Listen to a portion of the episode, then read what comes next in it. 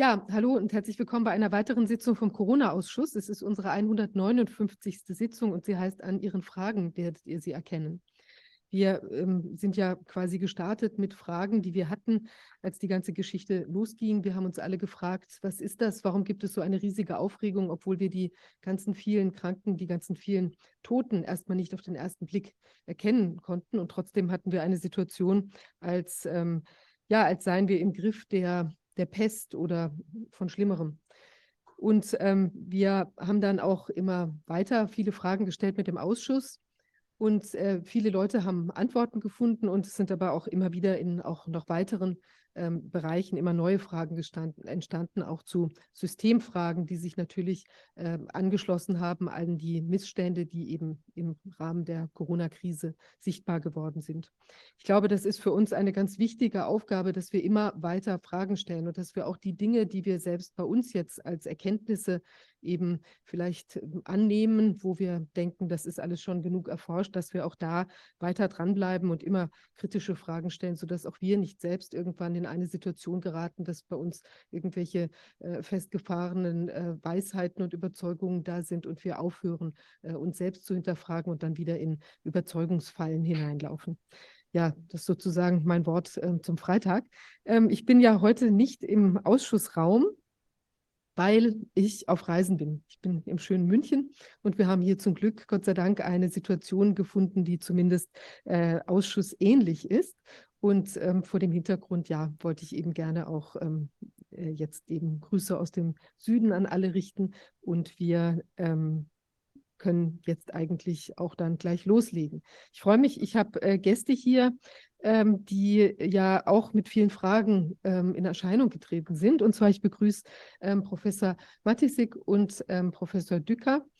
Ähm, sie sind beide Chemiker und sie haben uns zu den vielen Fragen, die sie oder auch Erkenntnissen, die sie gewonnen haben in Bezug auf das PI, die Untersuchung der, der Impfstoffe, ähm, eben auch einiges mitgebracht an Antworten, an Erkenntnissen. Ich übergebe mal, ich weiß nicht, wie Sie sich, ich glaube, Herr Professor Matisik, Sie wollen anfangen oder Sie haben eine Präsentation vorbereitet. Ich darf Sie bitten, vielleicht sich einmal kurz selbst nochmal vorzustellen, was Ihr Hintergrund ist und dann würde ich Ihnen das äh, Feld überlassen. Ja, vielleicht stellen wir uns beide dann kurz mal vor. Also mein Name ist Jörg Matisik und äh, ich bin seit zehn Jahren jetzt Professor für analytische Chemie hier an der Uni in Leipzig ähm, wir betreiben Spektroskopie überwiegend an biologischen Materialien. Und die Fragen, die uns sich äh, gestellt haben, die haben auch tatsächlich so den Hintergrund von dem, was ähm, wir hier machen. Gerald. Ja, also Jörg macht äh, analytische Chemie, äh, ich unterrichte organische Chemie in Bochum und äh, es wird im weitestgehenden Sinne auch um analytische Chemie und organische Chemie und Logik auch äh, gehen bei dem, was wir da heute zu sagen haben. Jörg wird anfangen mit äh, der Power-Präsentation und den ersten Ausführungen. Ja, es geht um Fragen, die sich uns gestellt haben. Und ich darf vielleicht auch noch zufügen, dass ich zweimal geimpft bin und dann auch die Gelegenheit hatte, dabei den ähm, den Impfstoff auch mal zu sehen. Und ähm, da ist mir dann direkt die Farbe aufgefallen. Und über diese Sache sind wir dann als Chemiker auch ins Gespräch gekommen. Also Sie müssen wissen, die Chemieprofessoren in Deutschland sind ein kleines Dorf und man kennt sich. Und so sind wir ins Gespräch gekommen, weil an der Farbe irgendwas seltsam erschien. Das leichte Grau, was man äh, da beobachten kann. Ähm, das ist übrigens der Beipackzettel für Ärzte. Der ist im Internet verfügbar gewesen. Ähm, also jeder konnte den sehen. Und da fiel dann auch auf, ähm, dass die Substanz ähm, außerordentlich empfindlich ist. Also es stand ja sogar dabei, dass man es nicht mal schütteln dürfte. Ähm, das ist also schon sehr ungewöhnlich. Die Temperaturvorgaben waren extrem genau. Also da würde man annehmen, dann müssten die Toleranzen auch extrem genau sein. Auf die kommen wir noch. Da stimmt dann ähm, was, da passt dann was nicht zusammen. Also hier in dem Bild wird gesagt, nicht schütteln, sondern nur vorsichtig mal hin und her bewegen. Ansonsten könnte die Substanz kaputt gehen. Und es das heißt auch, dass die Substanz grau-weiß sei, eine Dispersion ist. Ähm, also das heißt, dass man ähm, Lipidpartikel, sphärische, kugelförmige Lipidpartikel in wässriger Lösung hat. Also so ähnlich wie, wie die Milch, nur viel kleiner. Ähm, und wenn man mit dem Auge diese Partikel erkennen könnte, steht hier, oder wenn Verfärbungen auftreten, dann müsste man den Stoff verwerfen. Jetzt wussten wir aber, wie ähm, groß die äh, Partikel sein sollen, nämlich 40 bis 180 Nanometer. Und ähm, äh, da haben wir dann gemerkt, dass mit der Verfärbung, ähm, das ist kein guter Rat an die, an die Ärzte. Ähm, also hier steht es nochmal ausdrücklich, es würde unbrauchbar durch Schütteln werden, bei Verfärbung nicht verwenden, ähm, wenn große Partikel mit dem Auge sichtbar sind, nicht benutzen. Ähm, lassen Sie sich hiervon nicht abschrecken. Es geht darum, dass die Partikelgröße ähm, für ähm, ähm, von Molekülen, also die sind sehr klein, das wäre ganz links hier in diesem Bereich, bis zu den großen Fetttropfen in der Milch könnte man sagen, ähm, immer größer werden. Und da gibt es dann ähm, zwischendurch ein Regimewechsel. Bei den kleinen Molekülen, da sprechen wir von Rayleigh-Streuung. Das kennen wir von der Farbe des Himmels. Ähm, und das ist immer dann der Fall, wenn die Partikelgröße deutlich kleiner ist als die Größe des Lichtes. Äh, Lichtwellenlängen sind so 500 Nanometer ähm, im Schnitt. Und das heißt also, unsere Partikel im Impfstoff sind deutlich kleiner, sind also Rayleigh-Streuer. Und das heißt, äh, diese Substanz muss irgendwie auch bunt erscheinen. Je nachdem, von welcher Seite man es betrachtet, wie die Lichtquelle steht, also wie der Winkel zwischen Lichtquelle, Probe und Auge ist, gibt es eben verschiedene Farberscheinungen, die man wahrnehmen können muss, wenn der Impfstoff so ist, wie er sein soll. Wenn er schlecht wird, also verdirbt, dann agglomerieren diese Partikel, dann kommt man in das, den Bereich der Mie-Streuung herein, kennt man von den dicken grauen Regenwolken, dann wird es grau und dann müsste man die Sache eigentlich verwerfen. Aber hier wird genau umgekehrt den Ärzten empfohlen, ähm, bunt verwerft es, ähm, jede Farberscheinung ähm, ist äh, verwerflich. Ähm, und nur wenn ihr in dem Bereich seid, wo das weißlich-graue ist, also Miestreuung, da wo es eigentlich dann verdorben sein sollte, das dürft ihr benutzen. Also das ist uns aufgefallen. Hier haben wir mal so eine, ähm, der Impfstoff je nach Lichtquelle ähm, und im Winkel würde man also unterschiedliche Farbeindrücke haben. Das links, das ist tatsächlich so ähnlich wie die Himmelsfarbe. Nebenbei, die Himmelsfarbe ist noch ein bisschen komplexer zusammengesetzt, da spielen noch andere Sachen rein, aber eben Reuleigh-Streuung an kleinen Molekülen ähm, spielt da eben auch ähm, eine Rolle. Und hier haben wir dann lesen können, das war auch im Internet verfügbar, dass diese Partikel 40 bis 100 Nano, ähm, bis 180 Nanometer groß sind, also deutlich kleiner als die Wellenlänge des sichtbaren Lichtes. Deshalb ist das also Rayleigh-Streuung. Und mit dieser Frage ähm, haben wir uns dann zunächst mal an die Firma Biontech gewandt und gefragt, was meinen die denn damit oder wie sollen wir das verstehen? Und die haben uns dann tatsächlich das erste Mal auch geantwortet, also später dann nicht mehr, ähm, und haben gesagt, dass äh, der Begriff, der hier verwendet wird, im Englischen äh, weit to off-weit bedeuten würde. Und das wäre eigentlich gar kein Grau, sondern es wäre ein Creme. Ähm, und ähm, das wird also noch verwirrender, ähm, wenn man das den Ärzten dann also nicht richtig mitgeteilt hat. Ein cremefarbigen Eindruck, der jetzt dann richtig sein soll, widerspricht ja dem, was auf dem Beipackzettel steht. Und dann steht unten, ähm, wie die Autoren selbst beschrieben haben, da haben die uns falsch gelesen, ähm, wir haben das nicht so gesagt, sind nicht alle verwendeten Inhaltsstoffe, farblos. Ähm, und deshalb ist unter bestimmten Bedingungen der Eindruck einer leichten Verfärbung normal. Also plötzlich wird was ganz anderes erzählt als auf dem Beipackzettel. Ähm, und wir haben dann mal in die Liste der ähm, Substanzen geschaut, in der Impfstoff zusammengesetzt ist. Und wenn wir das richtig sehen, das sind ja alles bekannte Verbindungen, wo die molekularen Strukturen bekannt sind und nachvollziehbar sind, ist da nichts, was wirklich Farbe geben könnte. Also das heißt, man hat auch uns eine sehr komische Antwort gegeben. Und das ist so wie in einer Prüfungssituation, wenn man merkt, da ist irgendwas faul, dann fragt man nach und dann sind wir eigentlich mehr und mehr ähm, eingedrungen in das Thema und haben mehr und mehr äh, seltsame Dinge gefunden. Gerald. An der Stelle sollte ich dann übernehmen. Und zwar geht es um die Toxizität. Wir beschränken uns da auf ein paar Worte zu der modifizierten RNA und die kationischen Lipide. Die Toxizität der Spikes, äh, die sind in diesem Rahmen, denke ich, schon also hinreichend äh, diskutiert äh, worden. Ähm, bitte das, äh, die nächste Folie. Die hatten wir gerade schon mal gesehen, aber die brauchen wir nochmal. Das ist halt von der Quelle der ähm, EMA und äh, die zeigen, welche Inhaltsstoffe bei dem Pfizer-BioNTech-Impfstoff ähm, äh, drin sind. Und in der Tat, da ist äh, nichts aufgeführt, was irgendwo eine Eigenfarbe haben sollte. Schauen wir in die erste Reihe. Das ist äh, die Angabe zu der ähm, modifizierten RNA, irgendwo in der Größenordnung 30 Mikrogramm sind äh, da drin. Und ich habe extra gesagt, dass hier modifizierte RNA, denn ähm, das ist nicht mehr eine natürlich vorkommende RNA, da ist eine bestimmte Substanz doch eingebaut worden, die gucken wir uns gleich an. Und dann ist wesentlich, da möchte ich auch noch ein paar Worte zu sagen, in der zweiten Reihe das ALC 315, das ist äh, ein sogenanntes kationisches äh, äh, Lipid. Und wir merken uns hier an der Stelle 0,43 Milligramm sind davon in jeder verabreichten Dosis so ungefähr vorhanden. Bitte die nächste Folie, Jörg.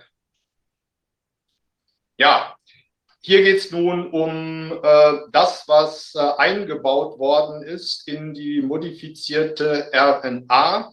Ähm, wir haben es hier mit einem synthetischen Nukleosid zu tun. Im Unterschied zu dem äh, natürlich vorkommenden Nukleosid ist hier eine CA3-Gruppe zusätzlich eingebaut worden.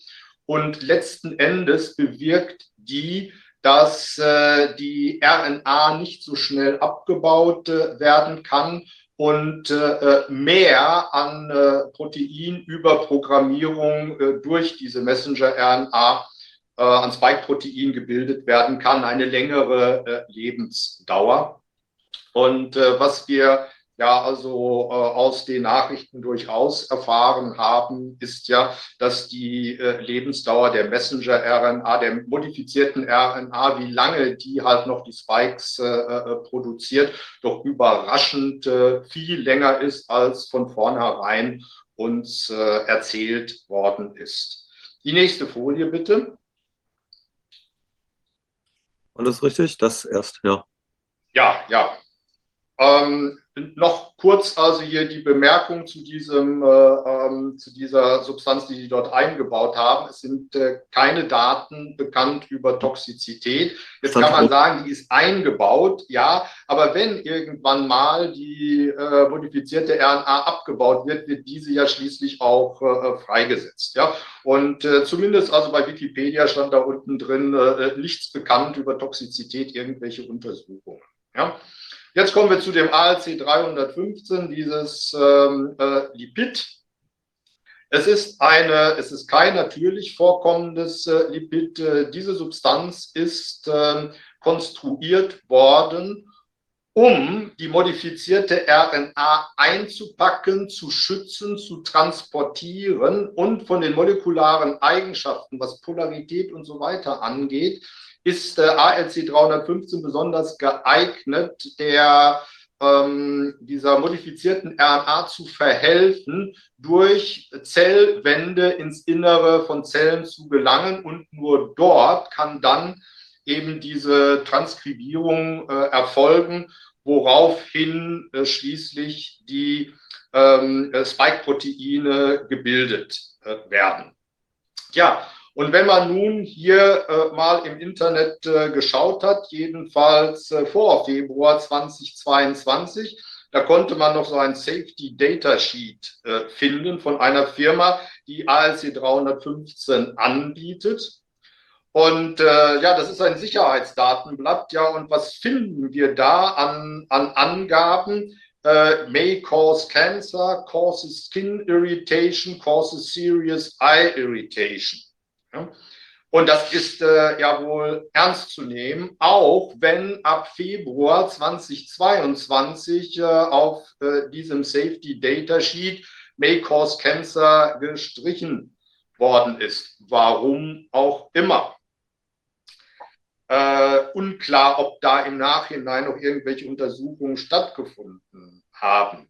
Also ich möchte betonen, dass äh, wenn man sich diese Substanz kaufen würde für Laboratoriumszwecke und macht damit äh, Experimente, ja, da müsste man natürlich aufpassen, dass es nicht auf die Haut kommt, erst recht eben also hier keinen kein Augenkontakt. Aber sobald auf einem solchen Sicherheitsdatenblatt äh, steht, may cause cancer, dann haben die Chemiker oder Laboranten, die mit dieser Substanz arbeiten, einen Anspruch darauf, dass diese Arbeit mit der Substanz ins Expositionsregister eingetragen äh, wird äh, von krebserregenden Substanzen, vom Umgang mit krebserregenden Substanzen. Falls die dann irgendwann später mal also ihr Krebs bekommen, dann haben die eine Basis zu sagen, ja, könnte es nicht von meiner beruflichen Tätigkeit her stammen. Also es ist schon ein bisschen irritierend, dass so eine äh, Substanz äh, in diesen Impflösungen äh, drin ist. Und man kann jetzt auch nicht sagen, dass 0,4 oder 0,43 Milligramm so besonders wenig sind. Wir haben das ausgerechnet. Ähm, Moleküle sind ja recht klein und das 0,4 Milligramm sind sehr, sehr viele Moleküle und bedeutet ganz konkret etwa 4000 Moleküle von dem Zeug pro Körperzelle. Und das ist schon mal eine Hausnummer. Mhm. So, gehen wir bitte zum, zur nächsten Folie, Jörg. Ja, und hier eben also von der EMA, European Medicine Agency, die schreiben da, two novel excipients are included und, und so weiter. Und uh, no genotoxicity nor carcinogenicity studies have been provided. Warum? Weil die nicht erwarten, dass die irgendein genotoxisches Potenzial haben. Und da wollen wir als äh, Chemiker äh, vom Fach von den molekularen, Fach von den molekularen Eigenschaften doch widersprechen. Ich erinnere daran, diese Verbindung ist konstruiert worden mit äh, RNA eine Wechselwirkung einzugehen, die einzupacken. Kationische Lipide sind in der Lage, halt mit äh, dem Phosphatrückgrat äh, von RNA Kontakt aufzunehmen und die einzuwickeln. Und es ist überhaupt aus unserer Sicht nicht einzusehen, warum nicht äh, dieses Lipid, dieses speziell konstruierte Lipid auch mit DNA äh, entsprechend äh, in Wechselwirkung treten kann und dann natürlich Störungen hervorrufen können. Also a priori ist so eine Substanz erst recht verdächtig und müsste eigentlich getestet werden. Und die, von, von unserer Sicht ist es einfach ein Skandal, wenn da die EMA so tut, als wären das irgendwelche natürlich vorkommende Substanzen, völlig harmlos, Lipide, ach, Zellwände, brauchen wir nicht zu testen. Ja. Darf ich kurz eine Zwischenfrage stellen? Ja. Und zwar äh, jetzt nochmal auf der vorgängigen äh, Folie, wo, als Sie geschrieben haben, da diese 0,4 Milligramm dieser Substanz.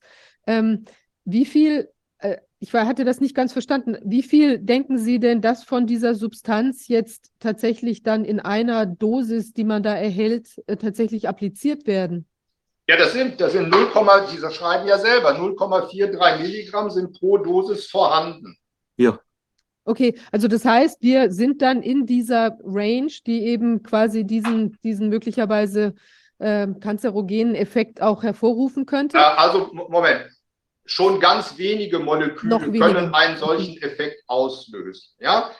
Wir haben nicht gesagt, dass diese Substanz kanzerogen Nein. ist, aber von der molekularen Struktur und von dem, wofür es konstruiert worden ist, hat es das Potenzial, mit DNA halt in Wechselwirkung zu treten. Und von daher würden wir Chemiker sagen, äh, unbedingt müsste diese Substanz ganz konkret auf ihr kanzerogenes Potenzial getestet werden. Und äh, die EMA schreibt da in ihrem Report, nö, alles nicht äh, nötig, weil wir erwarten da halt nichts. Ja. Das finden das wir fahrlässig. Mhm. Wir sagen nicht, dass es kanzerogen ist. Es stand auf dem Beizettel, Beipackzettel, also auf dem, auf diesem äh, Safety äh, äh, Data Blatt, ja, stand es äh, äh, drauf, dass es da möglicherweise halt ist und man entsprechend damit vorsichtig umgehen muss. Genau. Und aber jetzt würde man ja ähm, sagen, wenn es denn so wäre, wie diese Firma da vielleicht aufgrund von irgendwelchen Erkenntnissen, die schreiben das ja bei sich auch nicht einfach so da drauf, weil das ist ja auch für ein Produkt hat es ja eine sehr viel schlechtere Vertriebs- äh, oder sagen wir mal, wenn das, wenn so ein Hinweis nicht da wäre, kann man ein Produkt ja leichter verkaufen, als wenn so ein Hinweis da ist, ist ja klar. Und ähm, das heißt, die haben ja wahrscheinlich auch irgendwelche Anhaltspunkte dafür, dass da eben diese entsprechende Gefahr lauern könnte. Jetzt würde man ja das, wenn man sich dann mehrfach Frau Fischer, wissen wir nicht. Nee, ich Frau weiß, Fischer, dass man es nicht weiß. Die haben irgendwann rausgenommen, wir hatten nachgefragt ja, und nachdem wir nachgefragt hatten, haben die es rausgenommen und haben gesagt, ach, war ein Irrtum. Ach was, okay, okay. Okay. Mhm. Aber wie gesagt, vom, vom chemischen Sachverstand muss man mit einer solchen Substanz vorsichtig umgehen. Ja, und hier äh, ein interessanter Beitrag, der in der pharmazeutischen Zeitung gestanden hatte, nämlich über Anreicherungseffekte bei Nanopartikeln in Arzneiformen. Und da steht halt auch ganz deutlich drin, dass sich äh, äh solche äh, Nanopartikel anreichen, anreichern können in verschiedenen inneren Organen. Und äh, äh, Sie kennen bestimmt auch den Satz von Paracelsus, die Konzentration oder die Menge macht irgendwo das, äh, das Gift. Und uns wurde auch mal von Kritikern vorgeworfen, ja, es ist ja so wenig, was da halt irgendwo drin sind. Nee, wenn sich das irgendwo anreichert, ja, dann ist es schon lokal überhaupt nicht wenig. Und äh, nicht vergessen, also Krebsverursachen können schon ganz wenige Moleküle sein, erst recht, wenn irgendwelche Reparaturmechanismen geschädigt sind. Qualitätskontrolle, ja. ja, da wolltest du weitermachen. Dann kommen wir zu unserem dritten Thema, also Farbe, Toxizität und Qualitätskontrolle. Das sind so die Themen, die wir als Chemiker natürlich im Auge haben. Ähm, und da fiel uns auf, dass das Paul-Ehrlich-Institut selber auf seiner Internetseite erklärt, dass sie sich nicht die Proben nehmen vor Ort in der Firma und ins Labor gehen, ähm, wie das eigentlich üblich ist, sondern sich die Sachen zuschicken lassen. Und das ist ja unglaublich. Ne? Stellen Sie sich vor, ähm, das Gesundheitsamt würde den, die Pizzerien nicht mehr mit persönlicher Kontrolle überwachen, also da in die Küche gehen und sagen, machen Sie mal den Kühlschrank auf und gucken wir mal, ob die Milch noch frisch ist, ähm, sondern die würden sagen, ja, per Pizzataxi, lassen wir uns das zuschicken. Das würde ja drunter und drüber gehen. Aber die geben, also so steht das oder stand das auf der Internetseite und da kann man sich nur an den Kopf fassen, ähm, dass sowas in einem zivilisierten Land möglich ist und dass da keine Alarmglocken aufschreien.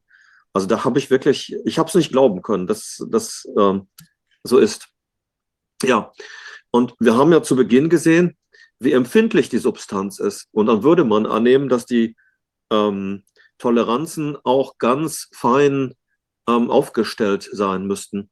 Hier haben wir mal das äh, Qualitätskontrollblatt, ähm, das äh, wahrscheinlich geleakt ist. Ähm, aber einige dieser Parameter hatte ich die Gelegenheit, äh, vor dem Bundesverwaltungsgericht den Fachmann des Paul-Ehrlich-Instituts zu befragen und der hat also einige Zahlen bestätigt.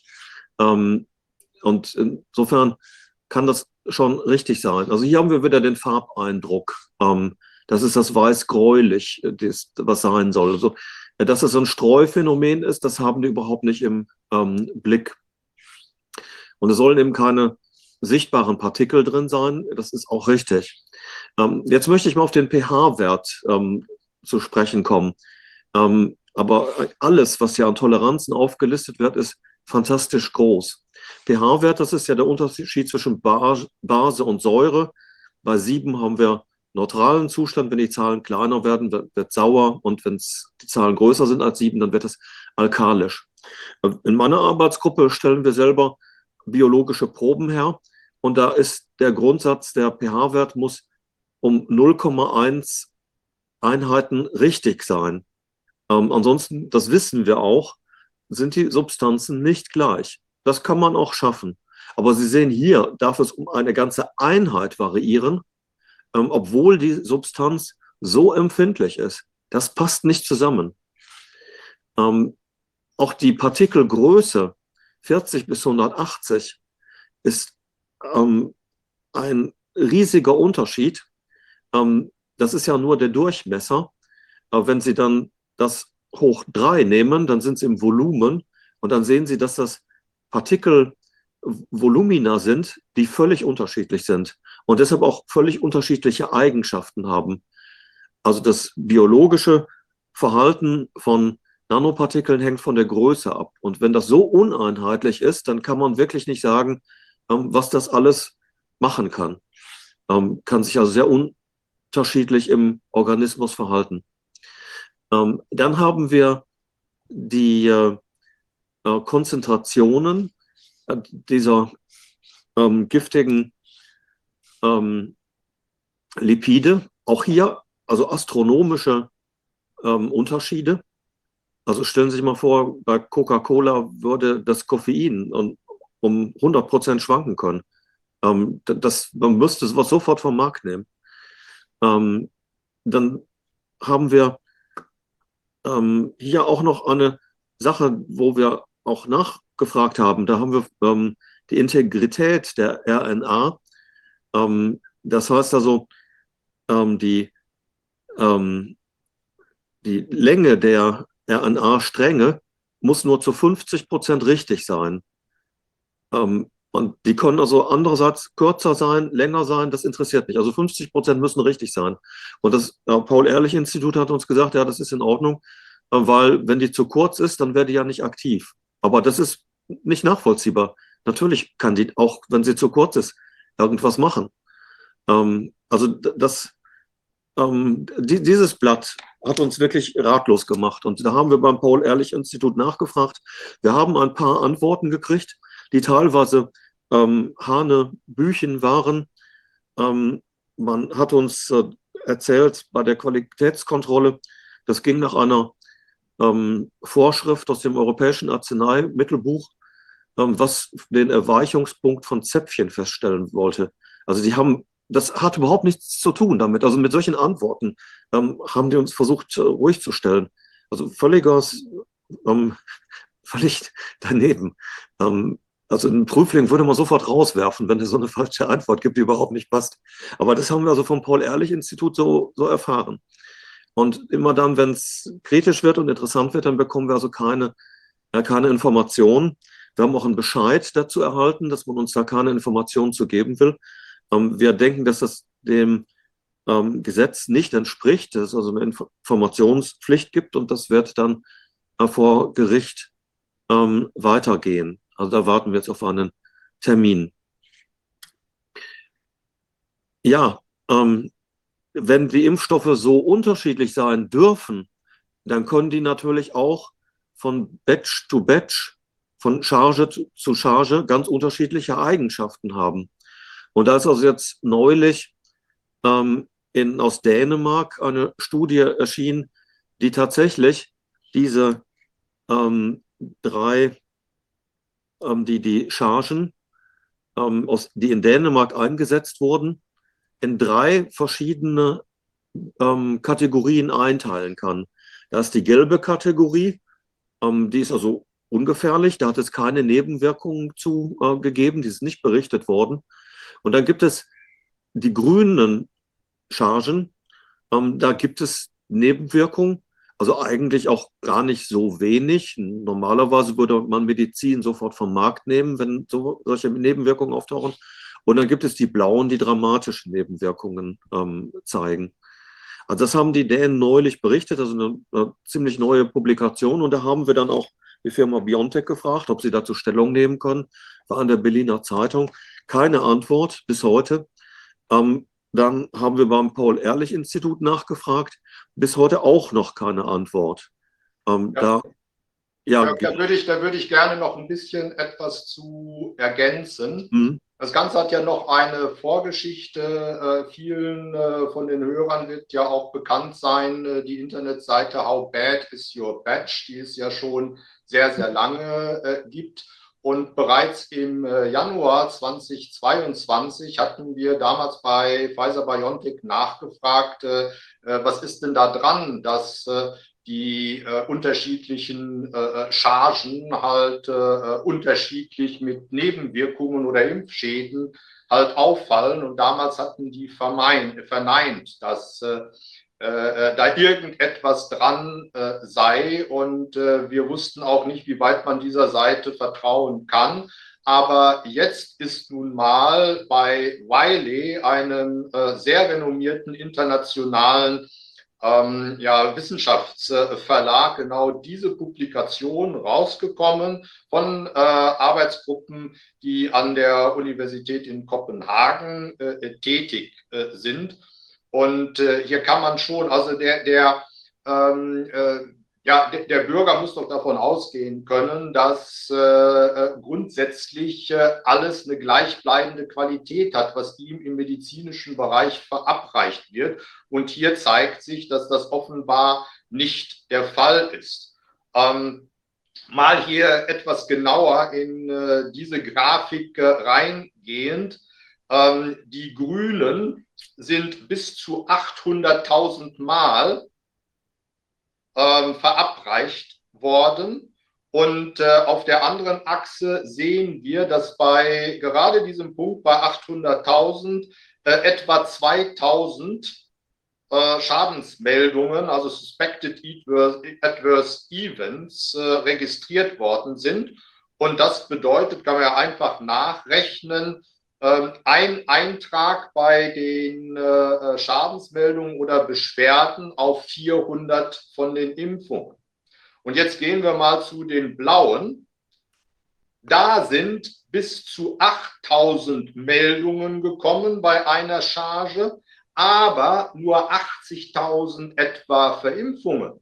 Das bedeutet, äh, hier bei den blauen ist eine Meldung auf ähm, ja, zehn Verimpfungen gekommen. Das ist, das ist immens. Ja. Ähm, wenn man übrigens nachguckt, also hier ähm, diese blauen Impfungen, diese blau gezeichneten, sind ja weit weniger verimpft worden. Da kann man sich natürlich fragen, ja, wie kommt es denn, dass äh, die äh, Batches of Doom so wenig verimpft worden sind, sind es von vornherein kleinere Batches gewesen. Ja?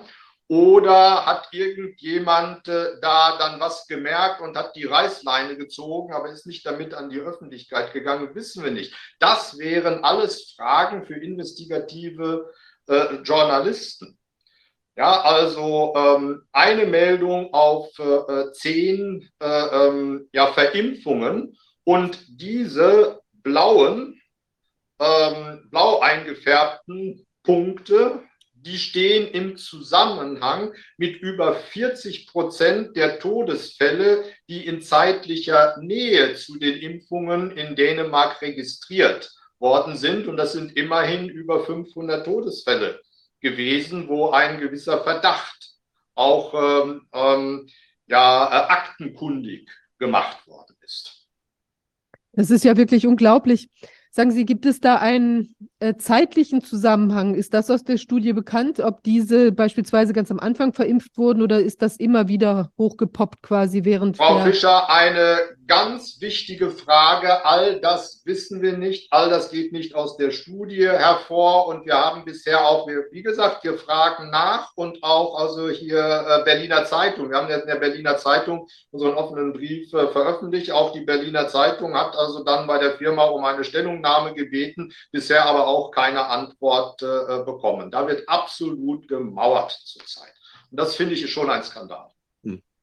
Unglaublich. Und, und ähm, noch eine, Fra eine Frage, oder wenn, wenn wir sowas sehen, gibt es tatsächlich auch nur diese drei Typen? Also das heißt, wir haben, da gibt es nicht noch zehn andere Chargen, die da jetzt noch in, ich weiß nicht, irgendwie da noch in Verhältnis stehen, sondern tatsächlich, also die, das wirkt die, ja fast äh, experimentell. Dass, dass kein, Frau Fischer, dass keine Missverständnisse aufkommen. Ja, diese Einfärbung haben zur Sichtbarkeitmachung äh, die Leute von dieser Forschungsgruppe gemacht. Man sieht ja ganz deutlich, dass da also hier welche, wer weiß, wie steil hochgehen, Batches of Doom, und dann welche äh, ganz unten, also hier ähm, äh, gar nicht aus dem Grundrauschen halt rauskommen. Das sind die gelben. Und äh, dann also, ähm, äh, ja, man hätte den einen oder anderen Grünen auch den gelben zuordnen können. Ja, aber im, im Prinzip passt das schon so. Mhm. Okay, faszinierend, ja. Das, das also dient der Visualisierung, um mit einem Blick zu klären, halt, da ist irgendetwas los und das, was dort los ist, ist nicht gut. Und natürlich interessiert uns auch die Frage, ob man in Deutschland, wenn man da die gleiche Statistik äh, machen würde, auch halt entsprechendes Ergebnis bekommen würde. Und äh, natürlich, also hier äh, Robert Koch Institut, Paul Ehrlich, äh, die sind alle dafür halt eigentlich zuständig. Hm? hm? Und da sollten investigative Journalisten mal nachhaken. Was ist da los? Das kann doch wohl nicht wahr sein. Vor dem Verwaltungsgericht in Leipzig, da hat dann der Experte vom Robert Koch Institut dem Richter gesagt auf die Frage, ähm, warum sie nicht an die Krankenkassendaten gehen würden ähm, der sie hätten Softwareprobleme. Das ist vor einem Jahr gewesen. Ähm, der Richter, der oberste Richter des Bundesverwaltungsgerichts hat festgestellt, dass das Robert-Koch-Institut nicht seinen gesetzlichen Pflichten nachkommt. Denn das Gesetz schreibt vor, dass diese Daten verwendet werden müssen vom Robert-Koch-Institut. Das ist also, unglaublich. Das ist wirklich, also man kann gar nichts anderes sagen. Es ist ähm, schockierend, weil natürlich schreit das nach einer Intervention und man, also es ist ja sehr wahrscheinlich, dass wir eine, eine ähnliche Konstellation auch in Deutschland haben, weil wir haben ja auch dort sind ja teilweise besonders toxische ähm, äh, Impf, Impfdosen äh, aufgefallen. Ich erinnere auch noch, wir hatten ja hier bei uns die Dänin, ähm, die ja sehr stark betroffen war. Und da war es so, dass auch bei uns eine Charge wiederum verimpft worden, also aus der Charge auch verimpft worden war, auch in Deutschland. Also die waren sozusagen über die Grenzen hinweg verimpft worden. Und das heißt, äh, die hat ja möglicherweise eine besonders schlimme Dosis da erwischt. Und äh, ich denke, da werden wir wahrscheinlich ein ähnliches Phänomen sehen. Also es wäre wirklich toll, wenn das so auch für Deutschland untersucht werden könnte. Das wäre zu wünschen. Und das ist die gesetzliche Pflicht des Robert Koch Instituts. Und was die Qualitätskontrolle äh, angeht, äh, das PI ist europaweit für die Qualitätskontrolle von des äh, Pfizer-BioNTech-Impfstoffs zuständig. Wissen auch nicht, weiß auch nicht unbedingt jeder. Also die sind auch für Dänemark zuständig.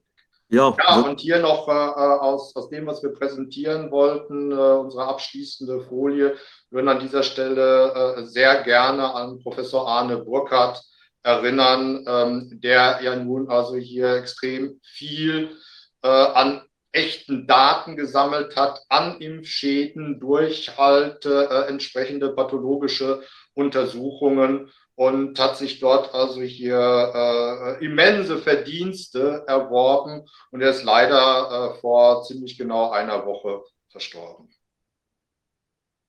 Ja, das ist wirklich ganz schrecklich. Das ist, äh, er hat ja wirklich so, so große Arbeit geleistet. Ähm, und also ohne ihn wären wir also Lichtjahre von dem entfernt, von dem, was wir jetzt äh, beurteilen können, und zwar weltweit, weil er ja tatsächlich derjenige ist, der das weltweit angeschoben hat. Mhm. Mhm. und ähm, der erste war und auch äh, jetzt natürlich mit, also auch mit Professor Lang zusammen äh, natürlich da äh, die ganze Zeit sich immer tiefer in die Materie eingebohrt hat. Gott sei Dank wird das ja auch fortgeführt werden, seine Arbeit, aber es ist natürlich ein, ein tja, unwiederbringlicher Verlust, muss man wirklich sagen, für uns, für uns alle, auch letztlich für die ganze Menschheit, weil er ja so viel auch an Erkenntnisprozess angestoßen hat. Also es ist wirklich schrecklich. Ähm, ja, ähm, sind Sie denn, also das ist das Ende Ihrer Präsentation? Ja, ja damit. Okay. Ich würde gern von Ihnen, ich habe noch ein paar Fragen. Also einmal, Sie haben ja jetzt mehrfach zum Ausdruck gebracht, also das sind schon erstaunliche Vorgänge, die Sie da auch bei dem PI oder Robert Koch Institut auch sehen, dass man da nicht drauf anspringt auf diese Themen. Haben Sie denn ähm, früher auch mit denen zusammengearbeitet oder gesehen bei jetzt äh, in, bei anderen Medikamenten oder so, ob das da ähnlich gelaufen ist? Wahrscheinlich nicht. Kann ich nicht so sagen. Keine. Wir hatten vorher nie Kontakte, weder zum PI noch zum RKI. Mhm. Und ähm, jetzt diese, ähm, was Sie dann gesagt hatten mit dieser grauen Farbe. Also was wäre denn das, was das, Sie gehen davon aus, dass das nur dieser Farbeffekt ist durch diese, durch diesen Verfallsprozess oder was könnte denn tatsächlich da diese Verfärbung oder dieses Off-White, das Grau-Weißliche machen? Also es sind Streueffekte, die hier stattfinden. Ähm, das ist aber eine Sache, die ähm, sagen wir, in der, bei Biochemikern und Biologen nicht so im Blick ist. Also das ist so mehr im Bereich der ähm, von zwischen physikalischer Chemie und Physik. Da setzt man sich mit solchen Sachen auseinander. Ich denke, wer das nicht kennt und wer nicht weiß, dass Streuung auch Farbe erzeugt, ähm, der sucht einfach nur nach Absorption und versucht das nur mit Absorption zu erklären. Aber das reicht nicht. Also die Natur um uns herum ist voller interessanter Farbeffekte, die teilweise eben nicht nur durch Absorption verursacht werden.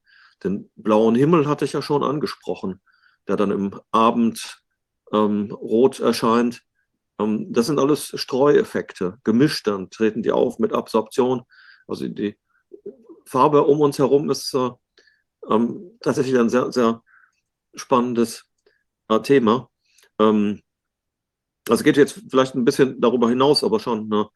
Ähm, die Absorption, die geht auf die Newtonschen Theorien zurück und Goethe hat schon gesehen, dass die nicht hinreichend sind. Und das war so ein bisschen der, An der Anfang auch, warum Goethe ähm, mit den, der Newton-Schule in Konflikt geraten ist, weil er gesehen hat, das reicht nicht, da ist noch was. Ähm, und von Goethe stammt auch der, der Satz, ähm, die Farbe kommt aus der Trübung, ähm, also so als Streuphänomen. Ähm, also insofern muss man sagen, also beide hatten recht, Newton und, und Goethe. Es gibt eine ganze Reihe von unterschiedlichen Ursprüngen Sachen von Farbe. Ähm, das muss man aber wissen, dann merkt man das und dann sieht man die Welt eben auch anders. Und den Impfstoff muss man eben sehen als eine Substanz, die nicht absorbiert, also nach Newton, sondern die streut und auf diese Weise Farbe erzeugt. Und diese Farbe ist eben dann abhängig von der Richtung, auf die man schaut, auf die Substanz. Mhm. Aber das auch das aus dem ergänzend, auch aus dem Grauton kann man nicht plötzlich auf irgendwelche konkreten Inhaltsstoffe schließen. Mhm. Also nicht vom, vom einfach hingucken. Geht nicht. Und dieses Grau ist denn, aber dieses Phänomen muss es doch bei anderen Flüssigkeiten jetzt unabhängig von dem, also von anderen, zum Beispiel Impfungen oder sowas, gibt es denn, warum tritt denn da ein solches Graufärbungsphänomen nicht auf? Das liegt dann daran, dass da einfach andere Inhaltsstoffe drin sind, die dann eben diese entsprechenden Brechungen in anderer Weise äh, verursachen. Also im Prinzip ganz neu ja eben zum Beispiel dieses mRNA-Material. Ja, genau. Also Brechung ist nicht das richtige Wort. Es geht um Streuung, die hier auftritt. Streuung, ja. Ähm, und ähm, das hat einfach nur mit der Größe der Partikel zu tun. Ähm, und das ist was Ungewöhnliches. Also wenn ich hier in meine Teetasse gucke und da habe ich so eine, eine farbige Substanz drin, das ist reine Absorption. Da wird nichts gestreut. Das sind ganz kleine Moleküle, die bestimmte Farb, ähm, Farbstoffe sind da drin, aus, aus Pflanzen gewonnen. Ähm, und das ist normale Absorptionsphysik, die da eine Rolle spielt. Und nur wenn wir in, in diesem besonderen Größenbereich sind, da haben wir dann eben ganz besondere Farbeffekte. Ähm, vielleicht kennen Sie auch die, ähm, das, äh, ähm, die roten Kirchenfenster. Ähm, die werden auch durch Goldpartikel hergestellt, die eine bestimmte Größe haben. Und das ist die Kunst. Gold was dann nicht golden ist, also normales Gold ist, ist golden, aber ganz kleine Partikel, also Nanopartikel von Gold, kolloidales Gold, würden wir auch sagen, ähm, das erscheint rot. Ähm, wir können ganz, in diesem besonderen Regime können wir ganz besondere Farbeffekte haben. Also es wäre nett gewesen, wenn die Firma dann sagen, uns gefragt hätte. Ne? Also wenn da fünf Professoren irgendwie mal nach einer Farbe fragen und die wissen eigentlich auch nicht, was da los ist und können nicht antworten, dann hätten sie ja mal fragen können, was ist, also wir hätten ihnen ja auch gerne weitergeholfen und denen das erklärt. Also ich sehe auch ein, dass die das vielleicht nicht wissen müssen, aber in dem Fall hätten sie es sich doch belehren lassen sollen, wenigstens. Aber die, äh, die Tatsache, dass es dann ja zu unterschiedlichen, dass Sie ja selber sagen, ab einem bestimmten Punkt äh, Farbveränderung soll das nicht mehr ver verwendet werden, dann wären es ja entweder Verfallsprozesse oder es ist eben generell was ganz anderes drin oder Verklumpungseffekte oder sonst was, dass es dann eben zu einer Unterschied, zu einer abweichenden Streuung kommt. Ja, genau. Wenn, die, wenn es schlecht wird, wenn die Substanz schlecht wird, dann agglomerieren, dann kleben die Partikel zusammen und dadurch werden die größer. Und dann können die so groß werden, dass sie größer sind als die Wellenlänge des Lichtes. Und dann haben wir eben keine Rayleigh-Streuung mehr, sondern Mie-Streuung. Gustav Mie, nach dem ist es benannt. Ähm, und dann haben wir die Wassertröpfchen an der Wolke, die machen Mie-Streuung, weil die einfach größer sind. Die streuen ganz anders das Licht als die kleinen Moleküle des Himmels. Und dann haben wir die graue Farbe. Und dann haben wir die graue Farbe, die wir von den Regenwolken kennen. Mhm. Also grau heißt, dass der Agglomerierung stattfand und das heißt, die Substanz ist nicht mehr in Ordnung. Also deshalb ist das, was man den Ärzten mitgeteilt hat auf dem Beipackzettel, sehr irreführend. Hätten mal bei mir in der Vorlesung kommen können. Ja. Von Biontech. Okay, das ist spannend. Und äh, sagen Sie mal, wenn jetzt dieses, also bei diesem, müsste denn theoretisch auch bei diesem ALC 0315, wenn da dieser, dieser jetzt äh, nicht mehr passierte, also ne, der entfernte äh, Krebshinweis, ähm, wenn man jetzt, dann müsste man sich ja auch vorstellen, sicherheitshalber müssten die ja auch im, in den äh, Laboren oder auch vielleicht sogar in großen Impfzentren theoretisch, äh, wenn sie mit dieser Substanz in irgendeinen Kontakt kommen können, auch äh, in so einem Expositionsregister müsste das erfasst werden. Oder wie wäre das zu sehen? Zumindest bis zum, was Sie geschrieben hatten, ich glaube Februar 2022, wo das, äh, wo das da noch ähm, registriert war hätte man damals eigentlich. Aber solange man es nicht auf die Haut kriegt, also von denjenigen, von den Ärzten oder Krankenschwestern, die da eben also applizieren oder sich nicht versehentlich äh, selber spritzte, wird da auch keiner das halt äh, dann tatsächlich verlangen. Aber sehen Sie, es ist eben so eine Diskrepanz, wie mit einer solchen Substanz nach vorschriftsmäßig im Labor umzugehen, äh, man verpflichtet ist, ja, und äh, dann sagt die EMA, ach, vollkommen harmlos, ist doch nichts. Ja, brauchen wir nicht drüber zu reden, brauchen wir nicht zu testen. Riesendiskrepanz. Ja, riesige Diskrepanz. Sie hatten ja eingangs erwähnt, dass diese Haltbarkeitsthemen, also diese, dieses extrem ähm, Temperatur empfindliche Phänomen bei diesem Impfstoff, ja, was dann ja später völlig aufgeweicht wurde. Man konnte ja plötzlich, also zuerst irgendwie äh, da bei, ich weiß, war das noch minus 90 Grad oder minus 70 Grad, dann plötzlich äh, bei äh, irgendwie länger auch im Kühlschrank haltbar und ich weiß nicht wie. Ähm, was können Sie denn dazu sagen? Also von der, von der Substanz, wie kann das sein? Können sich da irgendwelche Bindungsmittel so verändert haben oder was auch immer? Dass die gleiche Flüssigkeit nun ganz anders aufbewahrt werden kann, ohne dass es auf Qualitäts, äh, also ohne dass Qualitätsprobleme auftreten würden. Was ist da aus chemischer Sicht zuzusagen? Also wie die nun die Mischung in der Zwischenzeit verändert haben und was denen alles erlaubt worden ist, ohne zusätzliche Tests machen zu müssen, wissen wir nicht. Hm. Ja, und die rücken ja auch nicht damit raus, sagen, oh, Betriebsgeheimnis. Und aber gäbe es denn eine, eine Erklärung, dass also ohne da irgendwelche Zusammenhänge zu verändern oder andere Substanzen, äh, Runterkühlungs, äh, irgendwie irgendwas, was diese Temperaturkühlung da äh, unnötig macht, hinzuzufügen, kann es das Phänomen geben, dass, dass äh, also wenn da nichts verändert ist, dann könnte es sich einfach nur ein Fehler beim Beipackzettel gehandelt haben, dass man das gar nicht brauchte, von Anfang an nicht. Also das, äh, das würde ich jetzt also nicht für möglich halten, wenn die am Anfang gesagt haben, wir müssen so weit runterkühlen, sonst geht das Zeug halt äh, kaputt.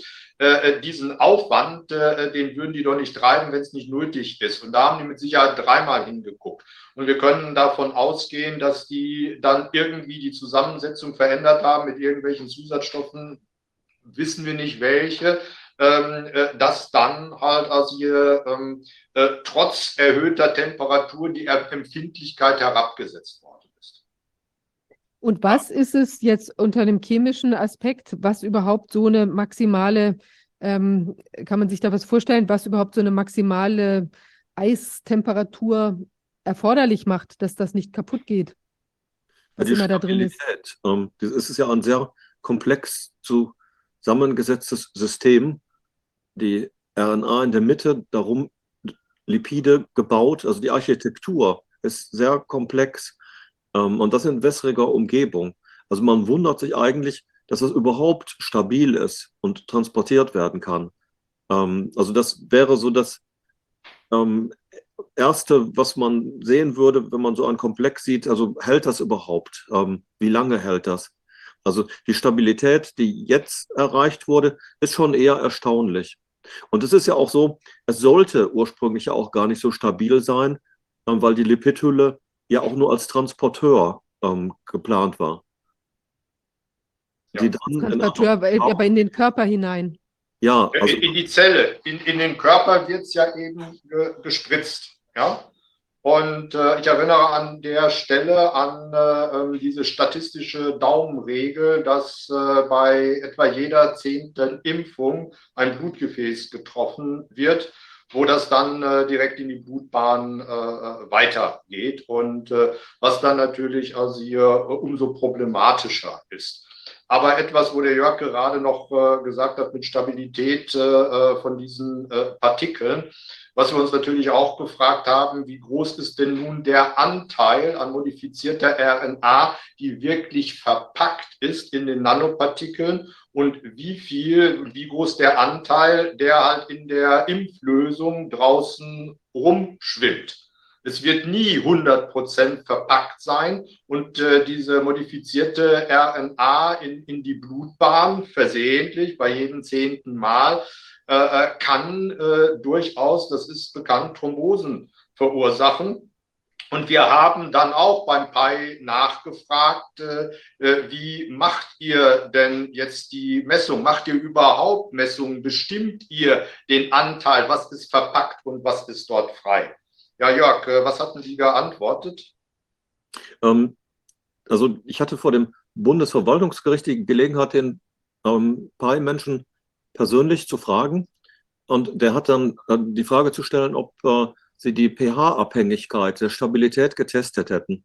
Und er hat gesagt, nein. Also die haben sich überhaupt nicht darum gekümmert, um diesen Aspekt. Also wir können davon ausgehen, dass das PI auch äh, äh, dieses äh, Verhältnis, wie viel sind ordentlich verpackt und wie viel schwimmt dort eigentlich als Verunreinigung außenrum rum, nicht selber testet. Also das ist ähm, die Methode, die man leicht anwenden konnte, das wäre eine ähm, optische Streumethode. Also sie ist zwar schwierig zu interpretieren, aber man würde gleich erkennen können, ob es richtig ist, also ob der Standard, den man haben möchte, einge, äh, eintrifft, zutrifft. Das kann man leicht erkennen.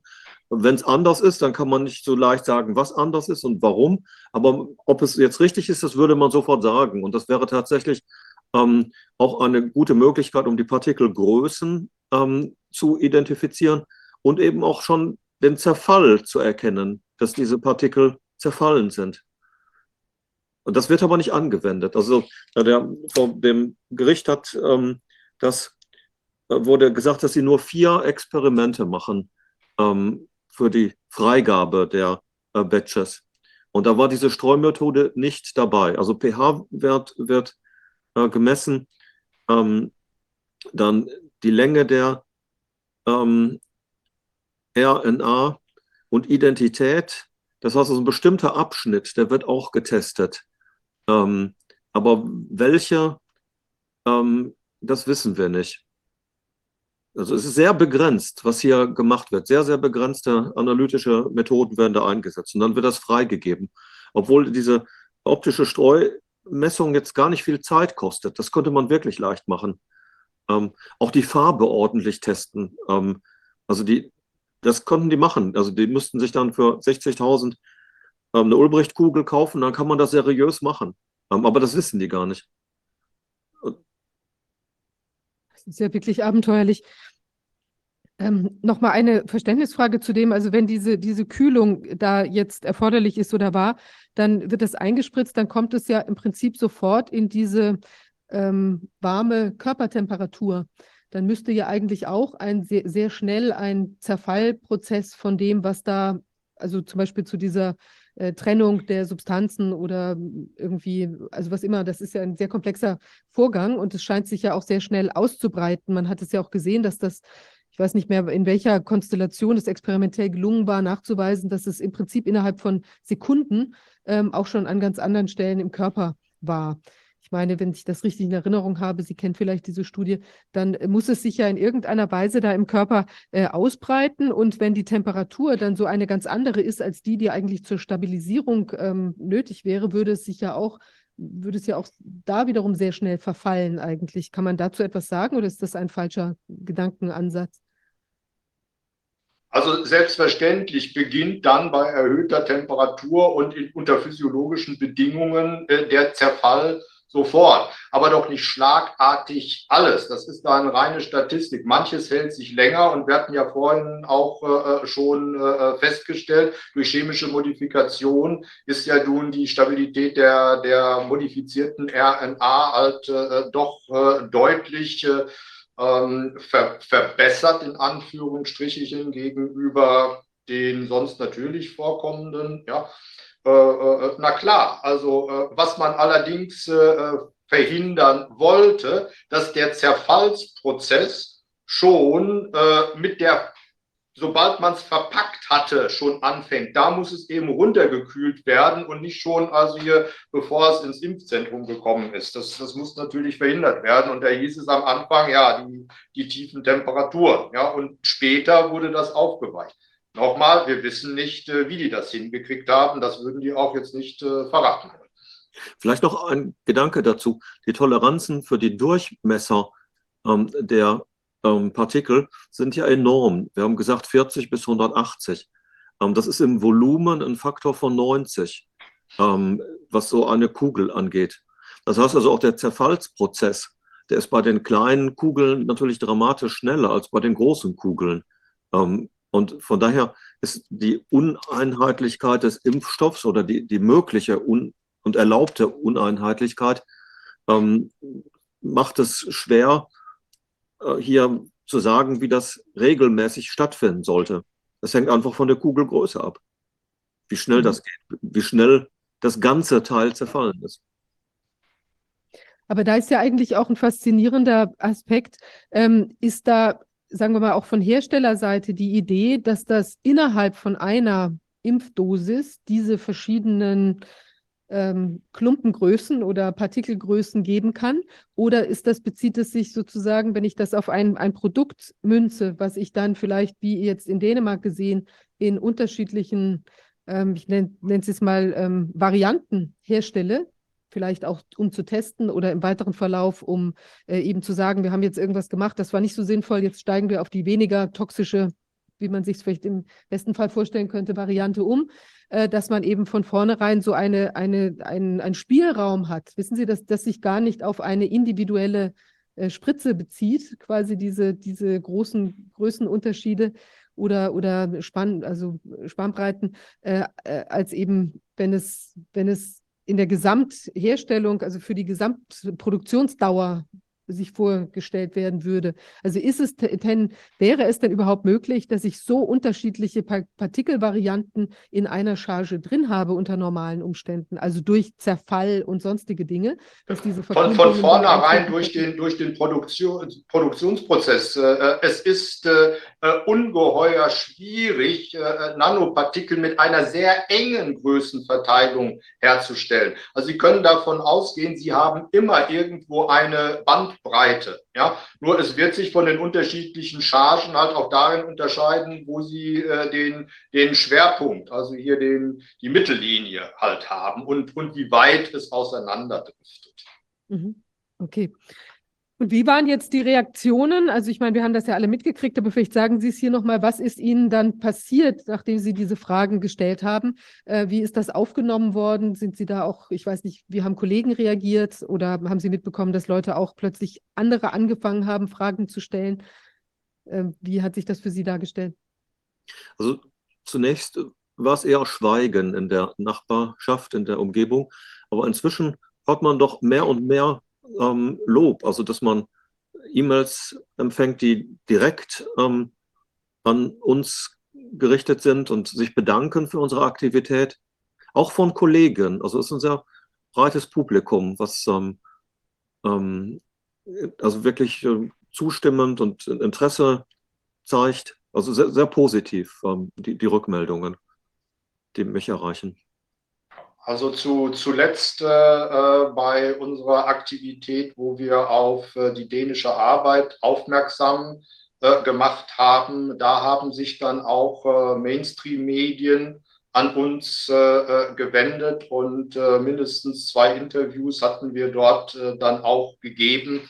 Aber wie es so aussieht, das ist also in den letzten vier bis sechs Wochen geschehen, wie es so aussieht, äh, wurden unsere Interviews äh, dann redaktionell kassiert. Okay. Aber Sie merken trotzdem, dass, haben Sie denn auch weltweit, haben sich da Leute gemeldet, die das wahrgenommen haben? Oder ist das eher jetzt im Moment ein deutsches Phänomen? Also Deutsch, Berliner Zeitung, ja, über die Berliner Zeitung, mit denen haben wir sehr, sehr gute Erfahrungen gemacht. Die bleiben an dieser Story auch, auch dran, ja. Und äh, die wird ja nun im Ausland äh, nicht zu sehr gelesen, denke ich mal. Nein, das bestimmt nicht. Aber also ein paar Nachfragen, ein paar E-Mails habe ich auch aus dem Ausland bekommen, ähm, wo, wo man sich wirklich freute, dass in Deutschland diese Dinge passieren. Und sind Sie in Kontakt mit den Kollegen aus ähm, oder mit den, den ähm, Wissenschaftlern von der dänischen Studie? Ja. Und Doch. Die beforschen das weiter, die gehen noch vertiefter diesen Fragen nach dann. Ja, das würden wir uns wünschen. Und das können wir jetzt aber auch, das wissen wir auch nicht, was die so genau planen. Mhm. Tja, das ist ja schon ein ganz schönes Ding. Ähm, ja, ähm, ich weiß nicht, gibt es noch, was Sie noch hinzufügen möchten, gern zu diesen Ausführungen? Das ist ja schon sehr bemerkenswert, was Sie da jetzt herausgefunden haben durch Fragen stellen, ja. Ich wollte noch anmerken, dass ich zweimal geimpft bin und äh, mich noch sehr genau erinnere, als ich das Sicherheitsdatenblatt von dem Lipid das erste Mal gesehen hatte nach der Impfung. Also es ist ja mein Beruf, diese Blätter anzuschauen. Und ähm, da ist es mir so eiskalt den Rücken runtergelaufen. ähm, das äh, wow. äh, den Moment vergesse ich nicht. Und haben Sie denn, haben Sie selbst auch ähm, Nebenwirkungen erfahren oder hatten Sie vielleicht Glück und waren bei einer dieser gelben äh, Chargen dabei? Also mir ging es wie vielen bei der ersten Impfung nichts bemerkt. Ähm, bei der zweiten gab es aber an Gelenken dann Schmerzen, ähm, die mit der Zeit dann aber nachgelassen haben. Ich habe eben auch viele Vitamine gegessen und ähm, Antioxidantien. Das ist so das, was man machen kann. Und wahrscheinlich hat das dann auch geholfen. Aber im Nachhinein würde ich das nicht nochmal machen. Hat aber jetzt den Vorteil, dass man, wenn man vor Gericht als Kläger auftritt, dann eben auch jemand ist, der nicht nur Außenstehender ist, sondern ich, also dafür hat es sich dann vielleicht doch gelohnt, ähm, auch selber die Erfahrung gemacht zu haben. Und als Chemiker ist man auch immer interessiert an seinen Substanzen und was es da so gibt. Und ähm, deshalb. Äh, ja, ich glaube, das ist ein wichtiger Punkt, weil Sie sind quasi ein Insider, ja, und können dann, also ich meine, jedenfalls von dieser Erfahrung, weil Sie ja offenbar dann äh, anfänglich auch von der überzeug überzeugt gewesen sein müssen, dass das richtig ist, sich eben entsprechend impfen zu lassen, um sich zu schützen. Und dann ist es natürlich, dann sind Sie nicht von vornherein mit dem Stempel, Sie sind doch äh, sowieso dagegen und dann ist das natürlich auch nochmal was in Bezug auf eine Argumentation jetzt mit den betreffenden Entitäten auch durchaus von Vorteil. Also das ist äh, schon richtig, auch wenn Sie jetzt Gott sei Dank haben Sie, so sieht es ja im Moment aus, da nicht einen zu hohen Preis gezahlt, ja, sonst würde es Ihnen gesundheitlich vielleicht jetzt anders gehen. Also hoffen wir, dass es so bleibt. Ja, vielen Dank.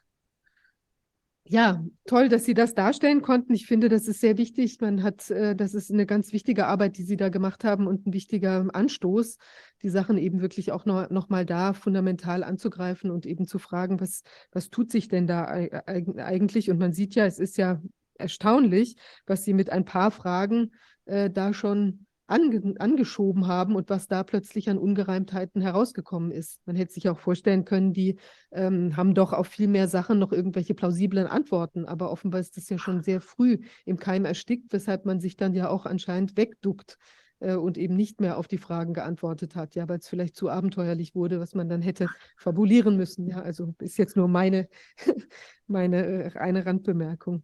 Ja, ganz herzlichen Dank, dass Sie da waren und ähm, ich hoffe, wir bleiben in Kontakt und Sie halten uns auf dem Laufenden, wenn Sie was Neues erfahren da in der Angelegenheit. Ja, gerne. Wir bedanken uns auch nochmal für die Einladung und Ihnen und allen Hörern äh, wünschen wir ein schönes Wochenende. Ja. Vielen Dank. Tschüss. Tschüss. Tschüss. Danke.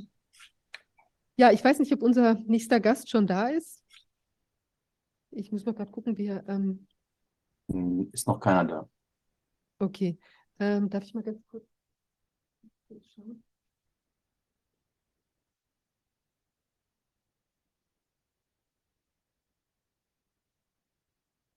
Okay. Ähm, ich, vielleicht können wir ganz kurz einmal unterbrechen, weil ich ganz kurz klären muss, ob wir den Gast vielleicht ein klein bisschen früher reinholen können.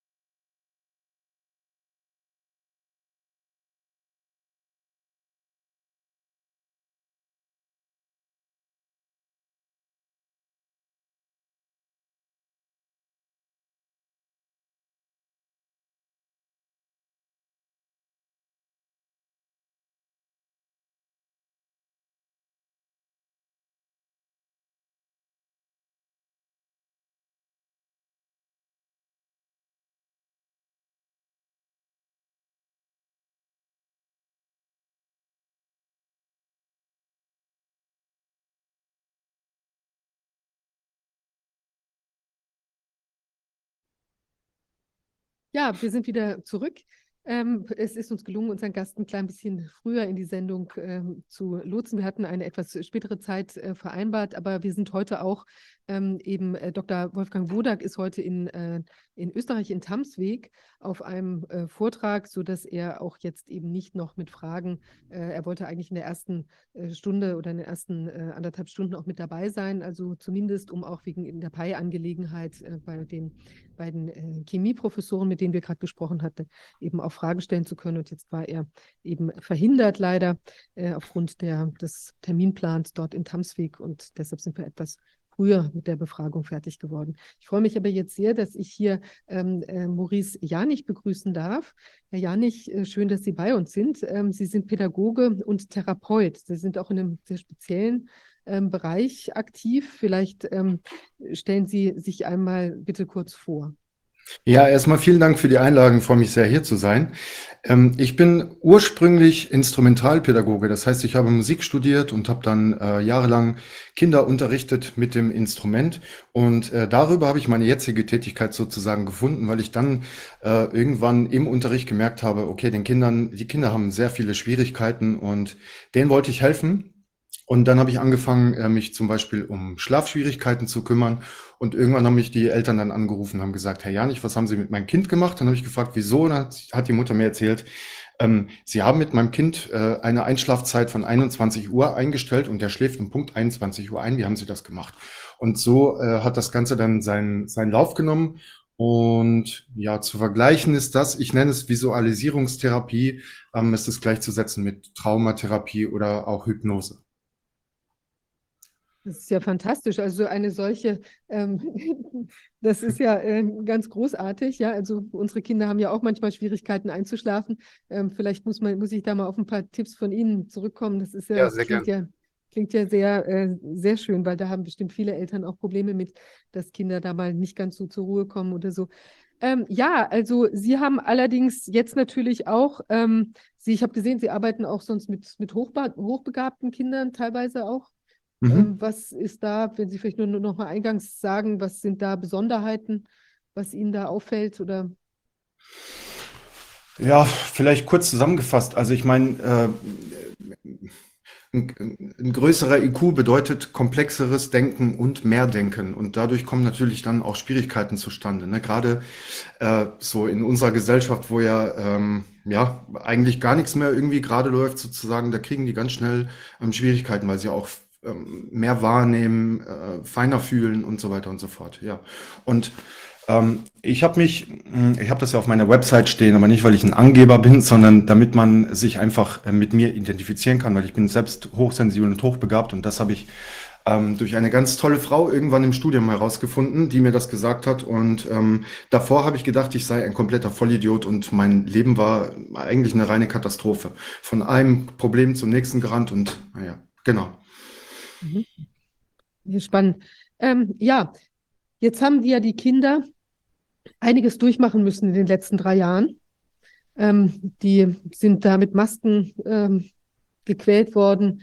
Sie mussten sich ähm, testen lassen, teilweise schon von kleinen, also von ganz kleinen Kindern weiß man das ja auch in den, ähm, also von Eltern, die eben in großer Sorge waren aber natürlich auch Vorgaben durch die Schulen, auch äh, Eltern, die es auch widerwillig oder also wirklich unter großen ähm, selbst großer Selbstüberwindung dann vielleicht gemacht haben, aber keinen anderen Ausweg gesehen haben. Also wir haben da mhm. sehr viele sehr Druck und qualvolle Momente erlebt. Wir haben natürlich auch Eltern ähm, erlebt, die selbst in großer Angst waren und auch Virusangst dann quasi an die Kinder natürlich kommuniziert haben und vielleicht sie auch äh, zu ständigen Hygienemaßnahmen angehalten haben. Und wir haben auf der anderen Seite natürlich auch Eltern jetzt, die äh, gesehen haben, das ist gar nicht so schlimm, aber die dann vielleicht aus anderen Gründen eben äh, sich äh, in, in der Bredouille gesehen haben. Ja, also mit eben äh, ähm, weiß ich nicht, jetzt mit auf Demonstrationen von Polizei äh, vielleicht äh, angegangen oder mit Auflagen oder die sich vielleicht auch äh, impfen lassen haben, widerwillen und das auch im Familienkreis besprochen haben. Also es war auf jeden Fall sehr, sehr, sehr viel los bei den Kindern, auch Isolation. Und Sie waren ja ganz dicht dran. Was ist denn das, was Sie so erlebt haben in den letzten drei Jahren mit den Kindern, auch im Vergleich vielleicht zu dem, wie Sie vorher Ihre äh, Patientenlage beurteilen würden? Mhm. Also vielleicht grundsätzlich, ähm, ich meine, es war ja, ähm, wir wissen ja schon, vorher lief ja schon einiges schief. Ne? Da gibt es äh, tolle Bücher, ich weiß nicht, ob man das kennt, von, von Gatto oder Ghetto, äh, verdummt nochmal. Äh, dann äh, Michael Lüder hat ein tolles Buch dazu geschrieben. Also da ist ganz viel schon vorher schief gelaufen. Deswegen gibt es ja auch so viel ähm, psychische Störungen. Und äh, Corona hat dann, oder die Corona-Zeit hat dann nochmal eins oben drauf gesetzt. Ne? Und ich bringe immer gerne das Beispiel, äh, an dem Moment, wo dann die erwachsenen Menschen ähm, losgerannt sind und haben panisch Klopapier, Nudeln und Reis gekauft, ja, weil sie dachten, die halbe Menschheit geht zugrunde. Und ähm, umgangssprachlich formuliert, ähm, setzt da einfach etwas im Kopf aus. Da knallt eine Sicherung durch, das merkt man und dann rennen die Leute panisch los und kaufen Nudeln. Also ich möchte mal sehen, wenn der Krieg ausbricht, wer dann im Keller sitzt und sich Nudeln kocht. Ja, ich hätte eher äh, Dosenfleisch gekauft und und so weiter. Ja, und ähm, Warum ich das erzähle, ist, der große Unterschied von Erwachsenen zu Kindern ist ja, dass ähm, Erwachsene auf einen viel größeren Fundus an Wissen zurückgreifen können und auch ähm, hoffentlich gelernt haben, äh, sich selbst und die Umwelt und so weiter zu reflektieren. Und das können Kinder eben nicht. Ähm, der zweite Punkt ist, ähm, Kinder sind ja äh, in der schrecklichen Situation, dass sie ähm, ja, dass sie Gefangene sind, ja und äh, dann lernen sie schnell, ähm, dass, dass ähm, man den Mund hält vor Autoritäten und so weiter. Und dann, das, was Sie gerade erzählt haben, dann, dann fängt das nämlich an. Dann äh, gibt es Ängste. Und das ist ja der, der, das, das Hauptthema, die Angst, wovor auch immer man jetzt Angst hat. Ne? Angst, sich mit dem Virus anzustecken oder eben Angst vor irgendwelchen äh, Sanktionen, ja. Und ähm, was ich beobachte, ich habe ich hab Ihnen ja im Vorfeld schon gesagt, ich führe keine Statistik, aber was ich beobachte ist, dass ähm, das alles mehr geworden ist. Also im Grunde genommen genau das gleiche wie vorher, nur halt mehr, was ja völlig logisch ist, wenn so ein äh, psychischer Druck über zwei, drei Jahre ähm, auf Menschen ausgeübt wird und ihnen dann auch solche Sachen erzählt wird, wie deine Großeltern werden sterben und so weiter. Ähm, und was also die häufigsten drei mh, psychischen Störungen sind hier bei mir ähm, sind Ängste, also Angst vor der Schule und so weiter. Und ähm, Zwänge tatsächlich, Ticks und Zwänge, also Zwangsgedanken, Zwangshandlungen und dann auch äh, Depressionen. Ne? Also ähm, da wurde ja den Kindern komplett der, der, Boden, ach, das ist so viel zu erzählen, ich weiß gar nicht. Wie, wie viel Zeit haben wir denn? Ähm, also Sie haben mindestens eine Stunde, Sie können auch etwas überziehen. Sehr fein. Hm, kann ich meinen Bildschirm freigeben? Ist das möglich? Ja, das können Sie auch. Ich würde nämlich gern was zeigen. Ähm, ich habe vor ungefähr vier Wochen ein ganz tolles Gespräch mit einer Lehrerin geführt über den Kunstunterricht ähm, ihrer Klasse im Jahr 2021. Ähm,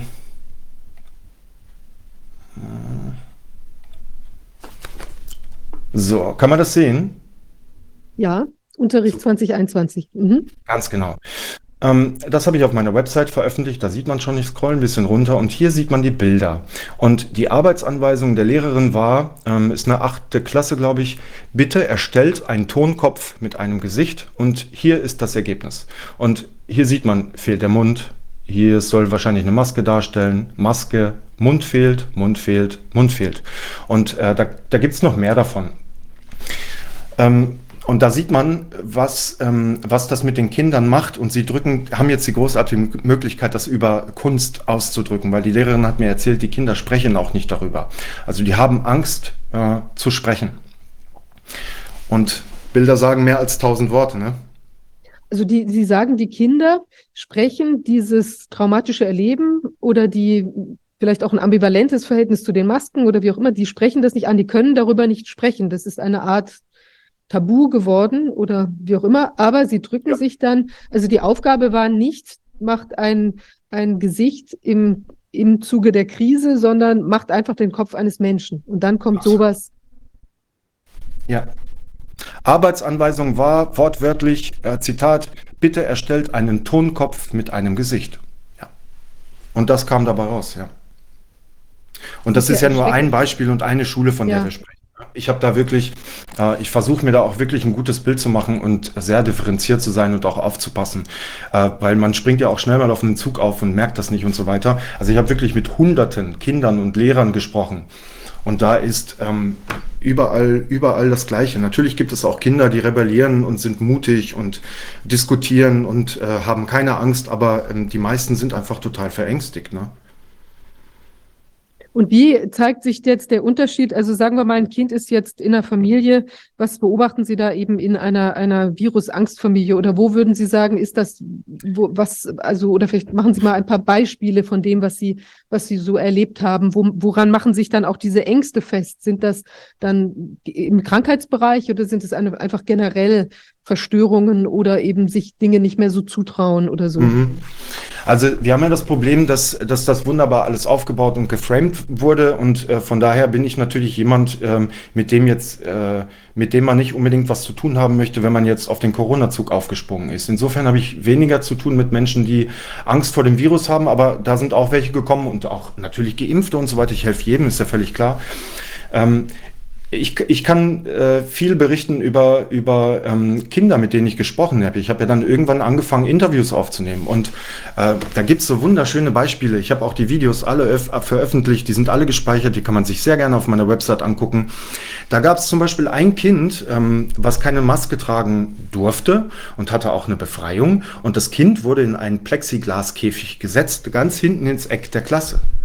Und äh, da muss man, glaube ich, kein Psychologe sein, um zu wissen, was macht das mit einem Kind. Und wenn man das als Kind erfährt, ähm, dass man äh, dass man auf den Deckel bekommt, äh, wenn man, wenn man nicht so macht, wie das alle machen, dann merkt man sich das und dann äh, hat man natürlich Angst, irgendwann den Mund aufzumachen. Und so kommt das dann halt zustande, ne? dass die Kinder sich dann nicht mehr trauen ähm, äh, zu fragen.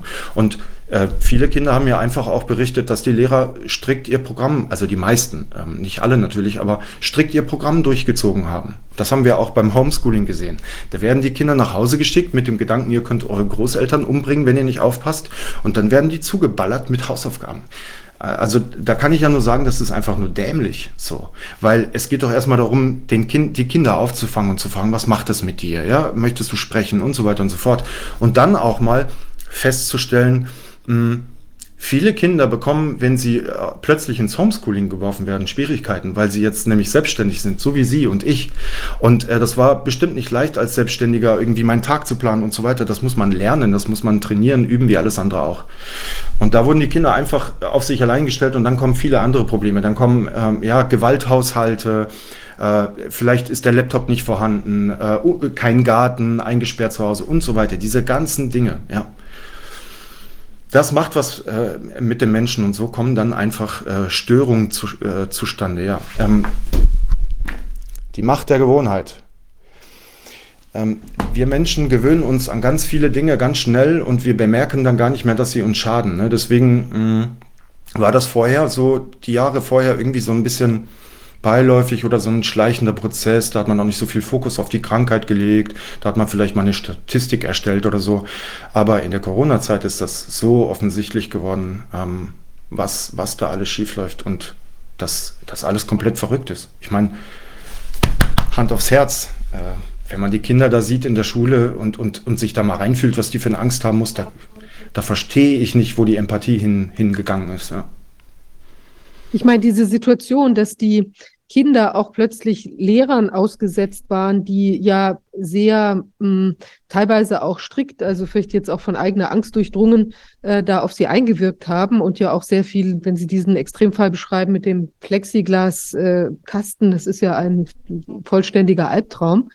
Ähm, aber das ist ja eigentlich auch merkwürdig, weil die Rolle der Lehrer, die ja sonst eigentlich eher also vorher denke ich zumindest so vom Verständnis als Unterstützer, ja, vielleicht nochmal irgendwie ein Kind auch fördern, was vielleicht nicht so gut mitkommt oder eben auch, mhm. ähm, also man hat da ja nicht den Eindruck gehabt, dass es jetzt also äh, nur ganz autoritäre Lehrer gegeben hat vorher, ja, sondern das war ja eigentlich eher auch ein, ein ähm, ja, wie will man sagen, auch ein jetzt kameradschaftlicheres oder ein Miteinander mehr so. Und plötzlich ist man als Kind dann äh, diesen Menschen ausgesetzt, die ja ähm, jetzt nun ganz, ganz streng werden plötzlich und eben an dem Punkt zumindest, unglaublich intensiv fordern, dass man sich da beugt und überhaupt gar nicht mehr ausschert und da gibt es kein Pardon und irgendwie mal zu spät kommen oder was weiß ich, ist nicht. Maske muss aufgesetzt werden, Test muss gemacht werden, vor allen. Also auch zu diese, diese Forderung. Ich meine, was, was denken Sie denn, was das gemacht hat mit den Kindern, die ja da auch gegenüber den Lehrern und auch im Prinzip dann gegenüber Eltern,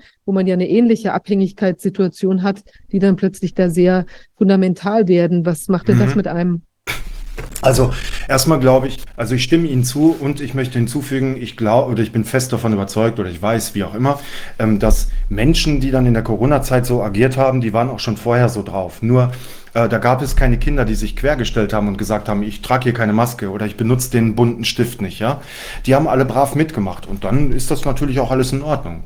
Und dann kam halt dieses große Schauspiel und ähm, ja, die Eltern waren schockiert die waren schockiert, die waren hilflos, die waren verängstigt, ja. Und ähm, wir wissen ja, wie das abgelaufen ist. Sobald man, so, sobald man, ähm, sobald man so ein bisschen von dem Mainstream abgeweicht ist und nur etwas hinterfragt hat, dann wird man gleich in eine Ecke gestellt.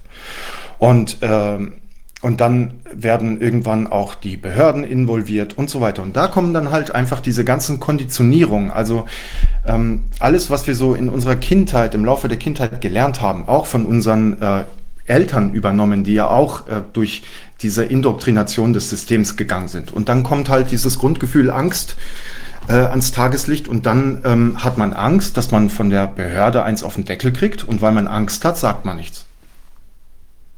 Und das war, das war eigentlich äh, gang und gäbe. Und äh, meine Aufgabe war es dann einfach, jeden, jede Mutter oder jeden Vater da abzuholen, wo er gerade ist. Weil ähm, zum Beispiel ich bin, äh, ich habe nicht ein einziges Mal eine Maske getragen. Ich habe auch kein einziges Mal einen Test gemacht und auch nichts anderes, so, weil ich das gar nicht eingesehen habe. Und ähm, mir war das sehr unangenehm, ohne Maske in den Laden zu gehen, weil man wird direkt blöd angeguckt und auch angeraunzt und ich wurde auch zweimal mit Polizeieinsatz rausgeworfen, ja. Aber ich habe mich meiner Angst gestellt. Nur es bringt ja nichts, wenn, wenn Sie jetzt, Frau Fischer, ähm, total Angst haben, auch schon anderen Leuten ins Gesicht zu schauen, Ihnen zu sagen, stellen Sie sich auf eine Bühne und halten Sie eine große Rede. Also muss ich gucken, dass ich jeden Menschen da abhole, wo er ist, aufbaue, stärke und dass er seinen eigenen äh, Weg gehen kann. Und für den einen äh, ist mal gerade die Aufgabe, Nein zu sagen, für den anderen ist die Aufgabe, auf eine große Bühne zu gehen. Und ja, und da komme zu, zu meiner Botschaft, die ich immer wieder ähm, an die versuche, den Menschen mitzuteilen. Ähm, im Grunde genommen muss jeder einfach nur sich an die eigene Nase fassen und gucken, ähm, was sind seine eigenen Themen und einfach an diesen Themen arbeiten. So. Und damit haben wir unglaublich viel getan und das ist die, die ähm, allergrößte Hilfe für die Kinder. Also Sie sagen, dass im Prinzip die Kinder, wenn die Eltern in die Lage versetzt sind, mit den eigenen Problemen oder auch mit den vielleicht auch ambivalenten Verhältnis jetzt auch zu der Krise oder wie auch immer, wenn man das für sich einordnen und bewältigen kann, dann geht das auch den Kindern besser und die haben dann auch mehr äh, Halt wieder zu Hause. Ja. Wie sehen Sie denn die, die Prognose von den Schäden, die da jetzt eingetreten sind? Das ist eine gute Frage, ja. Ähm, also ich bin 39 und ähm, ich bin untergewichtig auf die Welt gekommen, per Kaiserschnitt zu früh. Äh, und dann lag ich sieben, sieben Tage in einem äh, Brutkasten auf der Intensivstation. Und meine Mama durfte mich sieben Tage lang nicht besuchen, nicht ein einziges Mal. Ähm, ich habe bis heute ähm, ein einziges Thema ähm, hab, ist immer noch präsent bei mir und zwar sehr stark und das ist eine Eifersucht und eine Verlustangst. Das bedeutet, ich bin dadurch quasi momentan immer noch beziehungsunfähig.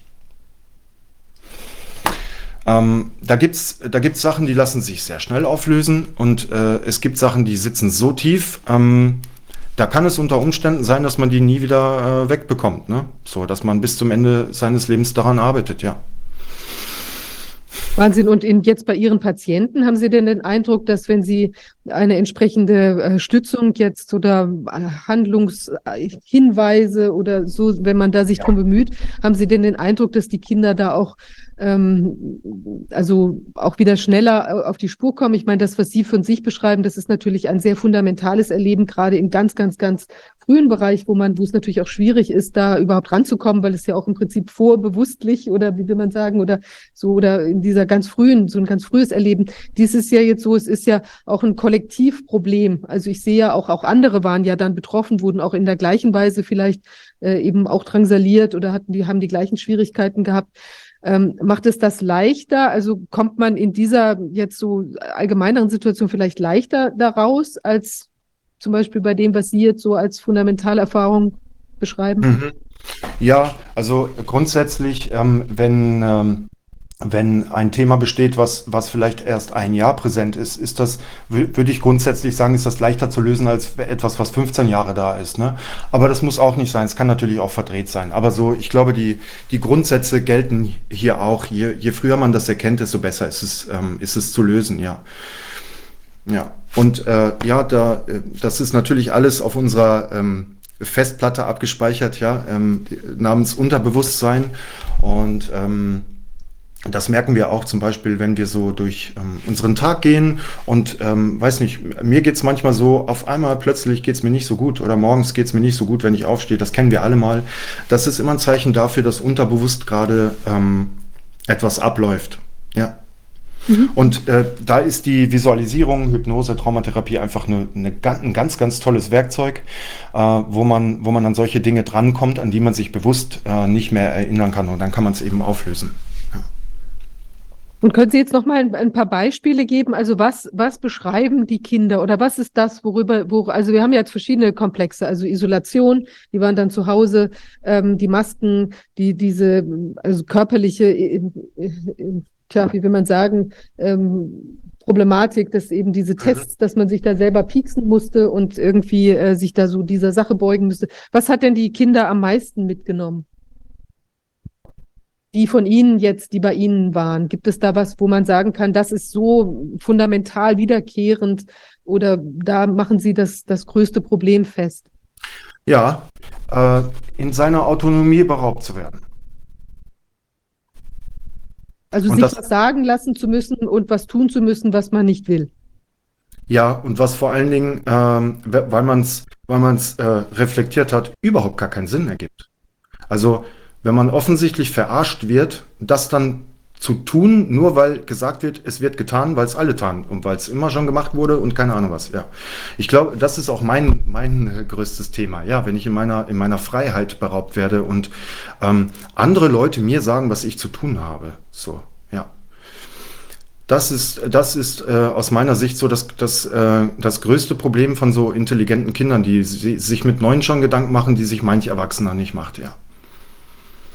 Also im Prinzip auch, dass ich, also im, im Prinzip, ich muss mich also ich, ich im Prinzip eine Art, also ich will jetzt nicht sagen Vergewaltigungssituation, aber eine, eine, eine, eine Gewalt, ich erfahre eine Gewaltsituation, in dem mein, mein Wille äh, wird eben gebeugt unter eine Sache, die ich auch noch dazu als völlig unsinnig erkenne, weil ich eben nicht ja. sage, ja, es ist jetzt hier äh, sinnvoll und ich muss das jetzt machen. Wir müssen jetzt über diese, äh, ich weiß nicht, irgendwie hier an Land schwimmen, sonst gehen wir unter oder so, sondern es ist eben was, was danach schreit, das ist hier eigentlich äh, nicht nötig.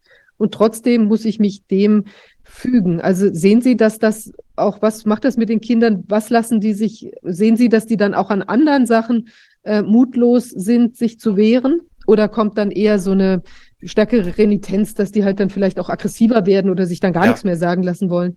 Sowohl als auch. Ne? Ist immer so ein bisschen auch äh, zum einen Persönlichkeitsmerkmal, aber zum anderen auch Trauma. Ja, ähm, ja die einen reagieren äh, aggressiv, ja, weil wenn ich mich äh, bedrängt fühle, dann gibt es ja drei Möglichkeiten. Entweder ich stelle mich stumm oder äh, ich renne weg oder ich greife an. Und viele greifen dann eben an. Ja. Ähm, Sie haben noch was gefragt.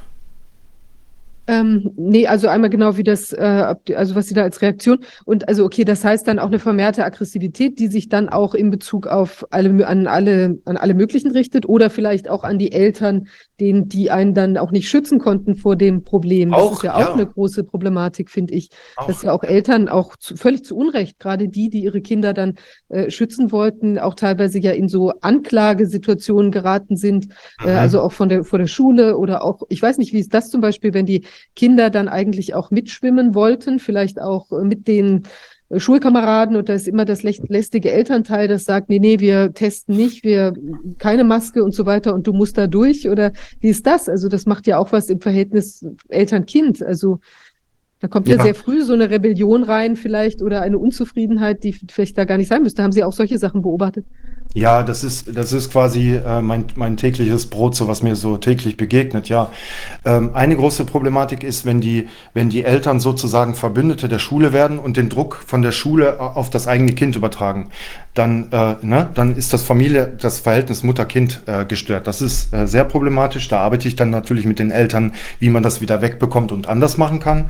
Ähm, und äh, zu, äh, zu Ihrer Frage da auch. Ich, ähm, ich arbeite dann mit Kindern und mit, mit Eltern, meistens einfach nur an, am Mindset. Also deswegen heißt ja auch meine Brand auch Kraft deiner Gedanken, weil äh, der Ursprung immer ein Gedanke ist. Und wenn man da Dinge im Kopf versteht und für sich klärt, dann kann man ja oftmals anders an Situationen rangehen. Und das ist der, das ist der Schlüssel, ne? weil äh, sogenannte Probleme je erfolgreicher man wird, die hören ja nicht auf. Das, das bleiben die gleichen, nur auf einer anderen Stufe. Und es kommt einfach darauf an, dass man lernt, gut, ähm, gut damit umzugehen. Und äh, weiß nicht, wenn wir da so ein bisschen ins Detail gehen wollen, also nehmen wir an, wir haben jetzt die Situation, die Mama hat das erkannt und sagt, Kind, trag bitte nicht die Maske, weil das schadet deiner Gesundheit, weil ich habe bei Maurice ja nicht den Vortrag von Heike Sensendorf gesehen, die hat das wunderbar erklärt.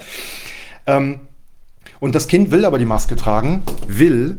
Ähm, sie trägt, das Kind trägt äh, die Maske, weil es unter Druck gesetzt wird und weil es dazugehören will, weil so, ansonsten wird es ausgegrenzt, ausgelacht, ist noch mehr Stress. Ja. Ähm, dann ist es wichtig, das Kind mal machen zu lassen und dem Kind einfach viele Fragen zu stellen. Das ist die gleiche Situation, äh, sagen wir mal, Ihre Tochter kommt zu Ihnen und sagt, äh, Mama, Mama, ich will, äh, morgen will ich dies und jenes machen und ich will das so und so machen. Und sie, weil sie das schon 12.000 Mal gemacht haben in ihrem Leben, wissen, das geht in die Hose, das ist Käse, das geht so nicht. Jetzt äh, fangen die meisten Eltern an, die Lösung aufzuoktroyieren. Das ist das Problem, weil jemand, der mir immer die Lösung geben will, der geht mir auf die Nerven, mit dem will ich gar nicht mehr reden. Und dann wundern sich die Eltern, warum das Kind nicht mehr mit den Eltern spricht. Und da sage ich immer, stellt eurem Kind Fragen ihr habt doch schon im Kopf, worauf ihr hinaus wollt. Also stellt doch dahingehend die Fragen. Ähm, gibt es da, wow, finde ich toll, dass du das machen willst, ja? Super. Ähm, gibt es da noch andere Möglichkeiten? Wie hast du noch darüber nach? Ich stelle Fragen. Dann gibt das Kind selbst die Antworten und es hat am meisten gelernt. Darum geht es doch, das Kind irgendwie zum selbstständig Denken anzuregen. Das kann ich mit Fragen machen. Und genauso dann auch eben äh, in der Situation, wenn das Kind äh, das Moped da im Gesicht tragen äh, wollte, ja. Aber das, das ist schon, ja, das ist schon eine von den schwierigeren Situationen, sage ich mal, ja. Und kann man denn sagen, dass die, die Kinder von den Maßnahmenkritikern, dass die in einer anderen Art und Weise jetzt weniger traumatisiert rausgekommen sind oder in einer vielleicht auch, wie will man sagen, bewusster, sich der Problematik bewusster seienden Art und Weise vielleicht traumatisiert sind als Kinder, die jetzt einfach zum Beispiel nur auf der Panikwelle geschwommen sind und mhm. eben jetzt vielleicht Ängste entwickelt haben, dass da überall noch ein Bacillus sitzen könnte und demnächst wiederkommt oder, oder wie sehen Sie das?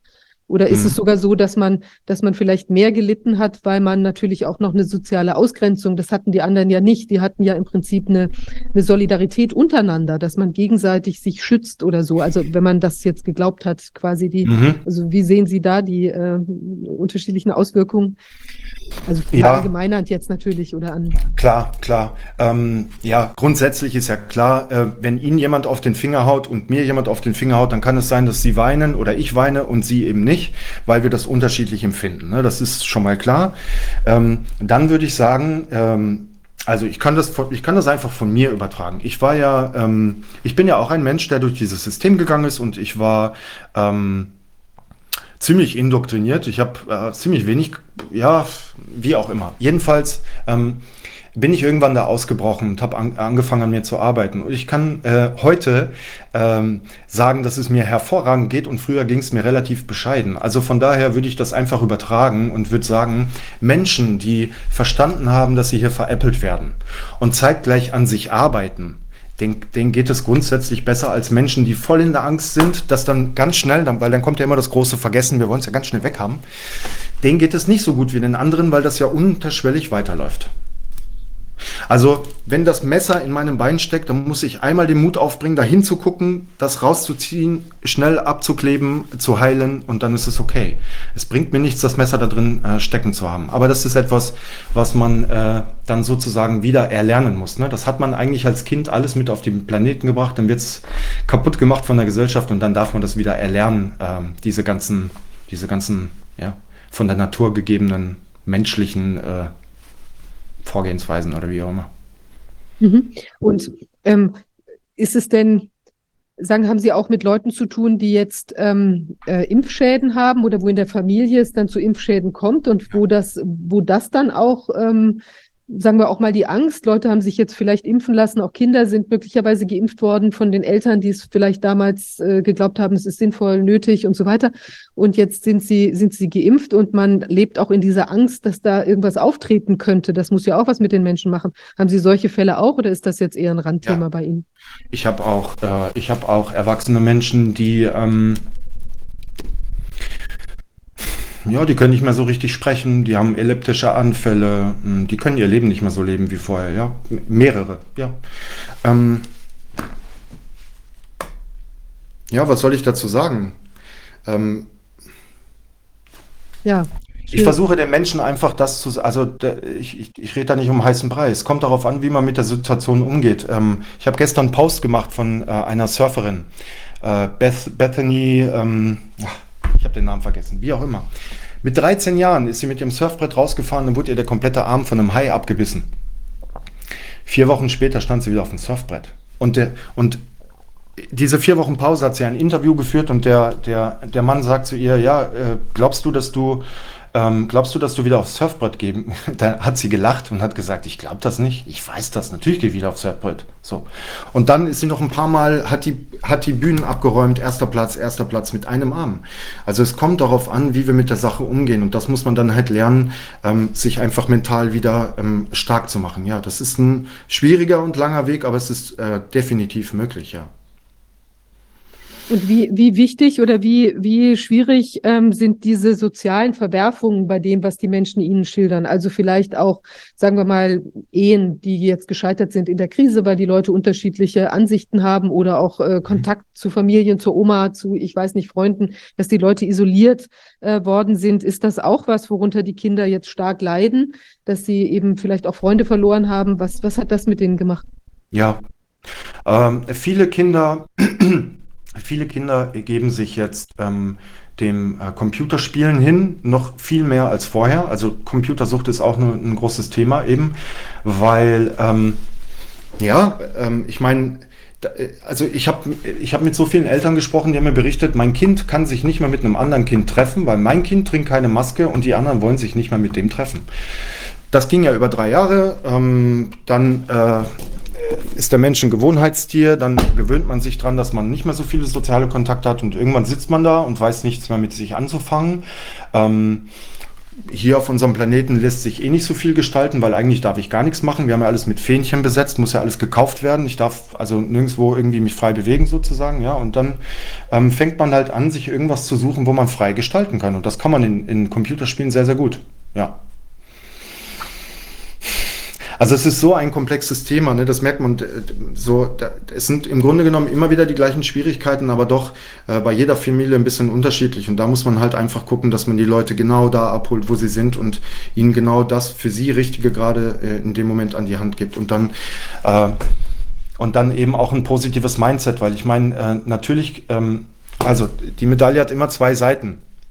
Kurt Tepperwein hat ein ganz tolles Beispiel irgendwann mal gebracht. Es gibt äh, einen Fahrradfahrer und der wird geschnitten von einem Auto. Und der Fahrradfahrer schafft es gerade eben noch auszuweichen.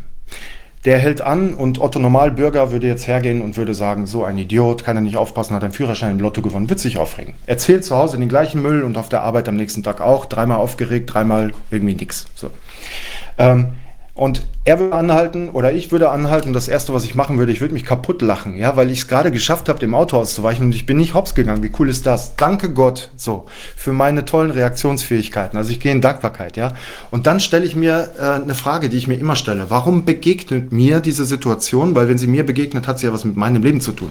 Und dann stelle ich vielleicht gerade so fest, oh mein Gott, ich habe vergessen, meinen Fahrradhelm aufzusetzen. Danke, lieber Gott, das war der Wink mit dem Auto in dem Fall. Ähm, ich trage ab morgen wieder mein Fahrrad. Ich fahre nach Hause, erzähle das gleiche, fahre auf die Arbeit, erzähle das. Und alle haben ein cooles Mindset mitbekommen. Und darum geht es am Ende des Tages, dass wir wieder äh, beginnen, äh, selbst zu denken, Dinge zu hinterfragen und ähm, einfach Irrsinn aus unserem äh, Kopf zu entfernen. Ja.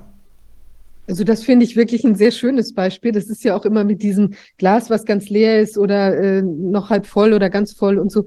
Ich finde, dass man tatsächlich sich viel mehr auf die positiven Aspekte konzentrieren muss und oder auch gar nicht muss, sondern sollte oder dass es auch wunderbar ist, das zu tun, weil ähm, es ist ja tatsächlich so auch. Das einzig Sinnvolle, ne?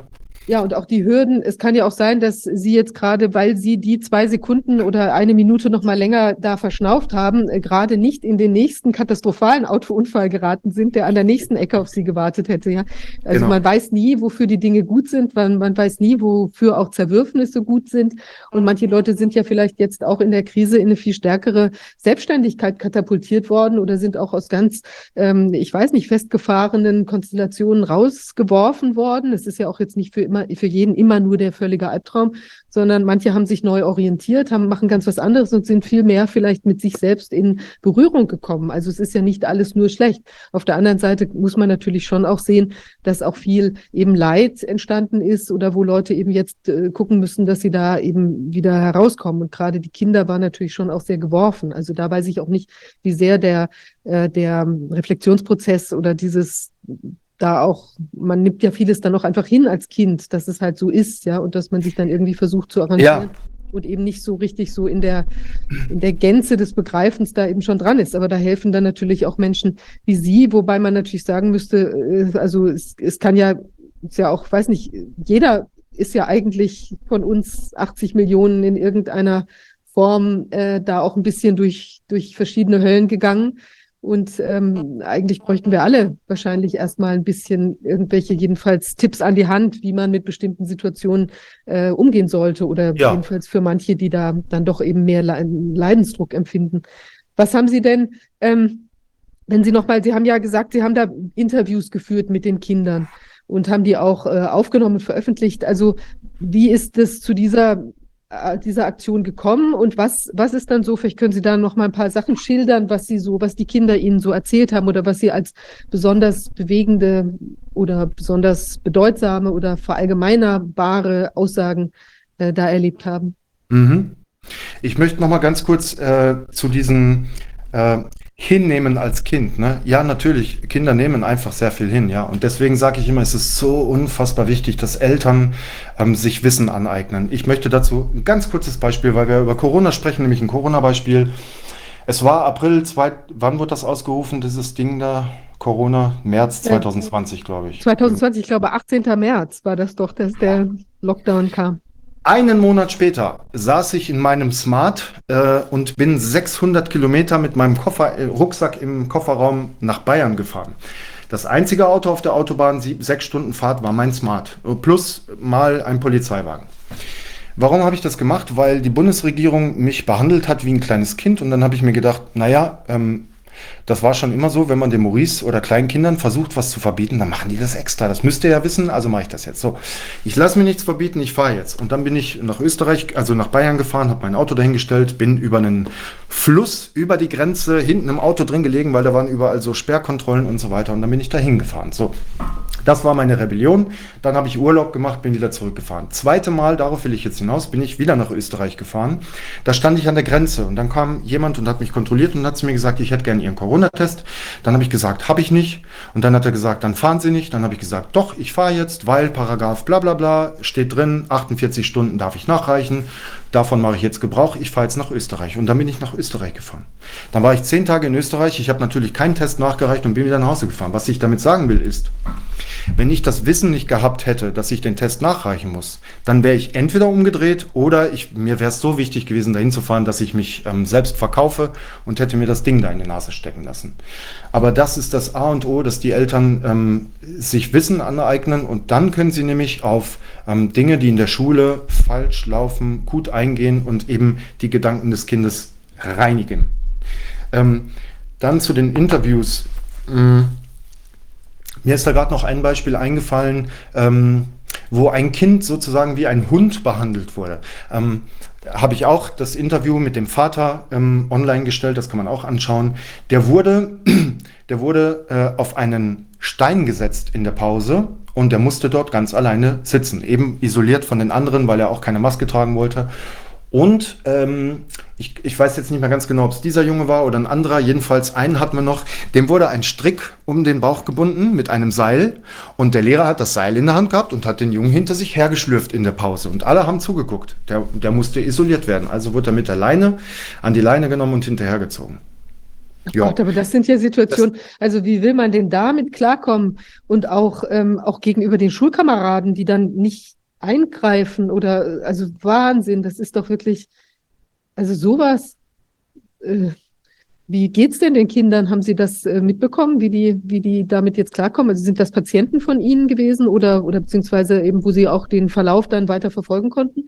Ja, da gab's, ähm, wir haben da irgendwie ein privates Gespräch nochmal geführt. Ansonsten war das Thema, war das Thema dann durch, weil der Vater war ähm, ein mega starker Typ, cooles Mindset, ähm, schlau und der Sohn war auch super stark. Den hat das natürlich total geknickt, aber er hat durch seinen Vater gelernt, wir lassen uns nicht unterkriegen und wir gehen, wir, ja. Und der Vater ist dann natürlich auch rechtliche Schritte gegangen, hat mit der Schule gesprochen. Also der Vater hat dem Sohn gezeigt, wie es funktioniert. Das äh, konnte der Sohn gut annehmen und insofern konnte er mit der Situation dann ganz gut umgehen, ja. Aber wenn du jetzt, ähm, wenn du jetzt Eltern hast, die total verängstigt sind durch so eine Situation und trauen sich dann gar nicht was zu sagen, weil sie eben Angst haben, Sanktionen äh, zu erhalten, dann überträgt sich das auch aufs Kind. Und das erlebe ich auch, in, in, wenn ich mit Menschen spreche, dann, ähm, dann spreche ich ja zuerst mit der Mutter und dann weiß ich gleich ungefähr, wie das Kind drauf ist, nämlich ähnlich wie die Mutter. Ist die Mutter eher selbstbewusst, ist das Kind auch eher selbstbewusst und andersrum genauso. Ja. Und ja, ich habe hier, habe hier noch ein cooles Buch liegen. Ähm, und das ist nicht nur cool, sondern ich finde, das ist eins der besten Bücher, was man zu dem Thema Kinder lesen kann, weil es einfach chronologisch auch aufgebaut ist und ähm, hier ganz, ganz viele tolle Sachen. Äh, Wie heißt das Buch? Man konnte, ich konnte das jetzt nicht richtig lesen. Äh, Kinder zeigen, was sie brauchen. Mhm. Von Robin Grill. Ähm, Habe ich Ihnen die Frage überhaupt äh, in Gänze beantwortet? Nein, also Sie hatten einmal, ich hatte Sie noch gefragt, ob Sie, Sie haben ja jetzt noch mal ein, zwei Beispiele da gebracht, aber ob Sie vielleicht ah, noch ein paar warum? mehr Sachen, also das muss auch gar nicht jetzt alles nur spektakulär sein, aber einfach noch mal so, dass man sieht, welche Themen so mitgeschleppt wurden aus der Zeit oder was auch so besonders, ähm, Sie haben auch vorhin gesagt, ja klar, die Beeinträchtigung der Freiheit des Aufoktroyierens von einem anderen Willen, aber was, ähm, genau, vielleicht, dass Sie einfach nochmal aus Ihren Erfahrungen mit den Gesprächen mit den Kindern berichten. Das ist so vielleicht noch ein paar anschauliche äh, Beispiele, ja. wären ganz schön, die.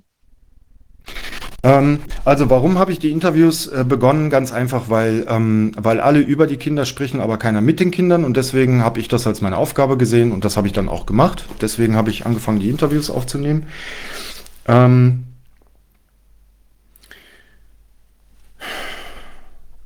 habe ich Ihre Frage vergessen. Ähm, einfach, dass Sie uns noch ein paar Beispiele äh, sagen aus den Gesprächen mit den Kindern oder was da so die hauptdrückenden Themen waren. Äh, Zukunftsangst ist noch ein Thema, ne? Oder war ein Thema, ist immer noch ein bisschen Thema, weil äh, irgendwann hat dann, äh, haben dann diese Ängste aufgehört, weil das ja auch abgemildert wurde mit dem Maske tragen, mit der Kontrolle und so weiter. Und dann fing es das an, dass viele Kinder ähm, Ängste vor der Zukunft äh, geäußert haben, logischerweise, weil ich weiß nicht, wann das aufhört. Ich weiß nicht, ob es wiederkommt. Ich weiß nicht, ob es noch schlimmer wird. Was macht man dann mit uns und so weiter. Ja, Angst vor der Zukunft. Ganz großes Thema. Ganz, ganz großes Thema.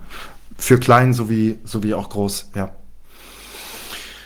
Und ist das was, was die jetzt auch noch weiter so mit sich schleppen? Ich meine, jetzt ist ja die Virusangst gerade weg.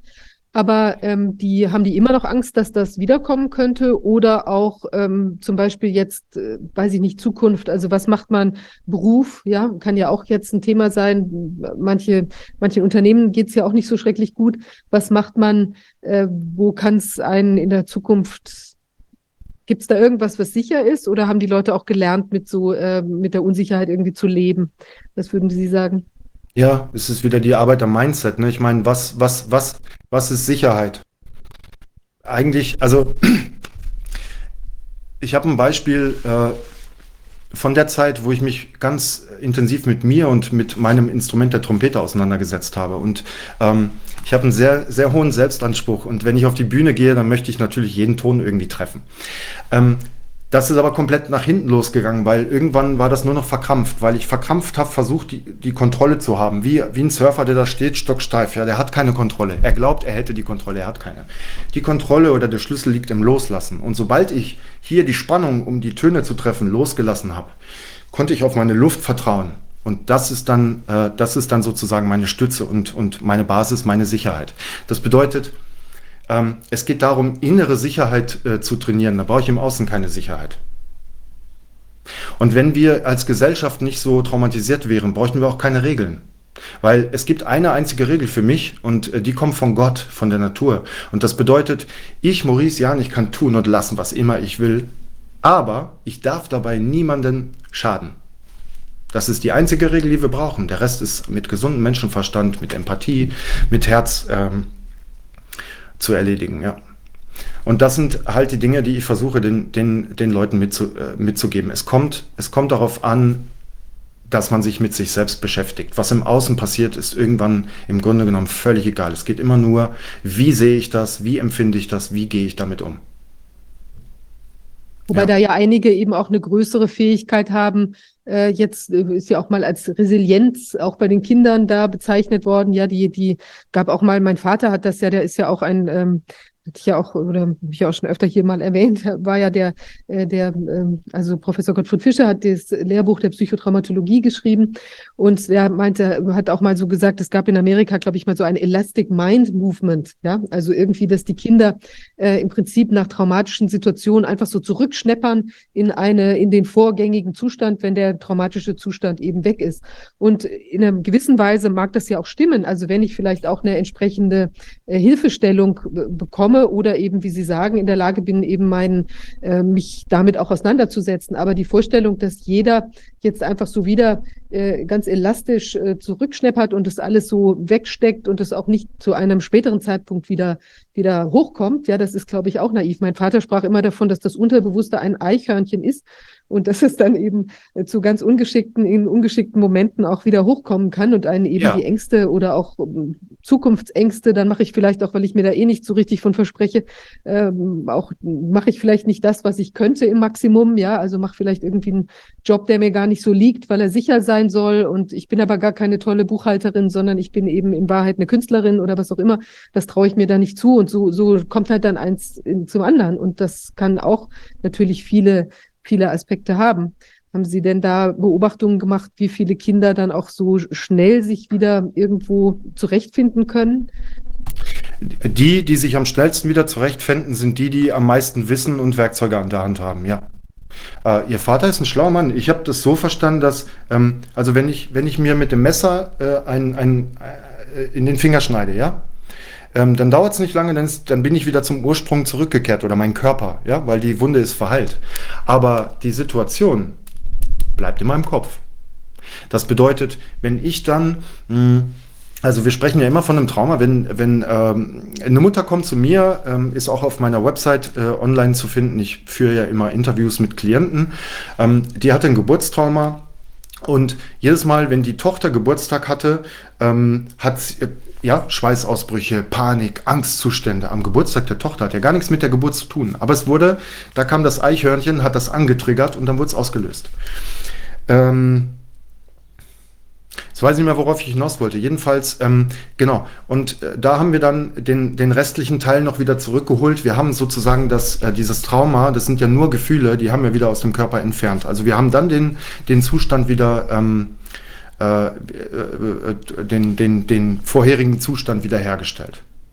Ne? Es geht ja darum, dass, mh, hm, wenn ich jetzt einen Autounfall habe und ähm, ich entwickle dadurch äh, eine Angst, ähm, dann geht es darum, im Körper diese Angst zu finden. Wo, wo fühle ich die? Das spreche ich mal mit den Kindern. Wo fühlst du die Angst? Und dann geht es darum, dieses, dieses Gefühl, was mit der Situation verknüpft ist, aus dem Körper wieder zu entfernen. Also einfach diese, diese Informationen, die man bekommen hat, wieder zu entfernen. Und äh, das funktioniert in den allermeisten äh, Fällen sehr schnell und sehr nachhaltig. Also da braucht man nicht jahrelang irgendwie zur Therapie zu gehen.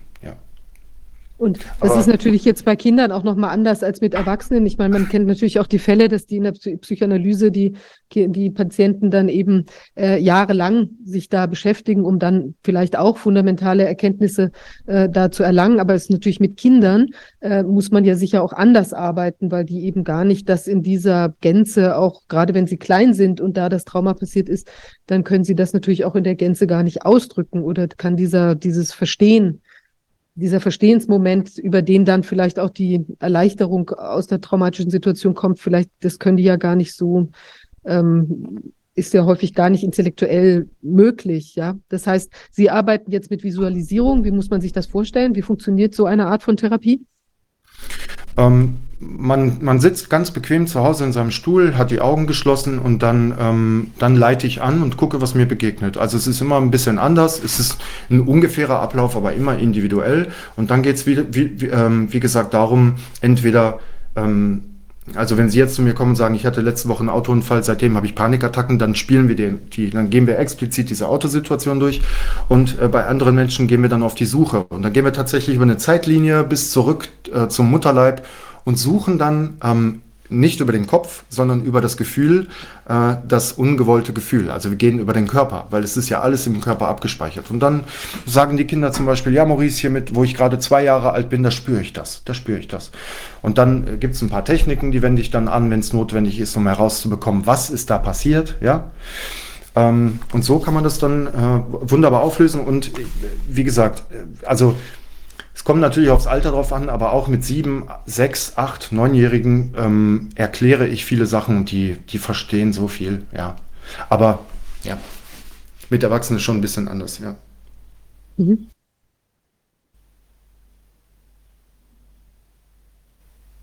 Ist schon unglaublich, was da so passiert ist in den letzten drei Jahren. Also manchmal kann man es ja, es ist wie ein, ein Film, in dem wir alle, denke ich, gelebt haben, auch auf eine Art und Weise. Also da ist so viel auf einen Schlag passiert und da ist auch so viel in Erschütterung geraten, auch an den Fundamenten und an den fundamentalen Überzeugungen, die man so hatte, ähm, wie alles seine Richtigkeit hat und äh, wer da auf wen Acht gibt. Und es ist schon erstaunlich. Also auch, ich denke, für Erwachsene ist da natürlich auch sehr viel zu verdauen und ähm, irgendwie wieder einzuordnen, auch wenn es jetzt ja vielfach äh, so in den ähm, wieder in den scheinbaren Normalzustand kommt. Wie wichtig empfinden Sie denn so einen Aspekt von, von, wie will man sagen, tätiger Reue oder wieder, Wiedergutmachung oder sich bemühen um Dinge, wenn man ähm, vielleicht auch, also auf einer psychologischen Ebene, ja, was macht das, wenn ich jetzt zum Beispiel auch als Elternteil sage, ähm, ich, ich habe dich nicht schützen können, zum Beispiel vor bestimmten Dingen und das ist mir ganz schlimm. Wie, wie sehen Sie das oder was macht das? Also im Prinzip so eine, also es sind ja auch ungewollte Täter teilweise, die Eltern sind ja ungewollt zu Tätern geworden. Ähm, was, was, was würde sowas machen? Oder merken Sie, dass das einen positiven Effekt, Effekt hat, solche, solche Dinge? Ist für mich ähm, überwiegend positiv, ja, weil äh, jetzt lernt das Kind was. Jetzt weiß das Kind, okay, Mama ist auch ein Mensch, Mama äh, kann manipuliert werden, okay, jetzt höre ich das Wort zum ersten Mal. Mama, was heißt denn Manipulation? Dann kann die Mama das erklären. Also es ist eine großartige Situation, um ganz viel miteinander zu lernen. Und die Mama zeigt auch, ähm, ich bin stark, weil ähm, starke Menschen können zugeben, dass sie etwas falsch gemacht haben. Schwache Menschen oder ego-getriebene Menschen oder traumatisierte Menschen können das nicht. Also insofern, großartige Situation, ja. Eben, und dann, dann musst du halt irgendwie so ein bisschen Ahnung haben. Und, und wenn du die nicht hast, liest du nach. Aber du brauchst Wissen, um dein Kind dann ähm, Dinge erklären zu können, dass dein Kind einfach ähm, ja, eine gewisse Resilienz aufbaut und einfach geschützt ist. Ja. Mhm. Also alles, was uns begegnet, immer mit den Kindern aufgreifen als Gespräch und da, da braucht man, weiß, das ist ja auch eine Konditionierung, Angst, Fehler zu machen oder ja, ähm, da, da fängt man dann an, okay, wie ist das Wort bei dir belegt? Fehler, was löst das bei dir aus? Ja, ein schlechtes Gefühl in der Brust, das geht so zu, alles klar. Dann weiß man gleich, du hast in der Schule gelernt, Fehler sind was Schlechtes und das äh, ist jetzt bei dir negativ belegt. So. Und dann klären wir das erstmal, dann sprechen wir über dieses Fehler machen und dann ähm, gebe ich so einen Satz an die Hand, äh, Fehler sind Sprungbretter für Wachstum. Und dann fangen wir an, gemeinsam zu überlegen, okay, warum? Wie muss man dann damit umgehen und so weiter. Und da sind wir wieder beim, es kommt darauf an, dass man äh, den ganzen Müll aus dem Kopf entfernt und alles mal hinterfragt und für sich klar macht. Und dann kann man auch ganz anders mit den Situationen umgehen. Und dann sind Fehler auf einmal was Wunderbares und dann freue ich mich. Äh, dann dann, dann gehe ich nicht mehr so ängstlich an die Sache, dann mache dann mach ich einfach Fehler. Was soll's? Weil ich kann daraus ja unglaublich viel mitnehmen und lernen. So. Mhm. Und ähm, diese großartige Surferin, von der ich vorhin erzählt habe, die, ähm, Die hat gesagt, Mut bedeutet nicht, dass du keine Angst hast. Mut bedeutet, dass du dich nicht von Angst aufhalten lässt. Und äh, selbstverständlich, ähm, oder für, ja, nicht selbstverständlich, aber heute zum Beispiel war ich auch nervös, ja, als ich hier reingekommen bin, weil ähm, ich habe da so ein, so ein traumatisches Erlebnis in der Musikschule. Da war ich 16, 15, da sollte ich ein Stück spielen, was viel zu schwer für mich war. Und die Lehrerin hat mich auf die Bühne gestellt und ich habe mich voll blamiert. Ich habe von den 130 Tönen, die da zu spielen sind, habe ich vielleicht vier getroffen. Das ist nicht übertrieben. Also es war eine absolute Katastrophe. Und ähm, das wirkt dann manchmal noch, ja. Aber ich stelle mich meiner Angst und es kommt, wie gesagt, darauf an, wie man damit umgeht. So. Und heute war das eben live und äh, sonst ist es vielleicht mal eine Aufnahme. Dann habe ich überlegt, okay, warum ist jetzt dein Körper nervös? Ja, weil er weiß, das ist eine Live-Aufnahme. Äh, und da kannst du dich nicht korrigieren, da kann man nichts rausschneiden. Jetzt musst so. Und dann arbeite ich mit diesen Gedanken, dann sage ich, ja, ich muss gar nichts. Und außerdem, ich sage das, was mir gerade in diesem Moment einfällt. Und das ist genau richtig so und das ist gut. Also einfach mit sich selbst arbeiten und mit den Gedanken. Ja, das ist unglaublich wichtig.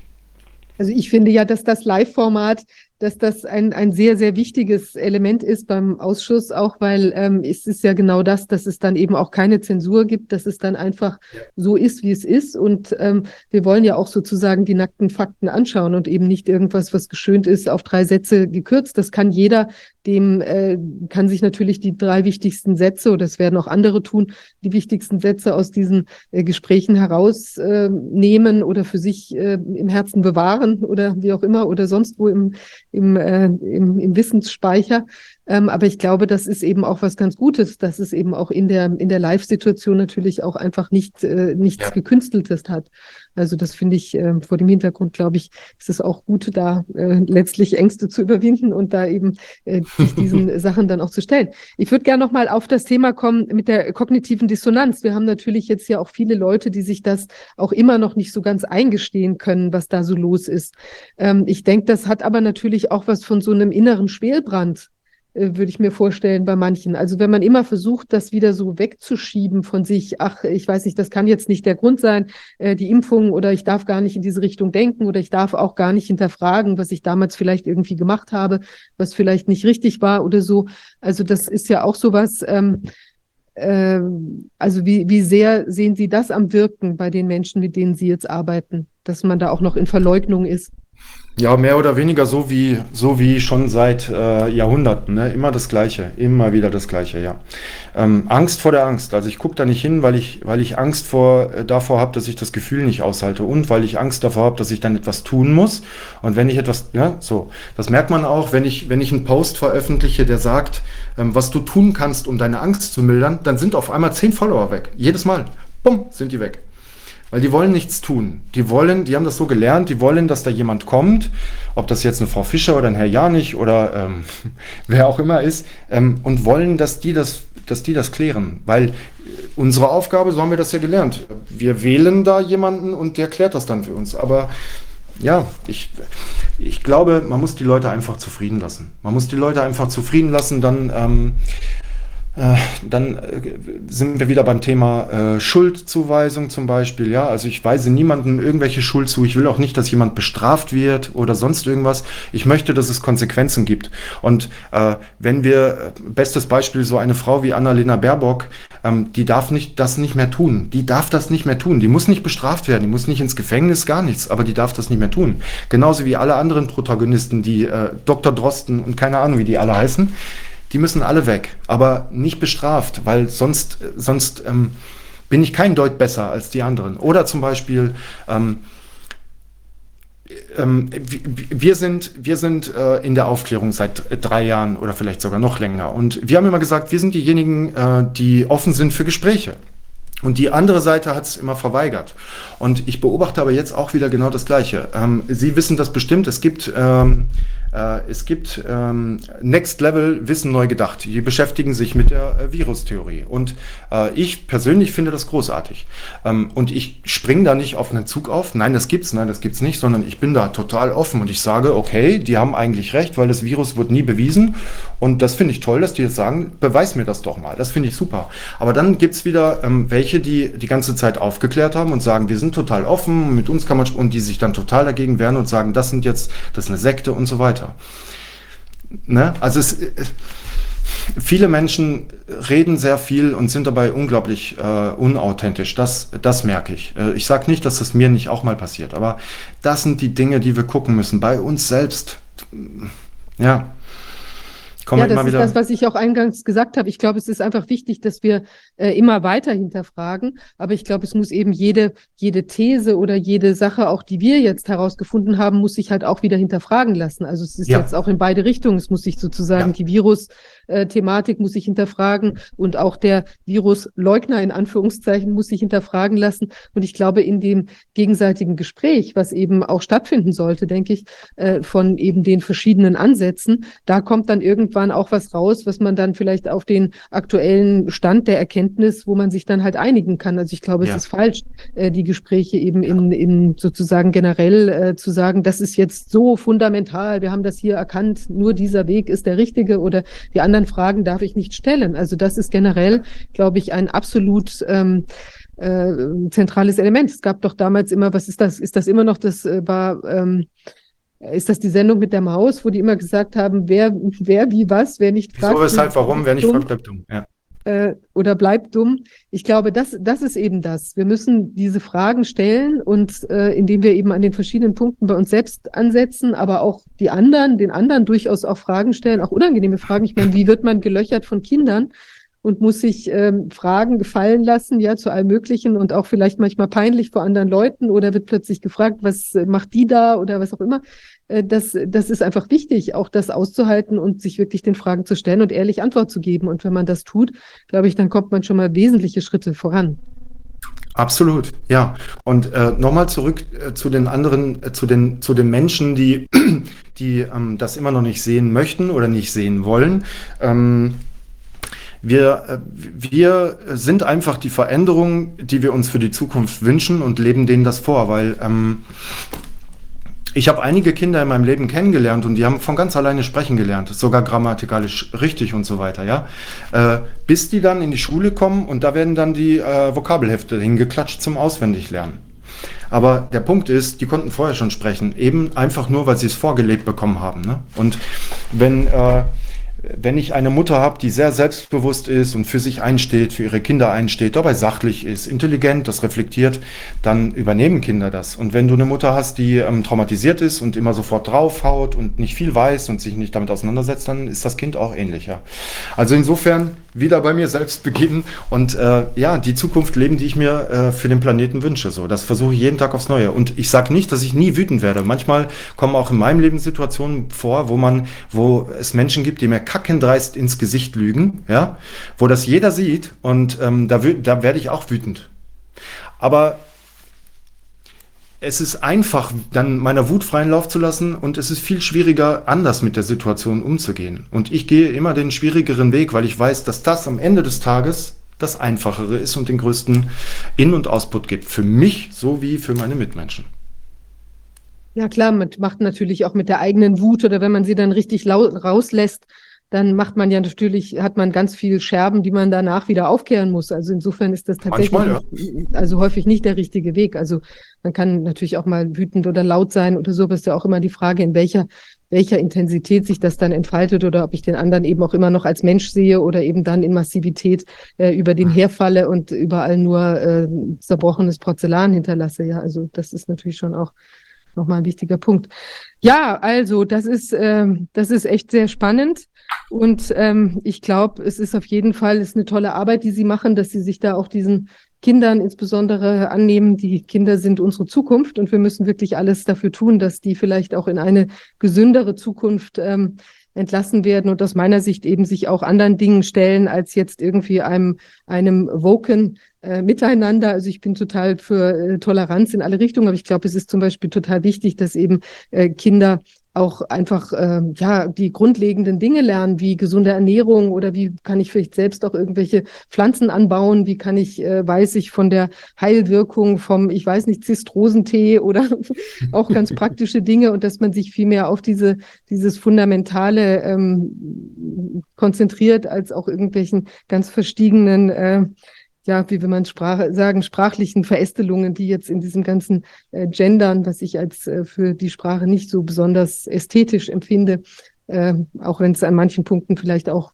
korrekt sein mag, manche Dinge, aber viele sind doch jetzt inzwischen eine ganz schöne äh, Übersteigerung. Und ich glaube, wir müssen uns auf die Dinge äh, fokussieren, die wirklich was mit uns zu tun haben, nämlich Mensch sein und sich miteinander stützen und äh, miteinander sein und, äh, und ja, irgendwie gut zueinander sein. Ich glaube, das ist der Punkt. Jetzt haben Sie noch was ganz Tolles angesprochen, da würde ich gerne noch was zu sagen. Ähm, also es ist ja eine Maschinerie der Manipulation. Also ich meine, wir springen nicht weiter zurück, aber Corona war das erste Beispiel. Dann das Klima war schon vorher, jetzt ist es Klima und jetzt kommt LGBTQ. Also ähm, es, ich, jeder kann das sehen, dass hier versucht wird, irgendwie einen Keil in die Familien zu treiben. Anders kann ich, weil ähm, also ja, ähm, wenn ich in den Rewe gehe und ich möchte mir eine Tüte Chips kaufen, will ich nicht, aber sagen wir mal wenn, dann stehen da 30 Tüten Chips und jeder hat einen anderen Inhalt, anderen Geschmack, anderen Preis, alle in ich werde wahnsinnig. Da habe ich schon keinen Bock mehr, da gehe ich raus. Ich bin damit überfordert. Ich bin schon damit, ja, so. Und jetzt Kindern mit drei oder vier Jahren zu erzählen, du kannst ein Elefant sein und wir sprechen dich mit äh, Stuhl an oder keine Ahnung was, das ist der komplette Irrsinn. Das ist der komplette Irrsinn. Und da müssen sich die Eltern äh, dagegen stellen und mutig sein und keine Angst vor irgendwelchen Behörden haben. Ähm, weil damit, das, das ist das nächste Ding, äh, da, da geht die Traumatisierung ja weiter. Jetzt, ähm, ich merke das bei mir persönlich, ja, ich schreibe einen Text und dann auf einmal kommt das, dass ich mich frage, oh ja, da würden jetzt andere Leute gendern. Und dann denke ich, ja, aber ich gucke kein Fernsehen, ich gucke wenig Nachrichten, ich bin, ja, so. Aber wie krass das im Kopf ist, das geht ja überall rum. Und die Kinder kriegen das jeden Tag präsentiert. Die sehen das, die sehen das. Da gibt's auch tolle Filme dafür, äh, äh, wie, wie das funktioniert. Ja, da wird jemand die ganze Zeit geframed, so unterschwellig, ihr merkt das gar nicht. Und am Ende des Tages tut er genau das, was gewollt ist. Weil man dann nur noch den Köder hinschmeißen muss. Und das ist auch eine ganz, ganz große Gefahr, diese, diese Verrücktmachung von Eltern äh, und Kindern. Ganz perverse, perfide Sache, genauso wie diese Masturbationsräume in. Also warum muss es ist, also da könnte ich mich richtig drüber aufregen. Das ist so, so pervers und so schlimm.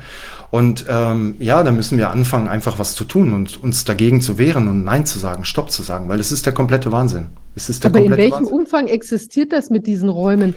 Ich höre das auch immer, aber was ist das? Ich meine, gibt es das, gibt's das in größeren, größerer Anzahl real oder ist das nur eine Angst, äh, Angstchimäre? Weil das ist ja wirklich absurd. Ja, es ist sowohl als auch. Ne? Also ich habe noch keinen dieser Räume gesehen. Ich habe mir aber des Öfteren erzählen lassen, es war ja auch, äh, gab es einen Artikel dazu, in Köln ne, war das irgendwie so. Ob wie das jetzt Ganze fortgeschritten ist, weiß ich nicht, aber jedenfalls wird ja, ist es ja immer so, wenn drüber gesprochen wird, dauert es zwei Monate, wir kriegen das gar nicht mit, das wird hinter unserem Rücken, wir kriegen noch ein paar Häppchen zugeworfen, damit wir abgelenkt sind und uns mit irgendwelchem Rotz wieder beschäftigen und dann wird das beschlossen und dann ist es schon etabliert. Ja. Und dann kommt wieder die große Angst und dann traut sich wieder keiner was zu sagen und dann haben wir wieder das große Geschrei. Ja. Und ähm, ich habe dienstags, jeden Dienstag treffe ich mich mit äh, Kindern und Jugendlichen. Das habe ich auch in der Corona-Zeit entstehen lassen. Ich nenne das Entwicklungsstätte. Und da spreche ich mit Kindern über sowas wie, was ist Manipulation, wie bemerkt man, dass man manipuliert wird? Was ist Mobbing, wie kann man Mobbing verhindern? Was tut man, wenn man gemobbt wird? Äh, wie wird man glücklicher? Was bedeutet Resilienz? Also diese, also das, was Sie vorhin gesagt haben, die Basics, die Grundlagen, die lernen Sie dann äh, bei mir in der Entwicklungsstätte und, und da müssen wir anfangen, in der Schule wieder äh, die Basics beizubringen. Was bedeutet das eigentlich, glücklich zu sein? Ich habe noch ein Beispiel. Ich hatte lange Zeit an einem Gymnasium eine Bläserklasse mit 30 Kindern. Total cool. Äh, gleich morgens erste Stunde, 30 Kinder mit Blasinstrument, ja. Und ich habe mit denen immer zuerst eine Übung gemacht, weil ich gemerkt habe, die kommen schon völlig gestresst in den Raum. Dann habe ich die Frage gestellt, liebe Kinder, wer von euch ist gestresst? Da gingen 27 von 30 Händen hoch. Und dann habe ich gesagt, ich zeige euch jetzt eine Übung und wir erledigen mal den Stress. Dann haben wir alle die Augen geschlossen und ich habe die Anleit ich habe die Kinder angeleitet, bitte gedanklich an einen Ort zu gehen, der ihnen sehr positiv in Erinnerung geblieben ist. Das haben wir gemacht. Die Übung dauert 30 Sekunden. Dann habe ich die Augen wieder öffnen lassen. Die haben mir gesagt, dann habe ich die Frage gestellt, wem geht es besser? Es gingen alle Hände nach oben. Und dann haben mir die Kinder äh, immer jede Woche ein neues Kind erzählt, dass, dass es die Übung zu Hause benutzt während den Hausaufgaben, weil es spürt, dass es gestresst wird. Dann geht es kurz raus, macht die Übung, geht wieder zurück und so. Und da, da merkt man schon, was da alles schief läuft. Nur es redet keiner darüber. Es redet keiner darüber. Und da müssen wir beginnen, was zu machen. Das, das ist meine Aufgabe und das ist, das ist das, was ich den Menschen gern mitgeben möchte. Lasst euch das nicht gefallen, es kann euch nichts passieren. Seid mutig und und fangt an, irgendwas zu verändern bei euch selbst. Das ist mal das Erste, was du. Wenn ich eine Klientin mit einer Angststörung hat und die hat Angst, in die Schule zu gehen und die sitzt im Auto und schafft es nicht auszusteigen, dann sage ich, wir steigen jetzt aus dem Auto aus. Und wenn dich, sich das blöd anfühlt, wenn du aus dem Auto ausgestiegen bist, dann steigst du wieder ein. Du musst da nicht hingehen, gar nichts. Und schon steigt der Klient aus und geht aus dem Auto, weil, weil er keine Angst mehr hat von diesem.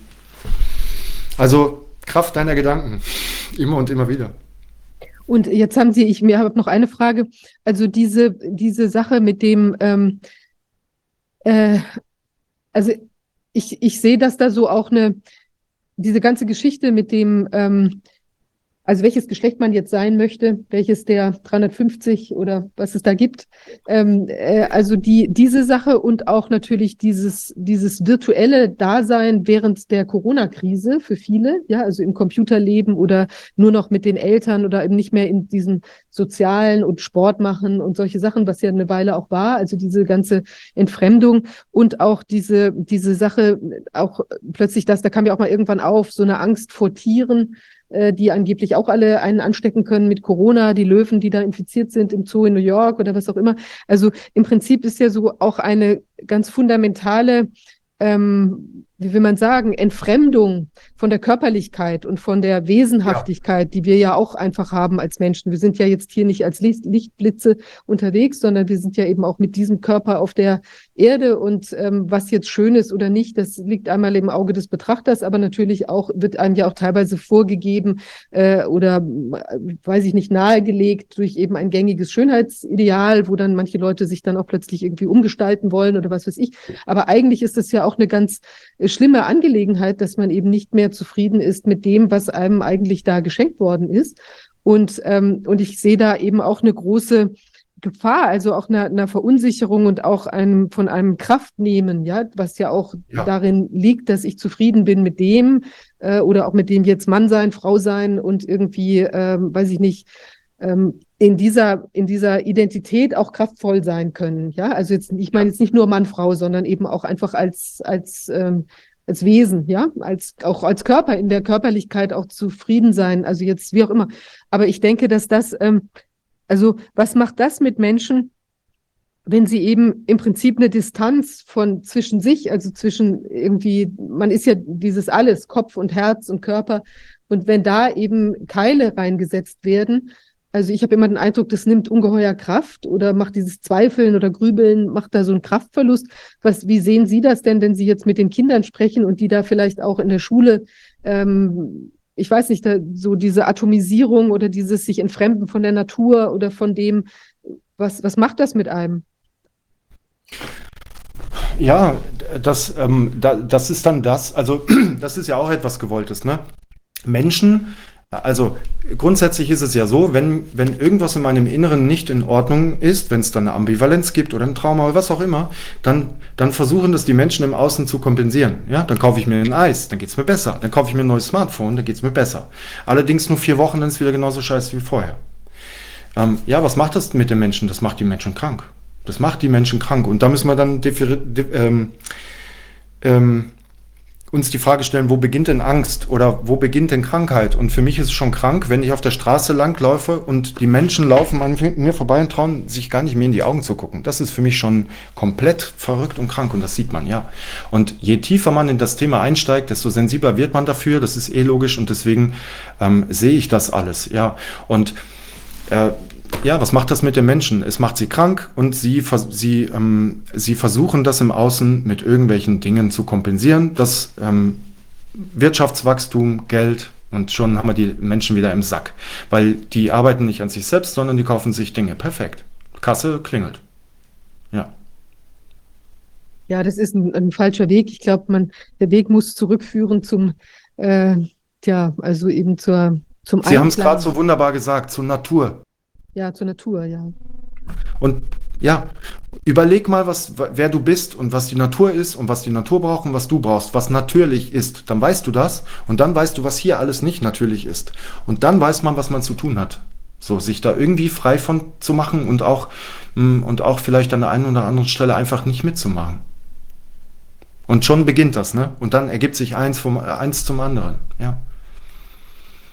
Ja, Herr Janich, ganz herzlichen Dank für dieses Gespräch. Es ist eine wichtige Arbeit, die Sie machen. Ich hoffe, dass Sie da weiter positiv wirken werden zur, zum Vorteil von den Kindern und äh, den Sie begleitenden Eltern sozusagen. Und ähm, ja, prima. Und ich hoffe, dass wir da auch einen Weg rausfinden aus dieser äh, sehr unnatürlichen Situation, in der wir uns äh, befinden und eben wieder in eine auf allen Ebenen ein produktiveres Miteinander und stärkere Naturverbundenheit und eben menschengemäßen äh, Aktivitäten und auch die Menschenwürde respektierenden Aktivitäten gelangen werden. Ja, wir tun alle, versuchen alle unseren Beitrag zu leisten. Ich hoffe oder ich bin davon überzeugt, dass es auch gelingen wird, weil ich glaube, die, die Zeit ist auch irgendwie durch für diese einseitige und, und geldgetriebene und egomane ähm, ja. Entwicklung, die wir beobachten. Ja, das, das, ich unterschreibe das so, was Sie gerade gesagt haben. Und äh, zum letzten Punkt, ja, definitiv, das auch nochmal gesagt,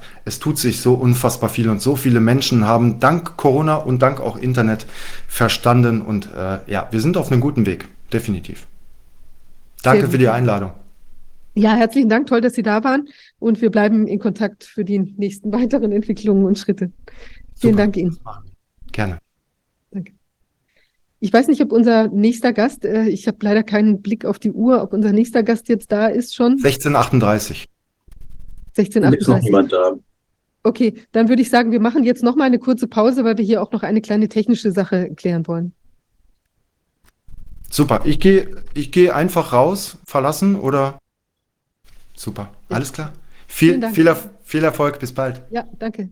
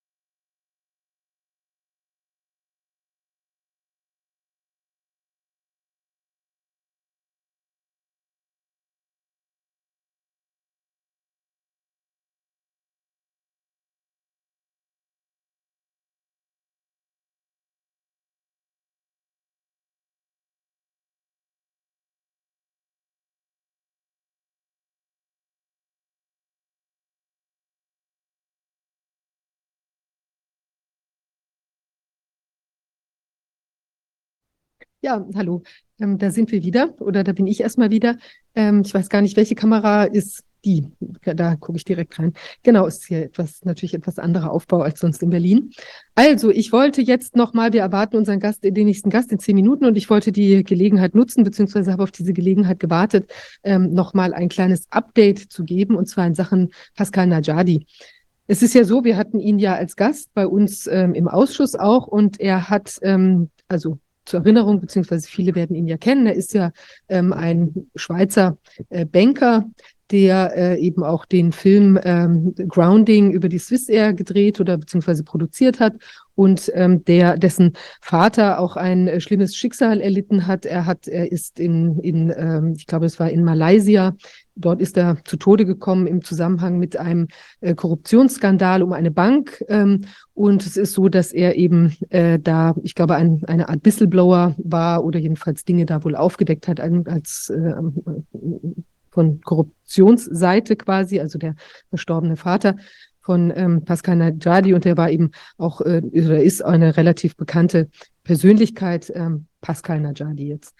So, und wir hatten ihn ja auch bei uns im Ausschuss und er hat berichtet über das Verfahren, was er angestrengt hat äh, in der Schweiz damals. Und zwar hat er sich ja gegen den ehemaligen äh, Schweizer Staatspräsidenten ähm, äh, oder den, nee, den aktuellen, Entschuldigung, den aktuellen ähm, Alain Berset gewandt und hat eben eine Strafanzeige gegen ihn erstattet. Da hatte er auch bei uns darüber berichtet.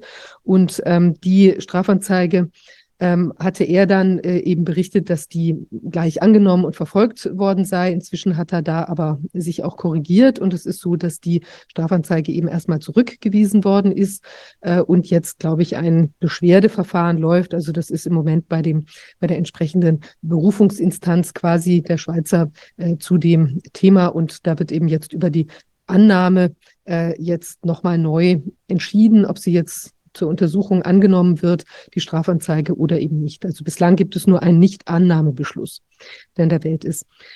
Ähm, jetzt ist so, dass ja der Pascal Najadi dann in, in, in äh, Amerika eine Klage anhängig gemacht hat, äh, also in New York, ähm, oder das jedenfalls kommuniziert wurde und, so, wurde und zwar in Zusammenwirken mit einer ähm, Dame namens Anna McCarthy, die mir jetzt gar nichts sagte vorher und auch jetzt weiterhin wenig sagt, weil nicht so viel über sie zu erfahren ist. Es hieß zuerst, sie sei eine erfahrene Rechtsanwältin und dann hieß es, ähm, sie ist eben, sie hat irgendwie, ich glaube, in Panama an der Verfassung mitgeschrieben. Ich weiß jetzt nicht genau, wie das da zu werten ist. Ja, auch dazu habe ich jetzt persönlich im Netz nichts gefunden.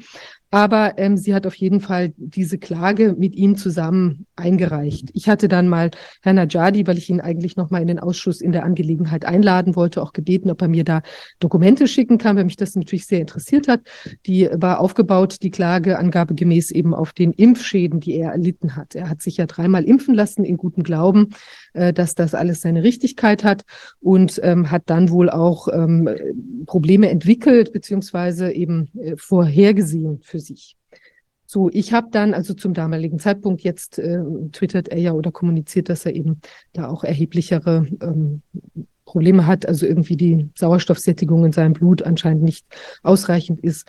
Ähm, nun ja, also jedenfalls, ich habe ihn gebeten, Dokumente eben äh, mir doch bitte zu zeigen, so dass ich auch mich da schlau machen kann, wie dieser Ansatz der Klage ist in Amerika, weil mich das natürlich einmal persönlich interessiert. Und ähm, zum anderen natürlich auch ein interessantes Thema jetzt für den Ausschuss gewesen wäre, zu gucken, was da jetzt läuft. So, dann war es so, dass er mir eben und auch Anna McCarthy, ähm, an die er dann sehr schnell verwiesen hat, eben mir keine Unterlagen zu den Klagen schicken konnten und eben gesagt haben, das Ganze ist versiegelt in New York vom Gericht versiegelt. Ähm, und ich habe dann äh, aber, und er hat mich eben dann äh, hingewiesen auf seiner Webseite, die dazu, die er dazu mit Anna McCarthy anscheinend aufgesetzt hat.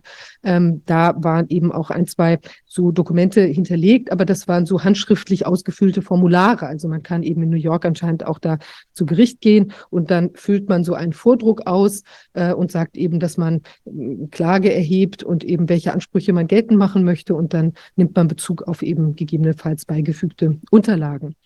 Ja, und ähm, das war eben so ein bisschen, es gibt offenbar, gab ein bisschen was, aber dann eben doch nicht alles. Und ich habe dann selber noch mal ein bisschen recherchiert, auch mit der Hilfe von amerikanischen Kollegen, weil ich eben doch sehr neugierig war, ähm, weil mich die Kollegen auch hingewiesen haben, dass sie eben doch noch etwas mehr Unterlagen finden konnten. Und ähm, dann habe ich eben eine Kollegin gebeten, also habe dann auch mal bei dem Gericht äh, mich äh, versucht schlau zu machen, ob da eben doch irgendwas zugänglich ist, weil das ja so ein bisschen merkwürdig war, dass man das eine findet und anderes nicht. Naja, und eine Rechtsanwaltskollegin hat dann in New York eben Akteneinsicht äh, nehmen können und zwar vollumfänglich. Also da war gar nichts versiegelt, sondern die Akten waren eben einzusehen und sie hat sie mir dann auch ähm, zugeschickt, weil ich eben gucken wollte, was ist dran an der Klage äh, oder was eben auch nicht. Und insbesondere hat mich natürlich ein erfolgversprechender Weg interessiert, den es vielleicht da gibt. So, zu meinem äh, Erstaunen bekam ich dann ein Konvolut, von 700 Seiten. Und die bestanden aus ähm, hinsichtlich Klageerhebung nur aus weiteren handschriftlichen Formularen, also ausgefüllten Formularen, ähm, wo aber auch ähm, Pascal Najadi im Prinzip in einem Nebensatz nur auftauchte beziehungsweise eben äh, zum Beispiel gar kein Schadensersatz äh, oder Schmerzensgeld wegen der möglichen Impfschäden äh, beziffert war oder nähere Angaben dazu gemacht wurden. Also die Klage richtete sich dann gegen die äh, New Yorker, ähm, also die sitzen im, im Staat New York anscheinend, Pfizer Inc., gegen die Hersteller der, der Impfdosen. Ähm, allerdings hat ja Najadi eben die Impfung in der Schweiz äh, nach meinem Kenntnisstand jedenfalls ähm, äh, gesetzt bekommen, so dass natürlich die Frage ist, ob er da überhaupt in New York klagen kann. Also auch zu diesem Problem sozusagen der Zuständigkeit des amerikanischen Gerichts war da jetzt nichts ausgeführt in den Unterlagen. Und als Anlagen war dann ähm, eben ein Impfausweis von Pascal Najadi und eben ein Personalausweis und dann die Anzeige, die er in der Schweiz erstattet hat. Und außerdem den Hauptteil des ähm, Konvoluts machte eben die Strafanzeige von dem äh, Kollegen Philipp Kruse äh, aus, die er eben gegen die äh, Swiss Medic äh, in der Schweiz erhoben hat, eben wegen dieser, dieser Impf, äh, Impfthemen. Äh, und dann waren auch noch von einer Organisation aus ähm, England, ähm, die heißen Us for Them, ist eine Eltern, so eine Art Eltern stehen auf Äquivalent. Und die hatten mal eine, ähm, ja, eine Beschwerde erhoben bei einer Organisation, die äh, sich äh, im, ein, im Namen auch das Wort Agency trägt. Das ist aber eine Lobbyorganisation der Pharmaindustrie und im Prinzip so eine Art ähm, tja, Mediations, ständiger Mediationsausschuss so etwas in der Art, ja, wo man sich beschweren kann und wo dann eben versucht wird, irgendeine Art von gütlicher Einigung zu erzielen. Aber letztlich ähm, ist, hat die gar keinen also die, was immer sie urteilt oder zu welchem Beschluss sie kommt, hat überhaupt gar keine Wirkung im, im Rechtlichen. Ja, weil sie eben äh, keine Bindungswirkung entfaltet. Und Anna McCarthy hatte sich offenbar täuschen lassen durch ähm, den, das Wort ähm, Agency, also quasi Behörde, in dem Namen dieser Organisation und hatte dann auch in den Angaben in New York äh, den Hinweis aufgebracht, dass eben es schon Urteile gäbe, unter anderem eben von einer Verwaltungsorganisation, also einer Verwaltungsbehörde dieser Entität. Also das ist nicht zutreffend. Ja, und ähm, jetzt muss ich sagen, leider mh, hm, ist da eben gar keine so richtige Klageaktivität äh, zu erkennen. Also es gibt diese eingereichte Klage, aber es gibt kein, keine Herleitung, warum der, äh, der ähm, in New York die, die, das Gericht äh, zuständig sein könnte in der Angelegenheit, weil Pascal Najadi müsste ja einmal überwinden, dass er jetzt kein, äh, kein Amerikaner ist und dann zusätzlich die Schädigungshandlung äh, eben tatsächlich auch in irgendwie mit Amerika zu tun hat. Ja, weil äh, das ist ja nicht automatisch, dass wenn ich von einer Tochtergesellschaft beispielsweise in, in Deutschland jetzt eben ein fehlerhaftes Produkt äh, verkauft bekomme, dass ich dann automatisch in Amerika beim, bei der Konzernmutter zugreifen kann. Also juristisch ist das nicht ganz einfach, das herzuleiten. In Amerika gibt es ja auch sehr viele, ähm, wie will man sagen, Haftungsfreistellungskonstellationen äh, für Hersteller von Impf äh, Produkten. Also das ist auf jeden Fall eine sehr wenig professionell aufbereitete Klage, ähm, die auch dadurch auffällt, dass überhaupt keine Anwälte involviert sind von Seiten von Pascal Najadi und Anna McCarthy. Also Anna McCarthy hat das als Privatperson gestaltet. Sie ist möglicherweise eine studierte Juristin, bezeichnet sich selbst in einem Dokument, äh, was da in den Klageunterlagen dabei liegt, äh, als eine Übersetzerin, möglicherweise vereidigte Übersetzerin von Spanisch ins Englische für juristische Texte. Also ob sie auch tatsächlich ein, eine, eine Juristin ist, in Panama vielleicht zugelassen, wo sie herkommt, das äh, entzieht sich meiner Kenntnis. Also es ist auf jeden Fall, hm, wie will man sagen, da noch sehr, sehr viel Arbeit äh, wäre zu tun, um diese Klage ähm, da sinnvoll vorantreiben zu können. Äh, und von dem Ansatz, der dort präsentiert ist, äh, würde ich sagen, die Klage ist sehr wenig aussichtsreich und das haben auch ähm, zwei andere amerikanische Kolleginnen äh, bestätigt, dass sie da eben sehr, sehr wenig Aussicht sehen. Was jetzt noch in dem Fall sehr interessant ist oder hinzukommt, das ist, dass Anna McCarthy schon diverse andere Klagen äh, in ähnlicher Manier eingereicht hat. Sie hat einmal selbst gegen äh, Pfizer geklagt und sie hat dann auch gegen noch andere Leute geklagt, zum Beispiel gegen die zwei ähm, Söhne des eines ehemaligen äh, panamesischen ähm, Präsidenten. Da ging es um Ländereien, die da in Amerika äh, möglicherweise entzogen worden sind, ihrer Familie oder so.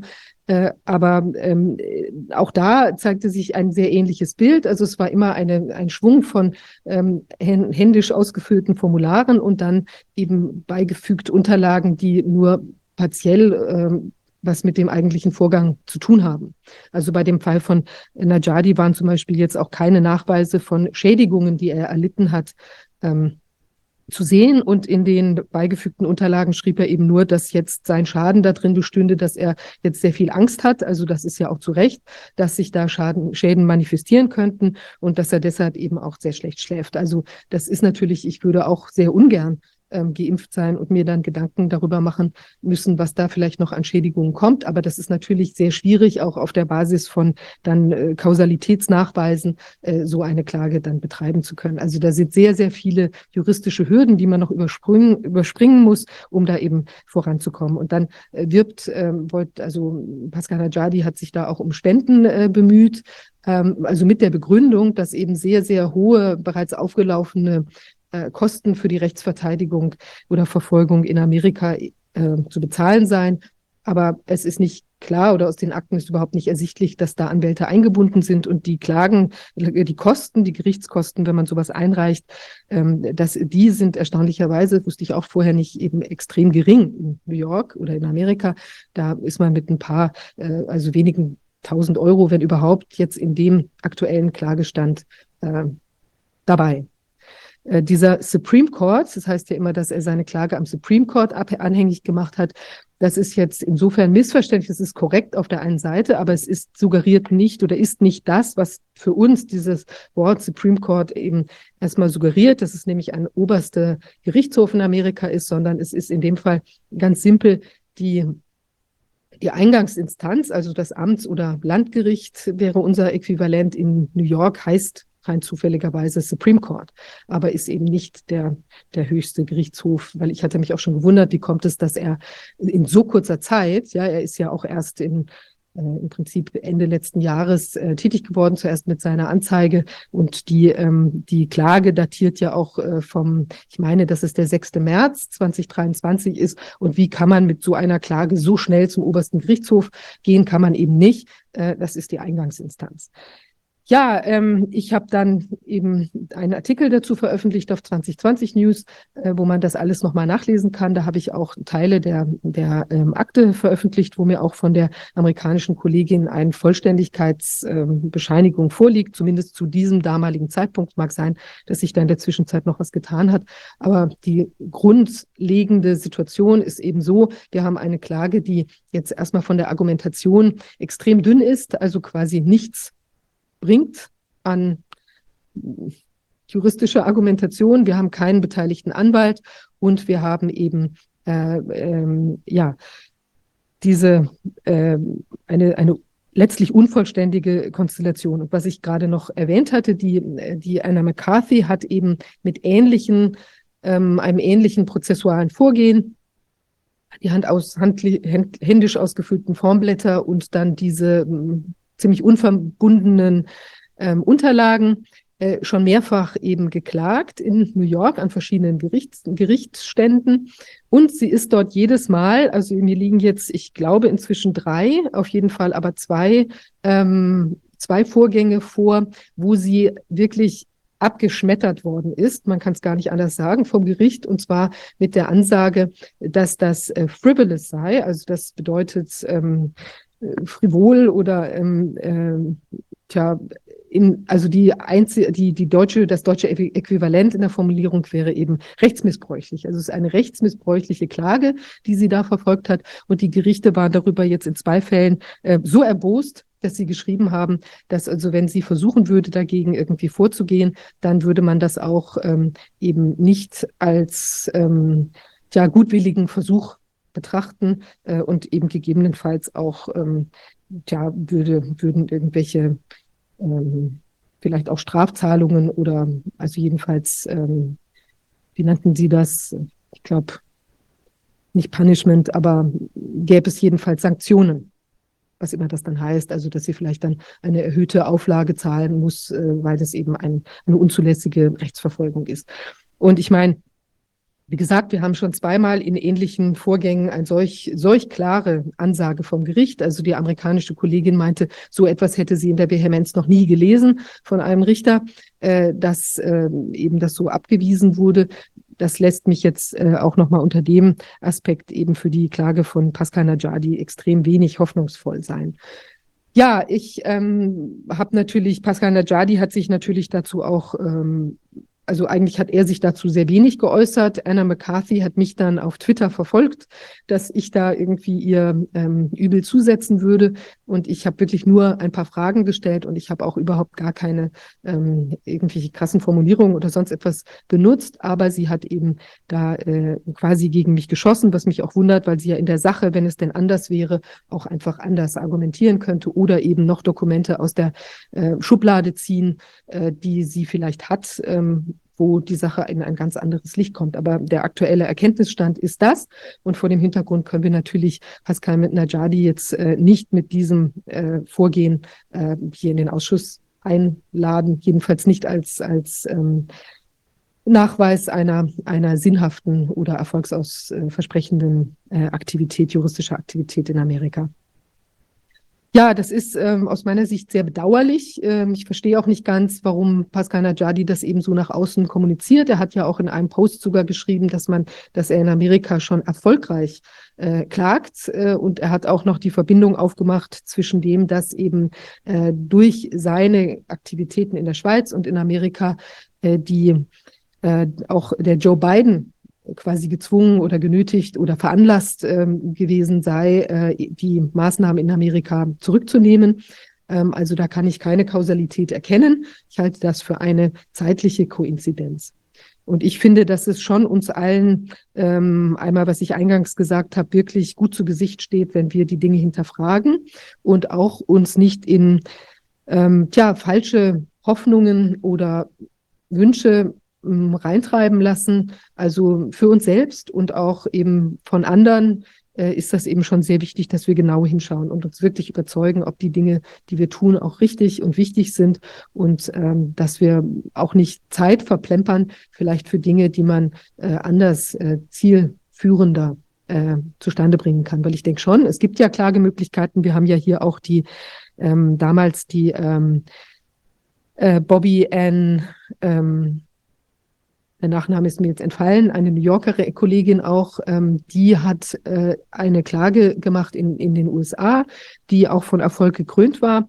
Äh, da ging es, glaube ich, um, um Zuständigkeitsfragen, dass die ähm, dass da nicht äh, die, äh, dass die, es konnten bestimmte Maßnahmen nicht verhängt werden, eben von der sie verhängenden Entität. Da hat sie auch gewonnen. Ich habe neulich gehört, dass sie jetzt leider in die ähm, in den Widerspruch gehen musste oder in die Berufung gehen musste, weil äh, das eben äh, oder das verteidigen muss, weil eben der Gegner, also die staatliche Entität, da in die Berufung gegangen ist. Aber es gibt wirklich Erfolgs aus, also es gibt erfolgversprechende äh, Klagen, aber ich glaube, wir müssen sehr stark aufpassen, dass wir uns eben nicht ähm, tja, da reinsteigern und dann denken, da ist jetzt ähm, jede Aktivität wird von Erfolg gekrönt sein oder eben besonders schön klingende ähm, Aktivitäten werden von Erfolg gekrönt sein.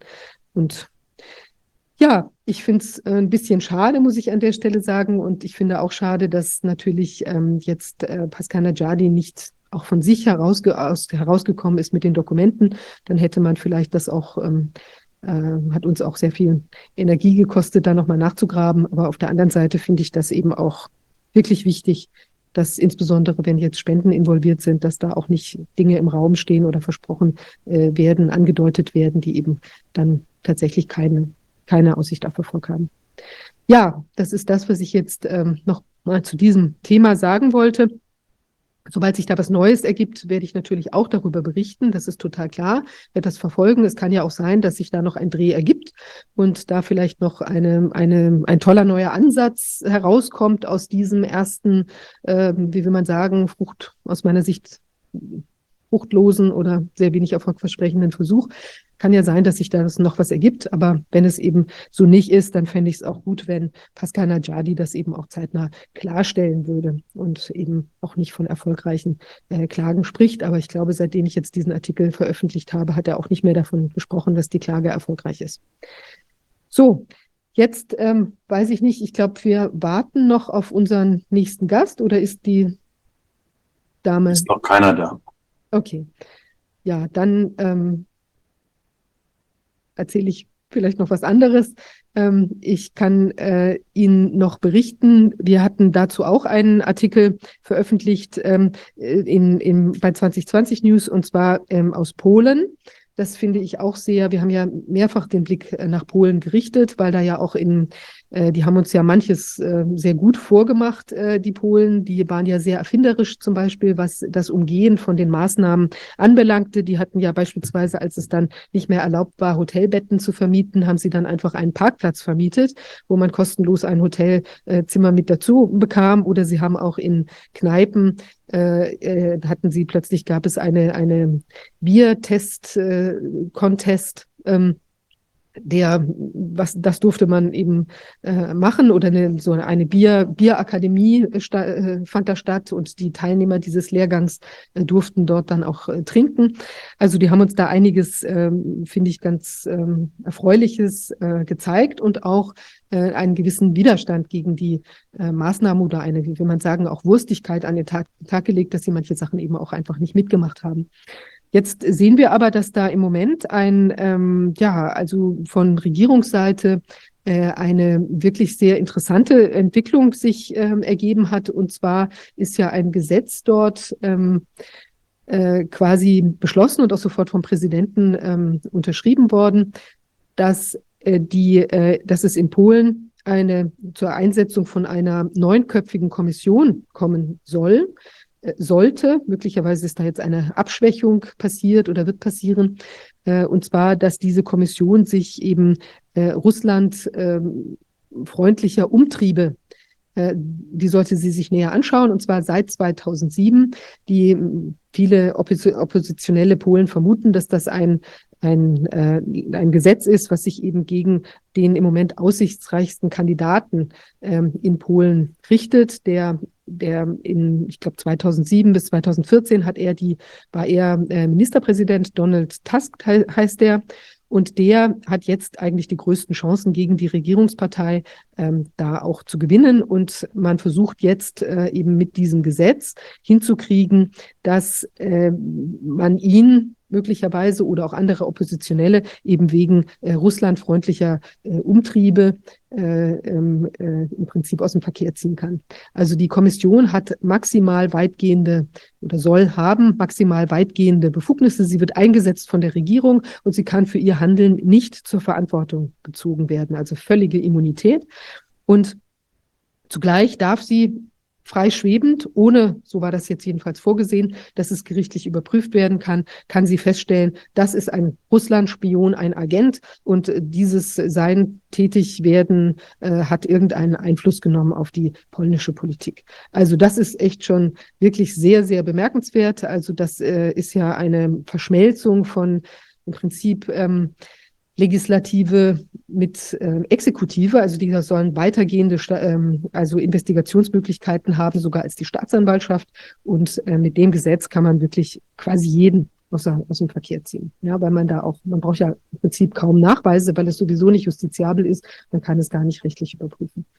Also das hat in Polen zu großer ähm, Verbitterung geführt. Es gab eine riesengroße Demonstration ähm, jetzt am letzten Wochenende, am Sonntag, an der auch der ähm, eben der ja, äh, damalige äh, Vertreter der Gewerkschaft Solidarność, der Lech Walesa ist da auch mitgelaufen und es gab eben einen Riesenaufschrei, dass man dieses Gesetz nicht möchte. Es hat sogar der äh, der Doktorvater von dem ähm, Kanz, also von dem Staatspräsidenten, der das eben ausgefertigt hat, das, das Dokument, der hat sich dagegen verwehrt oder beziehungsweise hat gesagt, also er schämt sich für seinen äh, Doktoranden, also für den ähm, den äh, Staatspräsidenten, der das unterzeichnet hat, weil der ist ja auch, wäre ja auch äh, im Verfassungsrecht bewandert und es sei unglaublich, dass er ein solches Gesetz unterschrieben hätte.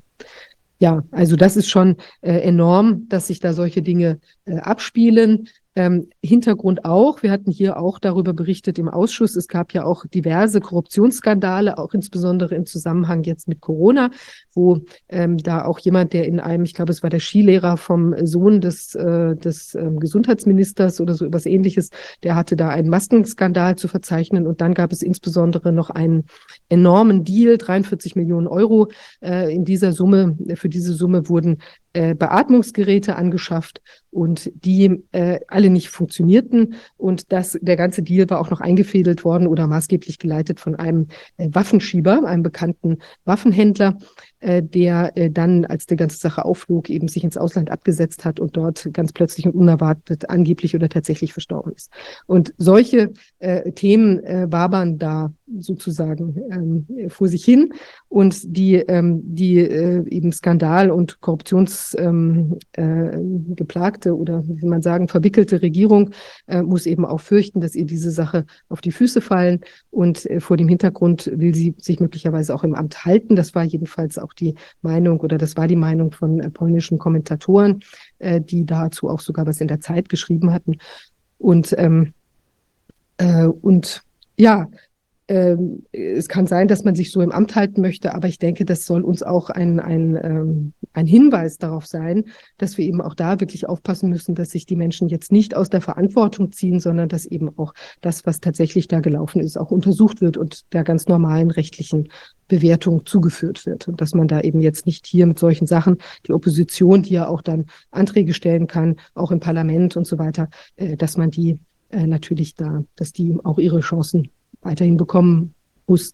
Die, der Witz war bei der Gelegenheit, also wie es genau funktioniert, ist, dass die, dass der äh, beispielsweise, wenn es sich jetzt gegen Herrn Tusk äh, richten würde, äh, ein solcher Vorwurf, dann soll der nicht mehr äh, also das aktive ähm, Wahlrecht eben in Anspruch genommen, äh, also aktives und passives Wahlrecht. Ich meine also zumindest das, dass er, er kann dann selbst nicht mehr gewählt werden. Also wenn einem solch ein Vorwurf gemacht wird äh, von dieser Kommission, dann kann er eben nicht mehr gewählt werden. Steht er also für öffentliche Ämter nicht mehr zur Verfügung. Das ist der Wahnsinn. Auf die Art und Weise kann man natürlich jeden beliebigen ausschalten und wenn dann eben nur noch äh, die Regierungspartei oder eben wenige Personen, die vielleicht alle in einem Näheverhältnis stehen, übrig bleiben, dann ähm, ist es natürlich nochmal Schluss mit der Demokratie. Also vor dem Hintergrund ganz gefährliche Entwicklung. Ich hoffe, dass sich da inzwischen etwas getan hat und dass die Person, die äh, eben der Staatspräsident wird auch schon nur noch teilweise verächtlich äh, der Kugelschreiber genannt in Polen, weil er eben alle diese Gesetze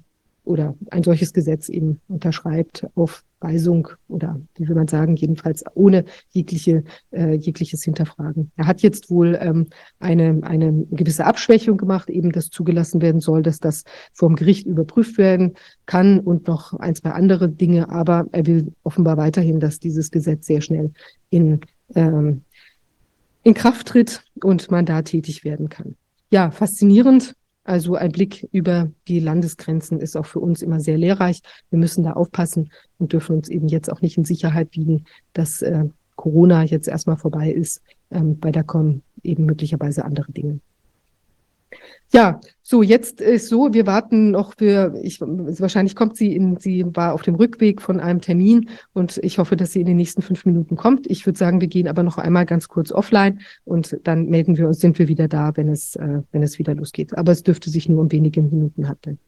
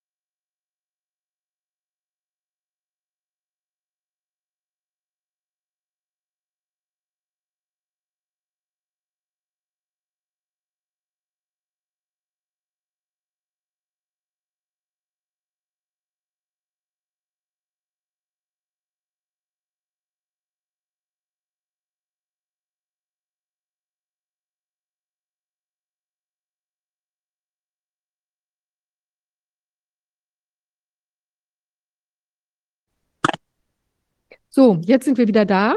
Äh, ich begrüße unseren nächsten Gast, ähm, Frau Christina Braun. Sie sind, äh, äh, Sie sind, Entschuldigung, Baum.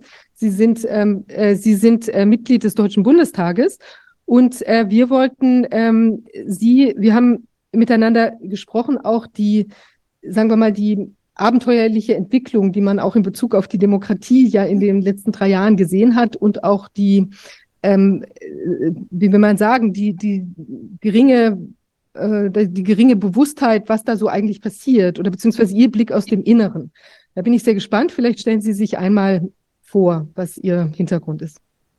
Ja, also mein Name ist äh, Dr. Christina Baum. Ich bin eigentlich Zahnärztin und äh, das heißt eigentlich, ich arbeite tatsächlich auch immer noch mal stundenweise in der Praxis als Zahnärztin und äh, bin seit zehn Jahren in der AfD, also in der Alternative für Deutschland war vorher parteilos. Ich bin deshalb damals schon reingegangen, weil ich damals schon festgestellt habe, dass es viele Dinge gibt in Deutschland, die kritikwürdig sind und ich habe keine, keine echte Kritik wahrnehmen können. Also alle, die damals Kritik geübt haben, wenn ich nur an den Herrn Sarrazin denke, die wurden sofort medial niedergemacht und das, äh, das war für mich also ein Unding, das geht gar nicht, sowas. Ich komme ursprünglich aus der DDR, bin in Thüringen geboren. Das heißt also, ich habe sowas alles schon mal mitgemacht, ja, die Einschränkung der Meinungsfreiheit und dass man uns den Mund verboten hat. Und ich habe mir damals geschworen, das lasse ich mir nie wieder bieten. Und so bin ich damals, also vor zehn Jahren schon Gründungsmitglied in die AfD reingekommen und dann seit 2016, fünf Jahre lang war ich im Landtag in Baden-Württemberg in Stuttgart als, also als Mitglied der Landtagsfraktion. Und dann 2021 bin ich dann gewählt worden in den, in den Bundestag als Bundestagsabgeordnete. Ich bin dort im Ausschuss für Gesundheit. Also habe das muss ich dazu sagen, gerade die Corona-Zeit als gesundheitspolitische Sprecherin in der AfD-Fraktion, also von Anfang an mitgemacht und eigentlich auch die Position unserer Fraktion weitgehend vorgegeben, weil ich die einzige Ärztin war. Ja, also Zahnärztin halt mit, also zumindest mit medizinischen Grundkenntnissen. Der Herr Fichtner war ja leider, der war ja früher mit mir zusammen in der Fraktion, dann schon nicht mehr dabei. Aber auch wir haben uns immer wieder beraten, wie man die bestimmten Schritte, die man damals gegangen ist, mit den ganzen Maßnahmen, wie man das zu bewerten hat, wie man es einzuschätzen hat. Also wir haben uns da auch schon ausgetauscht und sind eigentlich immer zu dem gleichen Ergebnis gekommen. Ich muss sagen, für die Landtagsfraktion in Baden-Württemberg haben wir sehr schnell den richtigen Kurs vorgegeben, nämlich dass wir praktisch die ganzen Maßnahmen dann abgelehnt haben. Was war denn jetzt Ihre Beobachtung so, äh, wie da die Diskussionen gelaufen sind? Also es ist ja erstaunlich, dass da nicht auch andere äh, Parteien auch relativ schnell irgendwie erkannt haben oder Abgeordnete erkannt haben, dass da gewisse Dinge übertrieben gesehen wurden. Haben Sie den Eindruck, das ist ein strukturelles Problem gewesen oder wie? Also ich kann Ihnen das tatsächlich genau beschreiben, wie das von Anfang an abgelaufen ist in Stuttgart. Am Anfang, wir können uns alle daran erinnern, hieß es ja, von offizieller Seite, es sei ja nur ein, eine Virusinfektion, das wäre wie eine Grippe, alles harmlos. Und zu der Zeit kann ich mich an meine erste Rede, das war Anfang Februar, sehr genau erinnern.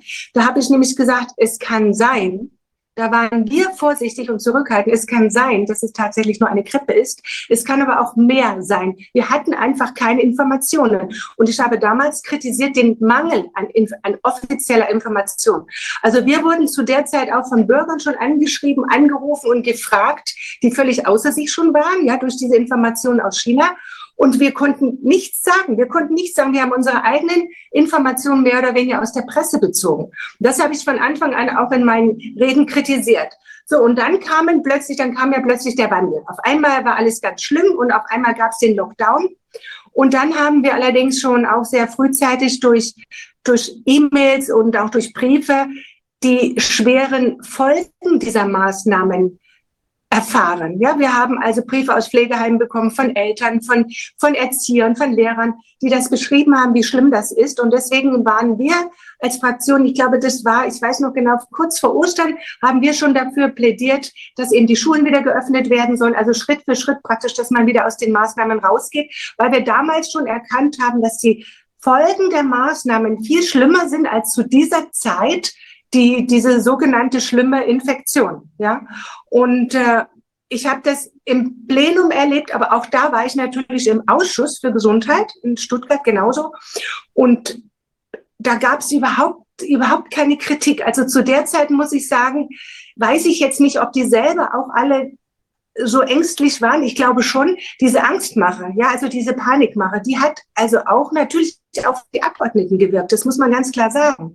Und auch in diesem Gesundheitsausschuss ich weiß gar nicht, ob da überhaupt außer mir ein Arzt dabei war. Das kann ich Ihnen jetzt gar nicht sagen. Jetzt in, in Berlin, also in, in, diesem Gesundheitsausschuss vom Bundestag sind einige Ärzte dabei. Damals in Stuttgart kann ich Ihnen das gar nicht sagen, ob da welche dabei waren.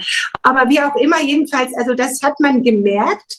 Diese, diese Panikmache hat auch auf die anderen Abgeordneten Einfluss gehabt. Das war ganz offensichtlich. Aber sie haben auch nicht ein einziges Mal die Maßnahmen hinterfragt. Überhaupt nicht. Und ganz schlimm das habe ich also in ganz schlimmer Erinnerung.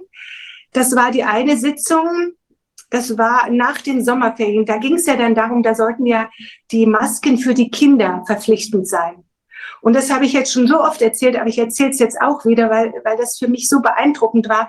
Da habe ich wirklich, ich bin verzweifelt. Ich habe dann die, die meine lieben Kollegen ja, aus dem Gesundheitsausschuss regelrecht angefleht. Ich habe gesagt, das könnt ihr doch nicht machen. Ihr könnt doch die Kinder nicht acht Stunden hinter diese Maske setzen.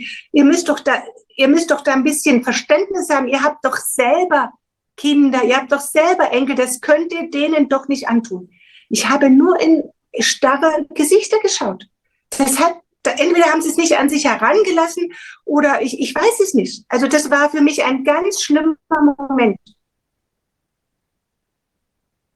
Ist ja, ist ja ein Ding. Und haben Sie denn, ähm, haben Sie denn da mit Einzelnen dann auch vielleicht über dieses Thema später nochmal sprechen können, warum das da so gelaufen ist oder warum man sich so entschieden hat oder so hart war? Nein, eigentlich gar nicht. Also, sag mal mal so, gerade was die AfD angeht, war das ja am Anfang so, die haben uns ja gar nicht richtig ernst genommen. Ne? Wir waren jetzt neu, die haben uns gar nicht ernst genommen.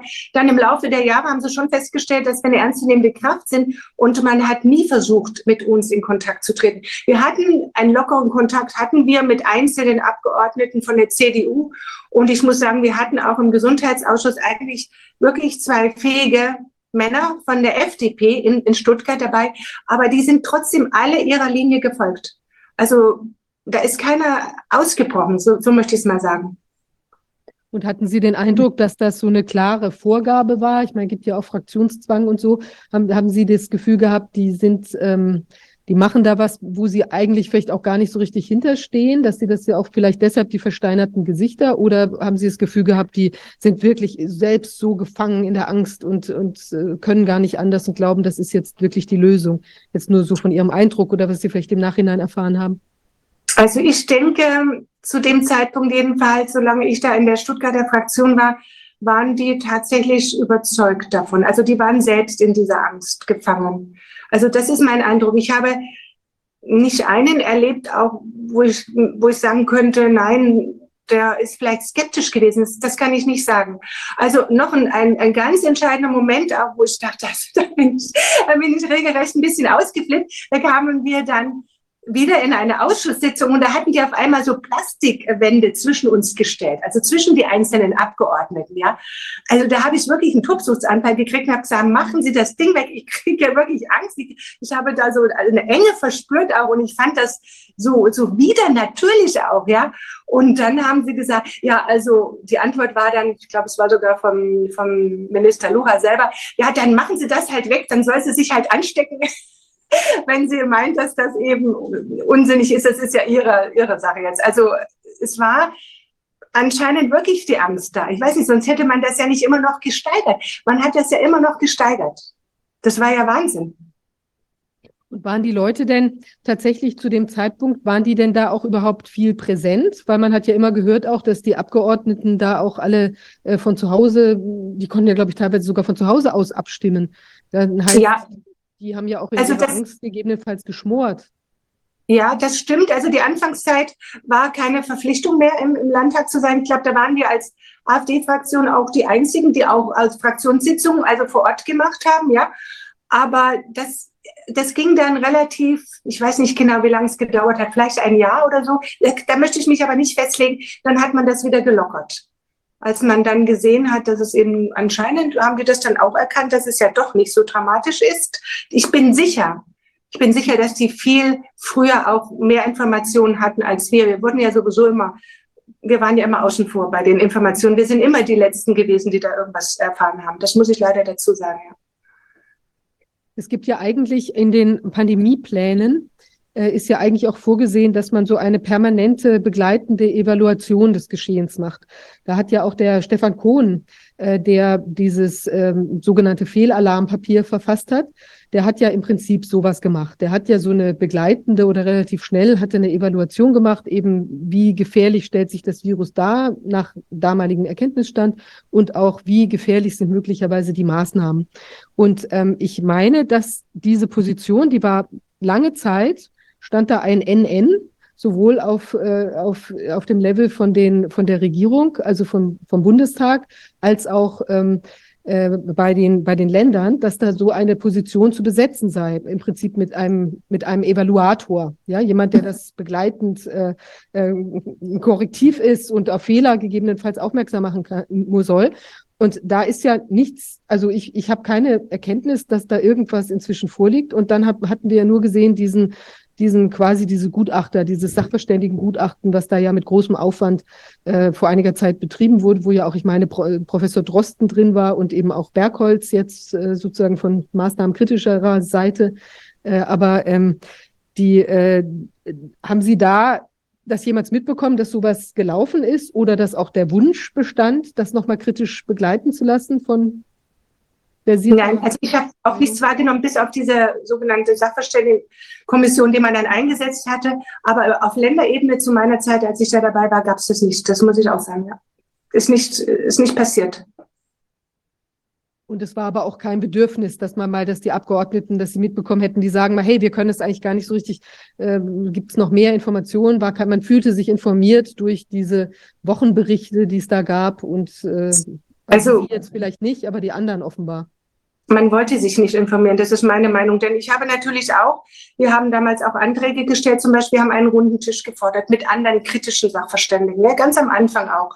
Eben damit man nicht immer nur die Meinung von, von dem Herrn Wieler oder dem Herrn Drosten hört. Und dann haben wir zur Antwort bekommen, natürlich, ich meine, klar, von, von uns wird sowieso alles abgelehnt, aber sie hätten den Antrag ja übernehmen können, ja. Und, äh, aber nein, sie hätten die besten Experten, so hieß es dann immer, und sie brauchen keine anderen. Also man, man war nicht daran interessiert, andere als die regierungskritischen Meinungen zu hören. Und ich, ich weiß nicht, ich möchte das jetzt gerne nochmal an der Stelle loswerden. Ich weiß nicht, ob das ist auch gar nicht in der Bevölkerung angekommen. Wir haben ja so eine, vor kurzem neues Gesetz wieder im Bundestag. Und jetzt ist gerade der Ton ganz schlecht bei Ihnen und Sie sind auch so ein bisschen eingefroren. Einen Moment, ich glaube, jetzt geht's wieder. Ja, fangen Sie ja, da bitte nochmal ja. an. Ja, ich würde gerne noch was zu sagen. Wie will ich sagen, wie, wie man eigentlich mit Experten umgeht. Das habe ich jetzt in, im, im, Bundestag erlebt. Wir haben neulich ein Gesetz erlassen. Ich weiß, passt jetzt nicht direkt zu Corona, aber um darzustellen, wie die Politiker da agiert haben. Ja, da ging es um eine äh, unabhängige Patientenberatung. Also ein ganz, äh, ein ganz einfaches Thema. Man kann dem zustimmen oder nicht. Wir haben das abgelehnt, weil es, weil unserer Meinung nach das aus Steuermitteln zu finanzieren ist. Und dies sollte aber jetzt von der gesetzlichen Krankenkasse übernommen werden. Aber darin hat man ein anderes Gesetz versteckt das nennt man ein sogenanntes Omnibus-Gesetz, also ein ganz anderes, inhaltlich ganz anderes Gesetz wird dann ein anderes reingepackt. Ich weiß nicht warum, ob man das ein bisschen vertuschen will oder einfach vielleicht auch damit der, der, der Prozess zu dem Gesetz schneller, schneller läuft. Das andere Gesetz war schon vorbereitet und so hat man das da reingepackt. Und da ging es um die Blutspenderichtlinien, um die Veränderung der Blutspenderichtlinien. Und bis dato war es so, dass homosexuelle Männer eine Rückstellungsfrist hatten für die Blutspende. Also vier Monate musste, mussten die praktisch das Blut zurückstellen, wenn sie angegeben haben, dass sie eben irgendwie mehreren sexuellen Kontakt hatten oder sowas in der Art. So, das hat man jetzt, das hat man jetzt als Diskriminierungsblutspende bezeichnet und hat jetzt eine, ein Gesetz erlassen zur diskriminierungsfreien Blutspende. So, dazu gab es eine, also das heißt, dass es keine Rückstellungsfrist mehr gibt. Die Männer dürfen jetzt spenden wie alle anderen auch. Und dazu gab es eine Anhörung. Und ich war damals diejenige, die für die AfD-Fraktion die Anhörung gemacht hat. Und ich habe eine Vertreterin der Bundesärztekammer dazu befragt. Denn vor zwei Jahren wurde das Gesetz schon mal geändert. Und dann hat man eben diese Rückstellungsfrist, die war früher ein Jahr, hat man dann auf vier Monate verkürzt. Und dann habe ich jetzt gefragt, die Vertreterin, ja, gibt es denn neue Erkenntnisse, warum man das jetzt wieder noch, also noch weiter erleichtert sozusagen? Oder wie, wie erklärt sie sich das und wie kann sie das bewerten? Und dann hat die in der Anhörung gesagt, die Dame, ich habe den Namen jetzt leider nicht parat, die Vertreterin der Bundesärztekammer, das ist die Stelle, die für die Blutspenderichtlinien zuständig ist. Also das sind die Fachleute schlechthin. Hat sie gesagt, nein, also es gibt überhaupt nichts Neues. Im, also und sie rät dringend davor ab, diese Richtlinie zu ändern, denn das, das Risiko einer Infektion für den Empfänger ist um den Faktor 100 erhöht. Das müssen Sie sich mal vorstellen. Absolut. Ja, das hat die in der Anhörung gesagt. Und wissen Sie, was dann in der Anhörung passiert ist? Der CDU-Vertreter, CDU, hat dann gesagt, ja, wir müssen uns doch jetzt überlegen, wenn die Bundesärztekammer ebenso, also Entschuldigung, nicht in der Anhörung, in der nächsten Ausschusssitzung. Wir hatten danach eine Gesundheitsausschusssitzung. Danach hat er das gesagt, weil ich das wieder angesprochen habe. Ja, ich habe gesagt, Sie haben jetzt alle gehört, wie die Einschätzung der Bundesärztekammer ist. Daraufhin können Sie doch das Gesetz gar nicht ändern. Lassen Sie es doch, wie es ist. Ja, und dann sagte der von der CDU, ja, wir haben jetzt alle gehört, dass es eben so kritisch gesehen wird. Da wäre es doch das Beste, wir würden die Bundesärztekammer demnächst aus diesem Prozess herauslassen. Mit anderen Worten, die Politiker richten sich nicht nach den wirklichen Experten in dem Fall, sondern die suchen sich die Experten danach aus, wie es zu ihrer Meinung passt, zu ihrem Gesetz. Denn die CDU hatte nämlich auch ein, die hatten auch ein ähnliches Gesetz, also einen Vorschlag eingebracht wie die Regierung. Das, was ich gerade gesagt habe, kam von der Regierung und die CDU hatte einen Änderungsantrag eingebracht, der ähnlich war. So, und dann habe ich mich geärgert, weil natürlich diese Informationen aus dem Ausschuss, die kann ich sinngemäß nach außen tragen, sinngemäß, ja, ohne Namen. Und äh, aber letzten Endes kann ich es der Öffentlichkeit nicht zugänglich machen. Und was ist dann passiert? Danach hatten wir ja dann die Debatte im Bundestag, das kann sich jeder anschauen. Ich habe das aber auch per Video festgehalten. Und dann haben wir unsere Reden gehalten. Ich habe dazu auch die entsprechende Rede gehalten. Und dann hat dieser CDU-Mann tatsächlich eine Zwischenfrage, und zwar an den grünen Redner gestellt und hat diesen gefragt. Also da ist es, damit ist es sozusagen in die Öffentlichkeit gekommen, ja, hat die gleiche Frage gestellt. Ja, wir haben ja alle gesehen, dass die Bundesärztekammer da kritisch ist und um dieses Gesetz eben sozusagen durchzubekommen, wäre es doch besser, man würde die Bundesärztekammer da außen vor lassen. Also da ist es wirklich jetzt sozusagen, erzähle ich jetzt auch nichts Geheimnisvolles, sondern das kann jeder nachlesen. Ich habe dann praktisch meine Rede rausgeschnitten und die Zwischenfrage und auch die Antwort von dem Grünen dann äh, zusammengestellt als Video. Also das ist doch so typisch die Vorgehensweise. Also die Politiker suchen sich letzten Endes die Experten aus, die ihre Meinung bestätigen. Und das war jetzt in diesem Fall so offensichtlich. Also ich war, ich war fassungslos. Nachdem diese, diese Dame von der Bundesärztekammer das gesagt hatte, war ich wirklich felsenfest davon überzeugt, dass sie das Gesetz jetzt nicht ändern. Und da kam noch was dazu. Unmittelbar vor der Debatte gab es noch eine schriftliche Stellungnahme von der Bundesärztekammer. Und da gebe ich ehrlich gesagt zu, da habe ich in dem Moment gedacht, aha, jetzt äh, machen einen Rückzieher, denn ich, wie gesagt, von der AfD habe die Dame sozusagen ja befragt, ja, und die distanzieren sich jetzt bestimmt davon. Nein, hat sie nicht getan. Im Gegenteil, die haben sogar in dieser schriftlichen Stellungnahme nochmal deutlich gesagt, dass sie dringend darum bitten, das Gesetz nicht zu ändern und dass Politiker, die eben diesem Gesetz dann zustimmen, auch die Verantwortung übernehmen, wenn daraus Gefahren für die Gesundheit der Bevölkerung entstehen. Also die haben das sogar noch mal verschriftlicht. Und wie gesagt, in der Ausschusssitzung dann danach dachte ich, ja, also das müssen die doch jetzt rausnehmen. Das kann doch gar nicht sein. Und ich habe sie auch noch selber darauf hingewiesen und da war das war der einzige Moment, wo mal kurz Ruhe war im Ausschuss. Da habe ich nämlich gesagt, verstehen Sie eigentlich nicht, dass Sie selber betroffen sein können? Sie können doch selber betroffen sein. Sie haben einen Unfall, bekommen eine Blutspende, sind danach zwar, haben den Unfall überlebt, aber haben danach vielleicht AIDS. Aber es ist ja wirklich ganz unbegreiflich. Also ich meine, ja. die haben ja auch einen Auftrag. Die haben ja einen Auftrag, äh, sind ja denen ist ja anvertraut unser Wohl und Wehe. Und wie kann man denn, also ich meine, wir haben es ja bei Corona gesehen, aber es ist ja absolut irrsinnig, dass jetzt noch weitere Gesundheitsrisiken ähm, äh, hier eingegangen werden. Und man müsste ja, ich meine, die ganze Blutspende-Thematik ist ja jetzt auch mit den Impf, äh, also mit den möglicherweise Geimpften ähm, äh, Spendern ist ja auch äh, schon an sich ein großes Thema. Und wenn man jetzt sozusagen noch weitere, vielleicht schon bekannte Risiken hinzunimmt, äh, wundert man sich ja schon sehr, dass man da so lax einfach mit umgehen kann und das auch offenbar gar nicht, äh, also sich da sogar noch einigelt und das gar nicht haben möchte. Ich meine, das kann ja, ja. alle möglichen anderen Fälle jetzt auch zukünftig noch betreffen. Ja, also ich, ich war auch fassungslos. Denn wie gesagt, es besteht ja sogar die Gefahr einer Selbstschädigung. Ja, es kann ja jeder betroffen sein oder ihre Familienmitglieder. Und deswegen frage ich mich, ich, ich verstehe es nicht. Also ich, ich bin völlig ratlos, muss ich wirklich sagen. Aber jetzt kann ich noch was anderes dazu sagen. Ich habe ja eine Anfrage gestellt an die Bundesregierung, wie das ist mit der Blutspende genau von, von geimpften, Corona-geimpften Personen. Ja, ob das irgendwie ähm, da, also ob bekannt ist, dass Spikeproteine vorhanden sind und übertragen werden können ne, durch die Blutspende. Und äh, die Antwort habe ich ja auch schriftlich, habe ich auch veröffentlicht. Also es ist tatsächlich so, das haben sie bestätigt, dass Spikeproteine durchaus bei einer Blutspende übertragen werden können aber die Menge sei so gering, das hätte sozusagen keinen Einfluss. Und es ist auch nicht vorgesehen, also diese Personen dann sozusagen aus der Blutspende fernzu oder von der Blutspende fernzuhalten. Also das, also Sie das haben können wir ja gar nicht wissen. Wir können das ja im Moment ja. gar nicht wissen, weil wir gar keine experimentelle ja. äh, Analyse von dem Geschehen haben.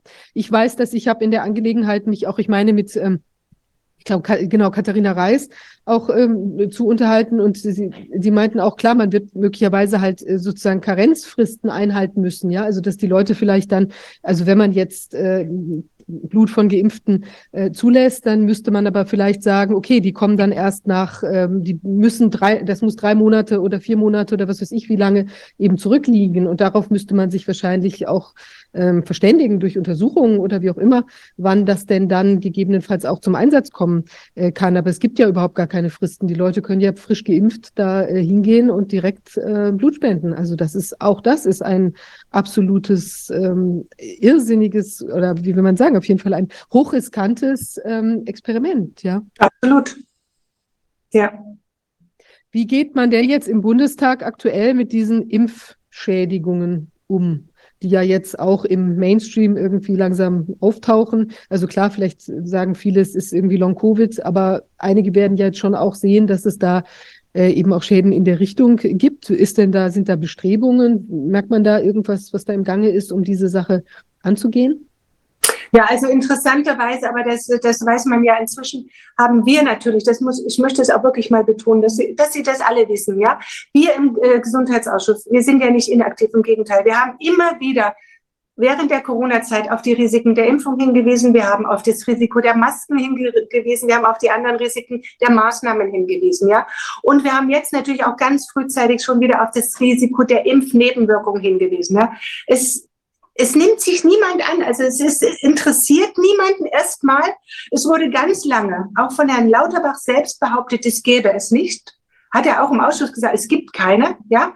Und äh, erst jetzt langsam, nachdem es also praktisch im Mainstream angekommen ist, ja, nachdem man es nicht mehr leugnen kann, auch die, die doch eine relativ hohe Anzahl, wurde es jetzt mal diskutiert, tatsächlich. Und es gibt ja auch die ersten Anträge. Die CDU hat ja jetzt einen Antrag gestellt im Bundestag, dazu habe ich ja auch gesprochen. Und ich finde es so scheinheilig. Wir haben die ganze Zeit, wir haben übrigens schon vor fast einem Jahr den gleichen Antrag gestellt, Impfstehen ernst nehmen und entsprechend die sich um die Leute kümmern, ja, um die Geschädigten kümmern, dass eben Anlaufstellen ein, eingerichtet werden, ja, dass es Ärzte gibt, die entsprechend weitergebildet werden. Das haben wir alle schon vor einem Jahr in einem Antrag gefordert der natürlich abgelehnt wurde. Ja, jetzt kommt die CDU mit fast gleichlautenden Antrag stellt sich so hin, als wären sie jetzt der Retter und der Beschützer und, und der Kümmerer dieser, dieser Gruppe. Ja, das ist also, ich verstehe, also ich könnte gar nicht mehr im Spiegel gucken, wenn ich so unverhohlen so agieren würde. Ja, aber gut, es ist halt so. Und jetzt ist es angekommen und ich kann dazu vielleicht auch noch mal ein paar interessante Zahlen nennen die ich eben auch ganz offiziell erhalten habe. Wir hatten vor einigen Wochen, ist es jetzt schon wieder her, einige Wochen her, hatten wir ein ähm, parlamentarisches Frühstück und zwar in der Landesvertretung von Bayern. Die Bayern sind ja da schon weiter von der Landesregierung ausgehend. Die haben schon, sie haben ja auch schon ein paar Impfzentren errichtet, wo sich dann die Leute hinwenden können, an die sich die Leute wenden können.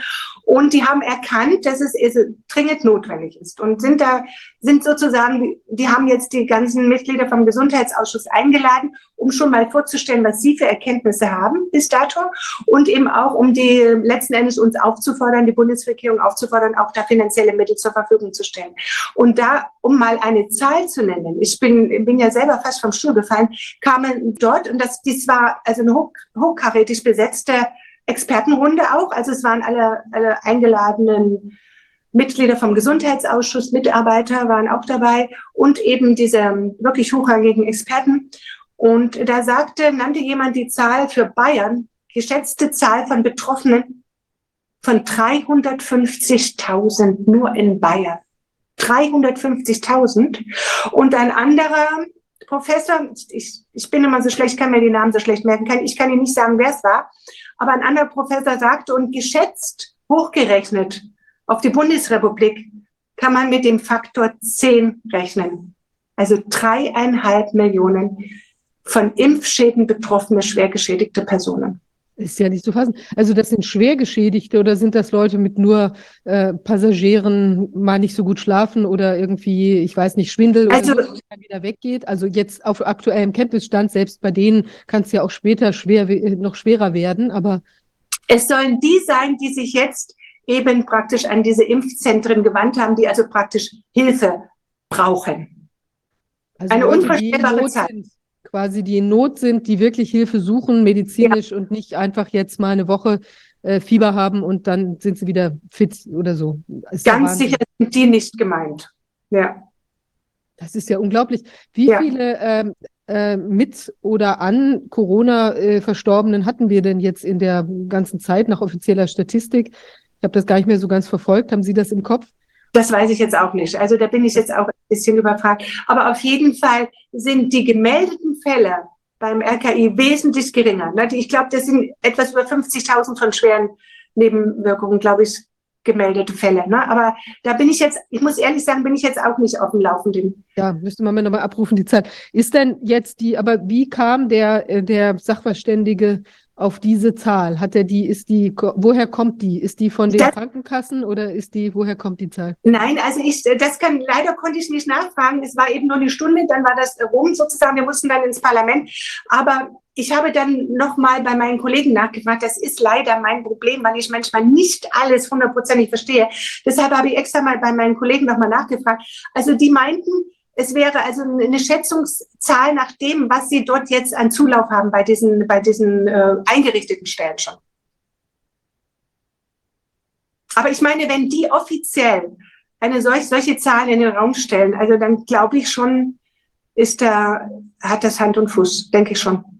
Und es gab noch eine weitere schlimme Zahl, die, die mir hängen geblieben ist. Und zwar haben die gesagt, also alle, die jetzt schon behandelt werden in den Zentren, das ist ja, glaube ich, Erlangen hauptsächlich, aber auch eine Uni in München, die erfahren zwar, fast alle, nicht alle, aber die meisten erfahren eine Verbesserung ihres Gesundheitszustandes, ja, aber nur 25 Prozent von denen sind wieder arbeitsfähig. Das heißt also, wenn man sich das überlegt, was da auch die gesamte Gesellschaft noch zukommt, auf die gesamte Gesellschaft, und natürlich auch auf das Gesundheitswesen. Es ist ja nicht nur so, dass die nicht mehr arbeiten können, die müssen ja auch betreut werden, die müssen, die müssen medizinisch betreut werden, vielleicht sogar pflegerisch. Wir wissen ja inzwischen, dass viele ja sogar Pflegefälle werden. Das muss man sich mal vorstellen. Es ist, es ist für mich bis heute unbegreiflich. Naja, und wenn das jetzt tatsächlich eine solch gewaltige Zahl wäre, da hängen ja Familien dran. Da wird ja, ja. vielleicht ein Elternteil äh, ist nicht mehr Verdiener. Das heißt, äh, also da fallen ja auch ähm, dann Bewegungsmöglichkeiten für die Kinder, für andere Familienangehörige äh, weg. Und vielleicht haben sie sogar Ketten, wo, äh, also vielleicht hat auch eine solch betroffene Person auch noch jemand anderen in der Familie sowieso gepflegt, sagen wir mal, und die Person kann jetzt nicht mehr in der Familie betreut werden. Also das sind ja ungeheure soziale Weiterungen, die dann auch noch an so einer Zahl da gegebenenfalls hängen. Das ist ja absolut unglaublich. Aber ist ja. denn da dann irgendwie ein Schreckmoment entstanden im Parlament oder nicht? Also es war ja, das war jetzt eine kleinere Runde. Ja. ja. Das ist auch, muss ich sagen, nicht direkt dann im Ausschuss, aber das ist eigentlich eine gute Idee, das kann ich nochmal ansprechen. Das ist eine sehr gute Idee. Das werde die Zahlen werde ich nochmal nennen bei der nächsten Ausschusssitzung. Es muss halt immer zum Thema passen, aber das äh, werde ich nochmal ansprechen. Und also dort, bei denen, die dort waren, ja, denke ich schon, dass es ganz schön äh, für, wie soll ich sagen, zumindest mal für zum Nachdenken angeregt hat. Würde ich schon sagen, ja. Sind denn diese Abgeordneten, das weiß man natürlich jetzt nicht, die können ja auch nur so sagen, sie sind geimpft, aber sind nach ihrem Kenntnisstand oder bekennen sich die meisten Abgeordneten dazu, dass sie geimpft sind? Theoretisch müssten alle die geimpft sein, die nicht auf der Tribüne saßen. Sie wissen ja, während der Zeit hat man uns ja auf die Tribüne verbannt. Also die Ungeimpften hat man ja abgesondert auf die Tribüne. Und da waren nur AfD-Mitglieder. Ich glaube, doch ein oder zwei oder drei, weiß ich nicht genau. Aber ich, ich, ich habe den, also ich konnte sie nicht äh, identifizieren, sozusagen. So sind, wir sind äh, 736, glaube ich, oder äh, Abgeordnete. Ich kenne da natürlich nicht jeden Einzelnen. Angeblich sollen vereinzelt noch von einigen anderen Fraktionen welche dabei gewesen sein. Aber die große Masse ist, also müsste danach geimpft sein. Also sprich, da musste man den Zugang ja auch durch die Vorlage von einem Impfzertifikat äh, wahrscheinlich nachweisen. Richtig. Das heißt, die müssten entweder echt geimpft sein oder sich zumindest ein Zertifikat beschafft haben. Ja, genau. Okay, und ähm, jetzt gleichzeitig geht ja dieses äh, Thema, also ähm, ich weiß nicht, wie viel Druck da im Moment noch ist. Ich sehe nur vereinzelt äh, im Moment Bilder, äh, lassen Sie die Impfung nochmal wieder auffrischen. Das ist jetzt im Moment nicht ganz so ein heißes Thema, scheint mir außen. Ähm, da ist, glaube ich, im Moment nicht so schrecklich viel los. Aber ist das in, im Parlament noch ein Thema, dass man jetzt weiter Druck machen möchte, dass die Leute sich äh, impfen lassen? Also in letzter Zeit nicht mehr, aber natürlich sehr lange. Ich hatte ja damals den Antrag eingebracht, dass endlich die Kinderimpfung auszusetzen ist. Ja. Und äh, der Antrag wurde diskutiert, auch im, im Ausschuss selbstverständlich. Und äh, da waren alle noch total, das ist noch nicht so lange her, ein paar Wochen. Und da waren alle noch total äh, überzeugt von der Impfung. Und ich äh, werde mich noch dran erinnern, ich muss mich dran erinnern an die Aussage von der ich darf ja keine Namen nennen, aber von der FDP-Abgeordneten, die ja so begeistert war, dass überhaupt die Impfung zur Verfügung stand, auch für die Kinder. Das wäre ein Segen gewesen. Also diese äh, Sätze musste ich mir noch vor ein paar Wochen, vielleicht sind es zwei Monate inzwischen, anhören, ja. Mhm. Und sowas wie jetzt Studien anschieben äh, in Bezug auf, Sie sagen, die, die CDU, wenn sie da im Prinzip wortgleich, wortgleich den Antrag übernimmt, äh, helfen und ernst nehmen. Was heißt das? Also jetzt auch großflächig in Studien gehen oder heißt es auch überall diese Impfzentren? Was sind, gibt es da schon Beträge, die kalkuliert sind, was das kosten äh, wird? Das ist ja ein, wird ja ein Riesenbudget werden. Ja, also der Herr Lauterbach hatte ja schon mal zugesagt, dass er da jetzt äh, sowas in die Wege leitet. Es ist aber nichts passiert. Daraufhin hat jetzt die CDU nochmal diesen Antrag gestellt. Und ja, es ist eben aus, wird auch gefordert, dass natürlich geforscht wird. Aber es soll geforscht werden, also praktisch nach den Ursachen. Und hauptsächlich, wie Sie vorhin schon sagten, steht Long-Covid im Mittelpunkt. Man hat auch Post-Vac erwähnt, ja, also die Folgen nach der Impfung, aber hauptsächlich bezieht man das alles auf Long-Covid, dass das eben so schlimm sei. Aber ich meine, wir wissen alle, oder ja, Sie, Sie zumindest und ich denke mal unsere Zuschauer auch, dass die meisten von denen, die geimpft wurden, danach ja Covid bekommen haben. Also ne, man kann natürlich, wenn man dann Covid hatte, sagen, ich habe, ich leide jetzt an Long-Covid, obwohl es wahrscheinlich von der Impfung war. Also, und was was eindeutig festzustellen ist, ist, dass sie kein Interesse haben an einer Differentialdiagnose. Denn äh, bei einer anderen Anhörung hat ein Kollege von mir explizit jemanden danach gefragt, wie man denn das differenzieren könnte. Und dann hieß es nur, ja, die Symptome sind ja ähnlich, man, man bräuchte das ja gar nicht differenzieren.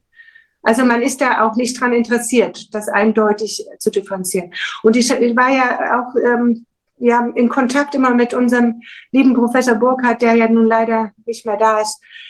Ja, das, was ich, was ich also ganz traurig finde, weil das, weil dieser Experte fehlt uns jetzt einfach, unser Experte, unser echter Experte.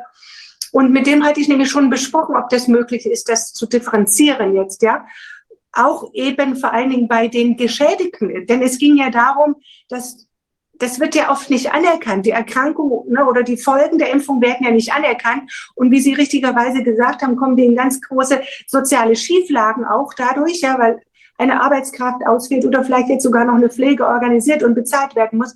Und äh, das wäre das Mindeste, dass man sich jetzt um diese Menschen kümmert, die man hineingetrieben hat in diese Impfung. Viele sind ja nicht freiwillig reingegangen, sondern die wurden ja gezwungen. Ich habe auch am Anfang von Impfzwang gesprochen. Das hat man mir sehr übel genommen, habe ich aber trotzdem immer wieder gemacht. Das hat nämlich den Herrn Lauterbach sehr geärgert. Und äh, das muss man aber ganz klar sagen. Es war mindestens eine Nötigung, ja. Und dass man sich um diese Leute kümmert, das ist eine, eine Mindestverpflichtung. Und deshalb hatte ich den Professor Burkhardt gefragt, ob man das anhand von ja, relativ einfachen Möglichkeiten, vielleicht einer Blutuntersuchung und so weiter, definitiv nachweisen könnte, ja, das eine ist ein Impfschaden und das andere ist tatsächlich durch Corona entstanden. Das gibt es ja auch, muss man sagen. Ich kenne tatsächlich mindestens einen Fall, der tatsächlich äh, Long-Covid bekommen hatte, der ungeimpft war. Aber die Mehrzahl, bei der Mehrzahl kann man es nicht unterscheiden, weil sie eben geimpft waren und danach Corona bekommen haben, ja. Und äh, viele haben eben wirklich auch nur Schäden nach der Impfung bekommen, ohne jemals mit Covid infiziert worden zu sein. Also von daher, da war ich wirklich mit ihm auch im Gespräch und äh, er sagte mir, da sind sie auch dran, irgendwie da was, eine Möglichkeit zu finden. Jetzt weiß ich nicht, wie das weitergeht. Ich hoffe nur, dass, dass seine Kollegen da weitermachen. Wir brauchen da unbedingt noch mehr ja, eine, eine weitere Forschung einfach. Ne? Wir brauchen da wirklich Fakten, die man dann auf den Tisch legen kann, womit man auch diesen, diesen Geschädigten was an die Hand geben kann. Ich sage, bitte Ihr könnt einen Nachweis bekommen und damit muss eigentlich euer Impfschaden anerkannt werden. Das ja, würde weiß, ich mir jetzt wünschen. Ja, ich weiß, dass die Arbeit fortgesetzt werden wird.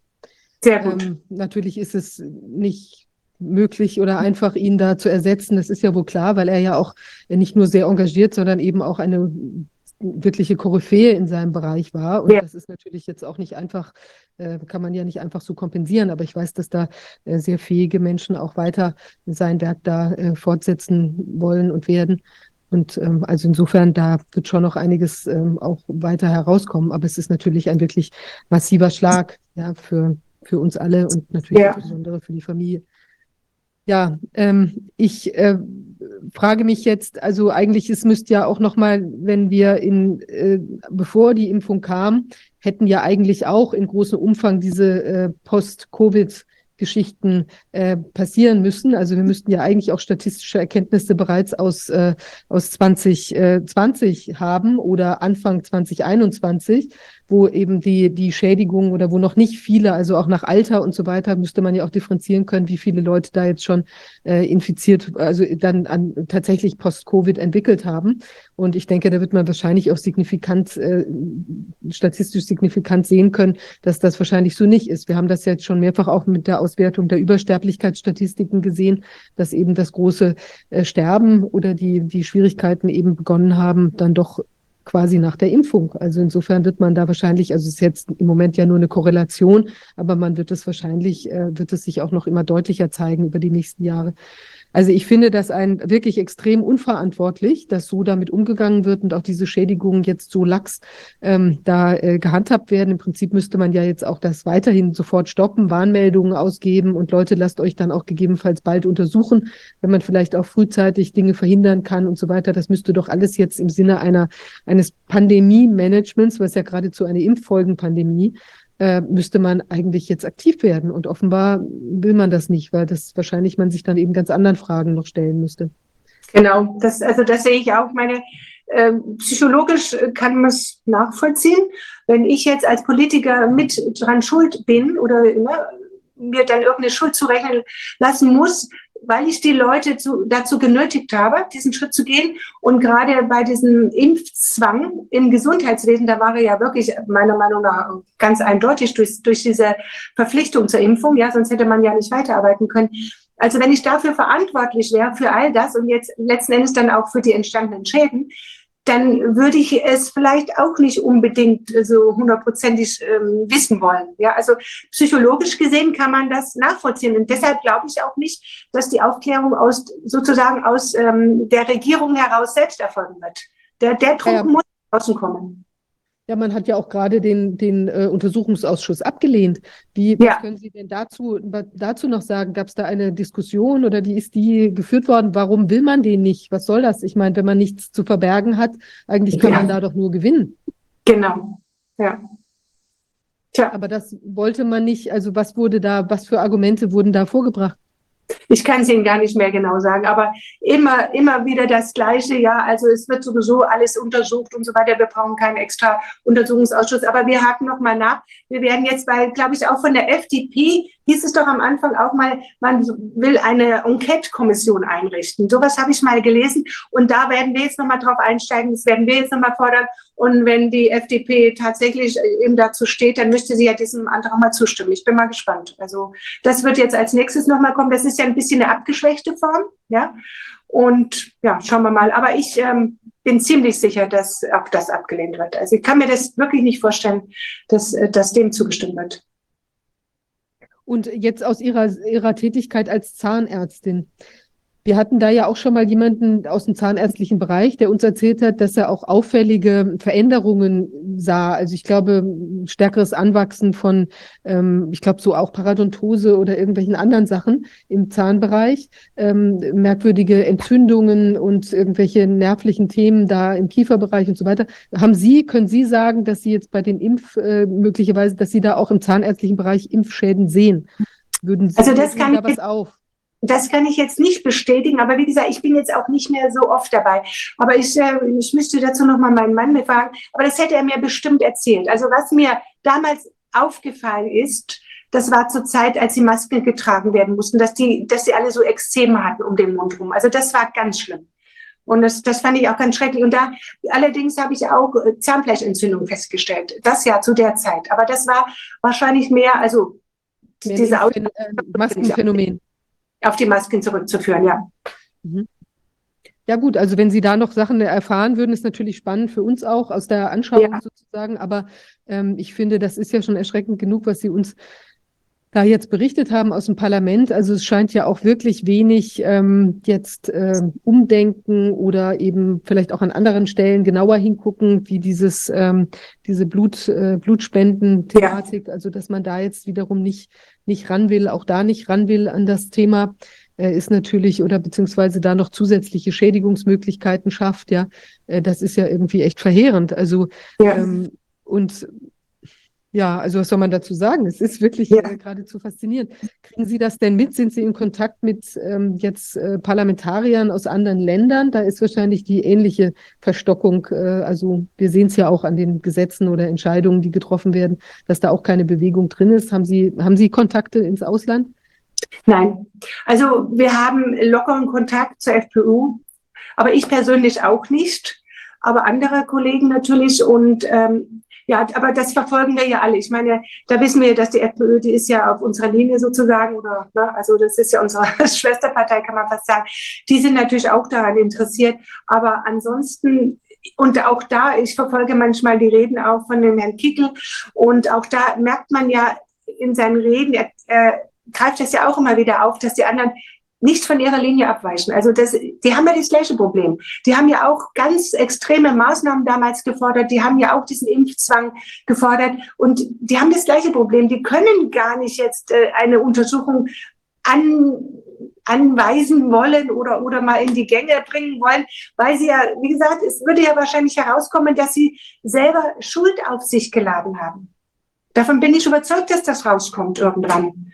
Und wie, ja, also das ist ein, ein normaler menschlicher Reflex, dass man sagt, na, also das will ich nicht. Und deswegen, wie gesagt, ich bin der Meinung, die Aufklärung muss her, unbedingt. Und wir werden da auch nicht locker lassen, wir werden da auch dranbleiben. Aber letzten Endes muss der Druck von außen kommen.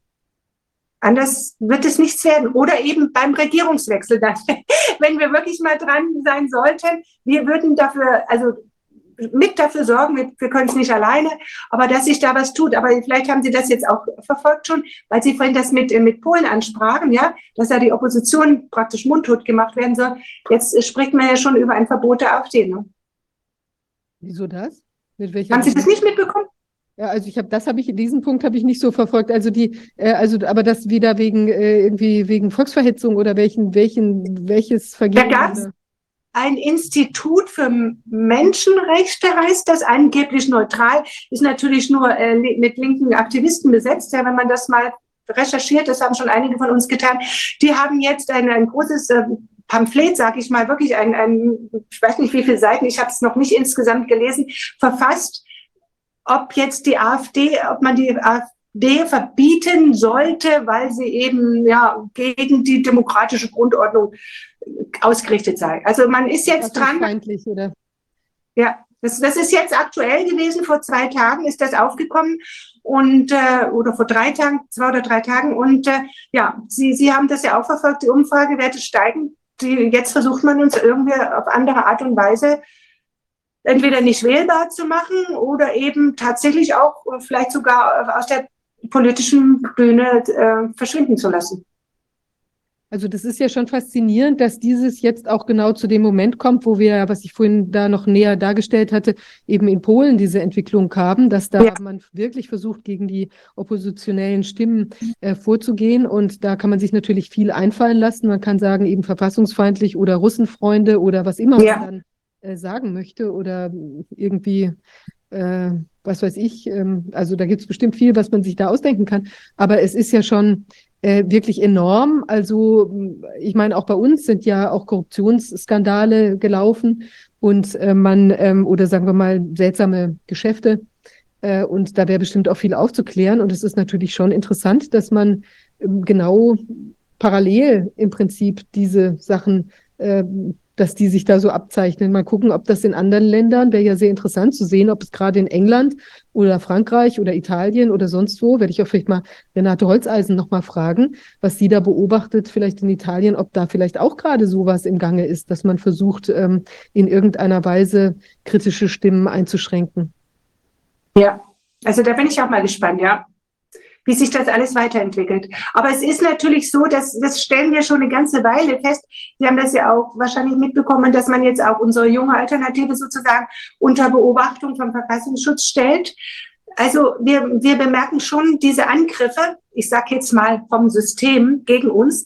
Und äh, das wiederum, das möchte ich jetzt auch mal sagen, weil, weil ja immer wieder die Meinung kursiert, ja, man sollte nicht zu den Wahlen gehen, Wahlen ändern nichts. Aber warum hat man dann Angst vor Wahlen? Warum will man uns mit aller Gewalt von, von, von der politischen Bühne wieder entfernen, wenn wir nichts verändern könnten, wenn wir mal etwas mehr Stimmen bekommen. Also von da, für mich ist das ein eindeutiges Zeichen sogar dafür, dass dieses Gerücht vielleicht äh, sogar von, wie soll ich sagen, von denen in die Welt gesetzt wurde, um die Leute von den Wahlen abzuhalten. Also, denn anscheinend fürchtet man sich vor den Wahlergebnissen nächstes Jahr sind Wahlen vor allen Dingen in den ostdeutschen Ländern, also in Thüringen, Sachsen und, und ähm, Brandenburg. Und da steht ja die AfD jetzt schon bei, bei 32 Prozent. Ja, also man hat Angst vor diesen Wahlergebnissen und das geht wahrscheinlich noch weiter, denn ich meine, wir erleben ja alle, wir befinden uns ja mittlerweile hier in einer Irrenanstalt in Deutschland. Jeden Tag kommt irgendwas Neues, also das ist ja einfach so unfassbar. Und, und diese, diese Schikaniererei von den Grünen, das ist ja unerträglich. Die greifen ja wirklich in, in jedes Detail des persönlichen Lebens ein. Jetzt haben Sie das wahrscheinlich auch gelesen. Jetzt, jetzt äh, wollen Sie uns den Fleisch, das, das Fleischessen verbieten sozusagen. Also es ist unfassbar. Jeden Tag kommt da irgendwas Neues.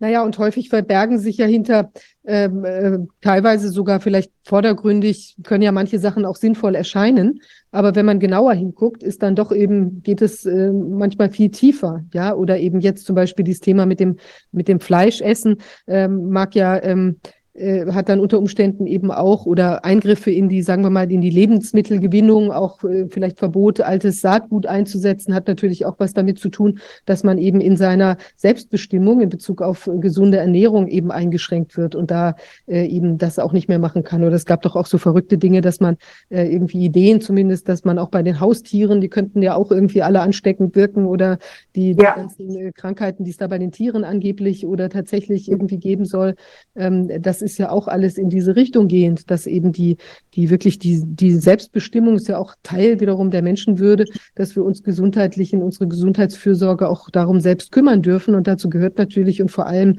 äh, auch eine gesunde Ernährung. Ja, weil ich meine, wenn wir nur irgendwelche Sachen essen müssen, die uns da äh, vorgegeben werden, die wir vielleicht gar nicht überblicken können, dann ist das auf jeden Fall nicht äh, das, was man sich vorstellt unter einer freien Wahl. Also dieses Kunstfleisch zum Beispiel, also das wäre ich persönlich bestimmt nicht essen. Ja. Irgendwas da aus im, Labor, auf was, was ich für Zellen gewachsen ist. Also das mache ich garantiert nicht.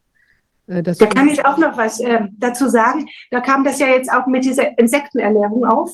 Ja, das hatten ja. wir ja auch diskutiert, auch im, im Parlament. Und ich habe mich da auch mal ein bisschen damit beschäftigt. Und da gab es ja, das es kam ja diesmal aus der EU wieder mal, ja.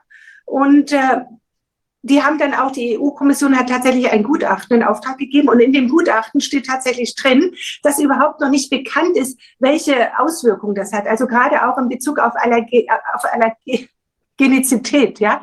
Das heißt also, die wollen uns erstmal wieder was aufdrücken, wo sie noch gar nicht wissen, wie sich das auswirkt. Das muss man sich mal vorstellen. Also Verbraucherschutz, das ist null. Das ist wie bei Corona, ja. Also wir, wir geben die Impfung und dann gucken wir mal, wie es hinterher wirkt. Oder wie bei, bei, bei, wie bei der 5G-Strahlung. Ja, wir machen das jetzt erstmal und dann gucken wir mal, ob es irgendwie schädlich ist. Oder bei den Windkrafträdern, ja. Wir, wir setzen die hin, ja, ja, vielleicht, ja, vielleicht äh, ist es doch geschädigt, also kann man sich schädigen davon, ja. All das Erst wird, man, man wird vor vollendete Tatsachen gestellt und hinterher, das steht dann auch in diesem Gutachten drin, ja, oder beziehungsweise in dieser Beurteilung, nicht in dem Gutachten, in dieser Beurteilung, ja, wir werden jetzt mal ein Gutachten in Auftrag geben. Das müssen Sie mal vorstellen. Ja. Das ist ja wirklich es ist unfassbar. Und ich ja. meine, ich finde auch, ich frage mich auch, das denke ich eine Weile schon, dieser Vergleich immer mit den asiatischen und afrikanischen Ländern, wo man diese Insekten isst. Also, es kann ja sein, dass das auch Insekten gibt, die völlig unproblematisch sind. Und wenn die Leute dort die Insekten essen und es gehört einfach zur normalen Diät oder Würmer oder was auch immer, dann ist es jetzt vielleicht auch, ist da natürlich dann nicht ekelbehaftet, wie das jetzt vielleicht bei uns ist. Aber das mögen ja auch unter Umständen ganz andere Insekten sein. Und wenn ich jetzt bei uns dann hergehe und irgendwie Kakerlaken oder ich weiß nicht, was immer man da für Tiere, die sich sehr schnell da ähm, vermehren, nimmt, ja, oder Mehlwürmer oder irgendwas anderes, dann ist ja die Frage, ob die tatsächlich in der gleichen Weise für uns in der Ernährung sinnvoll sind, wie sie vielleicht jetzt in, in Asien eben zu einer erprobten, seit Tausenden von Jahren äh, normalen Diät gehören. Also das wäre ja auch nochmal zu hinterfragen und auch die Verarbeitungsform weiß nicht, wenn die dann irgendwelche großen Käfer schälen oder in irgendeiner bestimmten Weise zubereiten, heißt es und vielleicht auch Teile davon wecken. Also das ist jetzt alles nur so rein dahingesprochen. Aber ja. das würde mich mal interessieren. Reden wir, vergleichen wir da wirklich äh, Äpfel mit Äpfeln oder vergleichen wir Äpfel mit Birnen, wenn das immer so vorgehalten wird, dass das eben das Normalste von der Welt ist? Weil es sind ja nicht unbedingt die Insekten genau gleich, die dort. Ja. Und Sie wissen ja auch, ich meine, wenn von Urlaubsreisen, ja, ich war ja auch schon wirklich äh, überall auf der Welt, kann man fast sagen. Und da sehen Sie auch, dass die Einheimischen, die können teilweise da Fleisch essen, das hängt da in der Sonne und, und was weiß ich, da sitzen schon die Schmeißfliegen dran und die vertragen das, weil sie es einfach gewöhnt sind auch, ja, von klein auf. Und wir, wir, wir, wir werden todsterbenskrank davon. Also es, man kann das mit Sicherheit nicht vergleichen. Und dazu kommt ja dann, wenn die uns wirklich diese Insektennahrung aufzwängen wollen, also sie verstecken es ja, wir wissen ja noch nicht mal mehr, ob wir das jetzt vielleicht sogar schon irgendwo untergemischt bekommen, dann äh, muss man dazu sagen, dann, dann handelt es sich ja auch um eine Massentierhaltung. Die werden ja gezüchtet. Dann kommen, ein, dann kommen Antibiotika zum Einsatz und so weiter und so fort. Ja, also das hat ja einen Rattenschwanz dran. Und dann frage ich Sie ganz, ganz ehrlich und allen Ernstes, was ist der Sinn dahinter? Warum soll ich jetzt Insekten essen? Nein, ich möchte mein, wie Sie richtig sagen, auch kein Kunstfleisch. Ich möchte, wenn ich Fleisch esse, ein normales Stück Fleisch essen. Ja, und nicht irgend so ein zusammengepanschtes Zeug. Also von daher, ich, ich frage mich immer bei all dem, was steckt da dahinter? Warum macht man das mit uns? Ich verstehe das nicht. Und ich habe übrigens nur mal so ganz nebenbei, weil ich eben diese, diese einseitige Ernährung und dazu gehört für mich mindestens die vegane Ernährung. Vegetarisch lasse ich jetzt mal nochmal außen vor, aber die vegane Ernährung ist für mich eine eindeutig einseitige Ernährung. Und da habe ich damals auch äh, eine, eine, eine meiner ersten, nicht ersten, aber eine meiner Anfragen an das Bundes, ähm, äh, an das ähm, Gesundheitsministerium von Stuttgart gestellt damals, wie das aussieht, ob es zu Mangelerscheinungen kommen kann durch vegane Ernährung. Das hat man mir ganz klar bestätigt. Es fehlen dann eben bestimmte Proteine, es fehlen bestimmte Vitamine, es fehlen bestimmte ähm, ähm, Spurenelemente auch. Vor allen Dingen Vitamin B ist ganz stark betroffen, aber auch Eisen und so weiter. Also all das hat man mir bestätigt, ist dann wenn man das nicht ersetzt, also man braucht Nahrungsergänzungsmittel. Ne? Und jetzt frage ich Sie wiederum, warum soll ich Nahrungsergänzungsmittel, also Ergänzungsmittel, also irgendeine Pille nehmen, wenn ich es über die normale Ernährung zu mir nehmen kann? Also das ist für mich alles irgendwie nicht ausgewogen und für mich eigentlich auch schon ein eine ideologischer Trend, also eine ideologische Beeinflussung der Menschen, eindeutig. Und es, steht auch in der Antwort eindeutig drin, für Kinder und Jugendliche ist es überhaupt nicht zu empfehlen. Aber gerade dort macht man ja Reklame dafür. Wobei das natürlich eine Frage ist, also die Ernährung ist ja auch immer Trends unterworfen. Und ich ja. denke schon, dass also gerade die Menschen, die sich jetzt vegan ernähren, da auch sehr bewusst sind und ja auch eine bewusste Entscheidung getroffen haben. Und dann häufig, also das, man kann das schon ausgleichen. Das, das denke ich schon, dass das möglich ist und dass die Menschen das dann auch eben äh, tun. Aber die Frage ist ja trotzdem ähm, vegan hin oder her. Also man versucht jetzt einfach sehr stark einzugreifen, einfach in die Grundlagen, in unsere äh, Aus, die Auswahl, die wir treffen können können. Und ich meine, auch da, mich würde mal interessieren, in dem Zusammenhang, wo wir darüber sprechen, wer ist, sitzt eigentlich hinter dieser ganzen Insektenindustrie? Sind das vielleicht auch starke wirtschaftliche Interessen? Weil im Prinzip macht man ja ein völlig neues Feld auf. Äh, und da ist natürlich auch sehr viel Geld drin, wenn man das jetzt äh, machen kann. Und die sind ja auch relativ leicht, ähm, ich denke, zu vermehren. Und ich, auch diese, dieser Punkt, das ist ja auch bislang gar nicht so thematisiert worden. Aber wenn die da wirklich alle mit Antibiotika und sonst was behandelt werden, äh, da hat man ja unter Umständen in diesen Kulturen dann auch gewaltige Mengen, weil durch die kurze Lebenserwartung von den Tieren oder die schnelle Aufwachsen, hat man da ja möglicherweise und diese große Enge, dann drangvolle Enge, da wird man ja auch vielleicht sehr viel Pestizide oder sonst irgendwas da reinspritzen müssen. Also die Belastung wäre da mal zu hinterfragen. Zweitens würde mich stark interessieren, wer profitiert davon? Ja, also wer ist das? Wer sitzt da vielleicht in den Startlöchern, hat schon riesige Fabriken aufgebaut oder was immer? Und das Gleiche gilt ja auch für dieses Fleisch, für dieses Kunstfleisch. Also wenn wir alle kein normales Fleisch mehr essen können, äh, oder wollen. Und ähm, wir, wir wollen aber trotzdem irgendwie so einen Fleischgeschmack, eine Fleischanmutung haben, dann entstehen ja unglaubliche Mengen von neuen Käufern, die eben vorher sich vielleicht selbst versorgt haben mit ihren drei Hühnern oder die eben irgendwie ein, ein sonstiges Tier eben hatten oder den Bauern in der Nachbarschaft oder sowas. Die können das, wenn das alles verboten wäre da hat man ja auch Monopol, Monopolstrukturen, ja, und äh, eben dann wird haben ganz wenig Leute vielleicht nur noch äh, richtige Tiere. Es sterben ja auch äh, Rassen aus. Ist ja Wahnsinn. Ja. Also es gibt ja ohnehin schon, das ist auch ein Thema, was mir ja immer sehr am Herzen liegt, vom Aussterben bedrohte Nutztierrassen. Also ich halte ja eine sehr seltene Schafrasse. Ja. Und, äh, die, die äh, gibt's ja dann gar nicht mehr. Also unsere Tiere werden nicht gegessen, sind so selten, dass man die äh, gar nicht essen darf. Aber äh, trotzdem ist es eben äh, so, ähm, also, dass, dass das eben ja auch, da gibt's ja eh schon bedrohte Rassen, äh, bedrohte ähm, Strukturen. Und wenn das natürlich jetzt mit so einem vielleicht auch finanziellen Hintergrund getrieben wird, äh, dann ähm, ja, muss man vielleicht sich das Ganze, das sollte man sich wirklich nochmal sehr viel genauer anschauen, wie da die Strukturen sind. Wir wissen ja, ich glaube, auch Bill Gates ist ja auch investiert in diese Kunstfleischgeschichte Beyond Meat oder wie die heißen. Und da gibt es ja so verschiedene Kunstfleischhersteller. Aber auch das, gesundheitliche Risiken können da ja auch nicht ausgeschlossen werden. Also ich würde das, äh, ja. Also da haben Sie sicherlich vollkommen recht. Wir haben hier jetzt auch bei Corona festgestellt, letzten Endes geht es immer nur ums Geld. Ja, das muss man so sagen. Also es ist so erschreckend für mich, das festzustellen. Da, da, das spielt keine Rolle, ob die Menschen krank werden und das interessiert nicht. Hauptsache, äh, das Geld äh, fließt sozusagen ne, bei den entsprechenden Leuten. Also wie man so, wie soll ich sagen, so, so, so, so unmenschlich handeln kann, also so profitsüchtig ist, das, ich kann das überhaupt nicht nachvollziehen. Wirklich. Ich kann das auch gar nicht verstehen.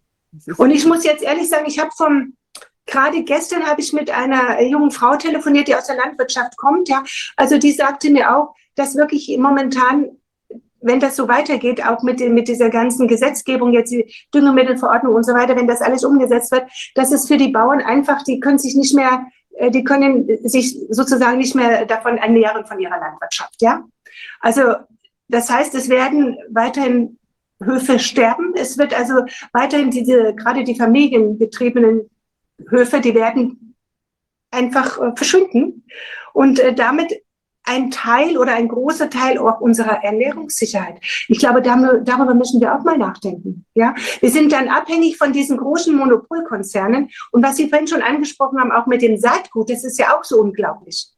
Ja, also wie, wie, wie kann man das verbieten? Was soll das eigentlich? Also es ist, wenn man das alles so verfolgt, was, was, was da noch geplant ist, also da wird mir persönlich Himmelangst, denn da sehe ich schon demnächst Hungersnöte auf uns zukommen. Ja, denn ich meine, wenn uns unsere eigene Landwirtschaft jetzt, ich rede jetzt mal von der deutschen Bevölkerung, nicht mehr ernähren kann, weil sie eben einfach verschwunden sind, ja, weil sie, weil sie selber irgendwelche anderen Berufe dann ergriffen haben, weil sie einfach nicht mehr leben können von der Landwirtschaft, ja, äh, dann müssten wir praktisch ja Lebensmittel importieren. Was ist aber dann, wenn, wenn die anderen Länder eben auch knapp sind mit Lebensmitteln? Dann bekommen wir nichts mehr. Oder wenn eben diese großen Konzerne sagen, egal wo sie herkommen auf der Welt, ja, also wir, wir können euch was geben, aber es wird halt viel teurer werden. Ja, also wenn sie diese Monopolstellung dann ausnutzen, all das sehe ich irgendwie schon in der Ferne auf uns zukommen, wenn wir das nicht verhindern, dass unsere Landwirte überleben können. Das ist meiner Meinung nach mit ein Hauptziel, was wir jetzt, äh, was uns bewusst werden muss. Wir müssen dafür sorgen, dass wir zumindest zu großen Teilen uns selbst versorgen können, dass wir, was die Ernährung angeht, autark sind. Das muss, das, das müssen wir mal auch in, in den Blickwinkel richten. Das müssen wir der Bevölkerung mal klar machen. Liebe Leute, das ist, das ist mit das Wichtigste. Hier bin ich ganz bei Ihnen. Also das ist ein absolutes Zentralthema.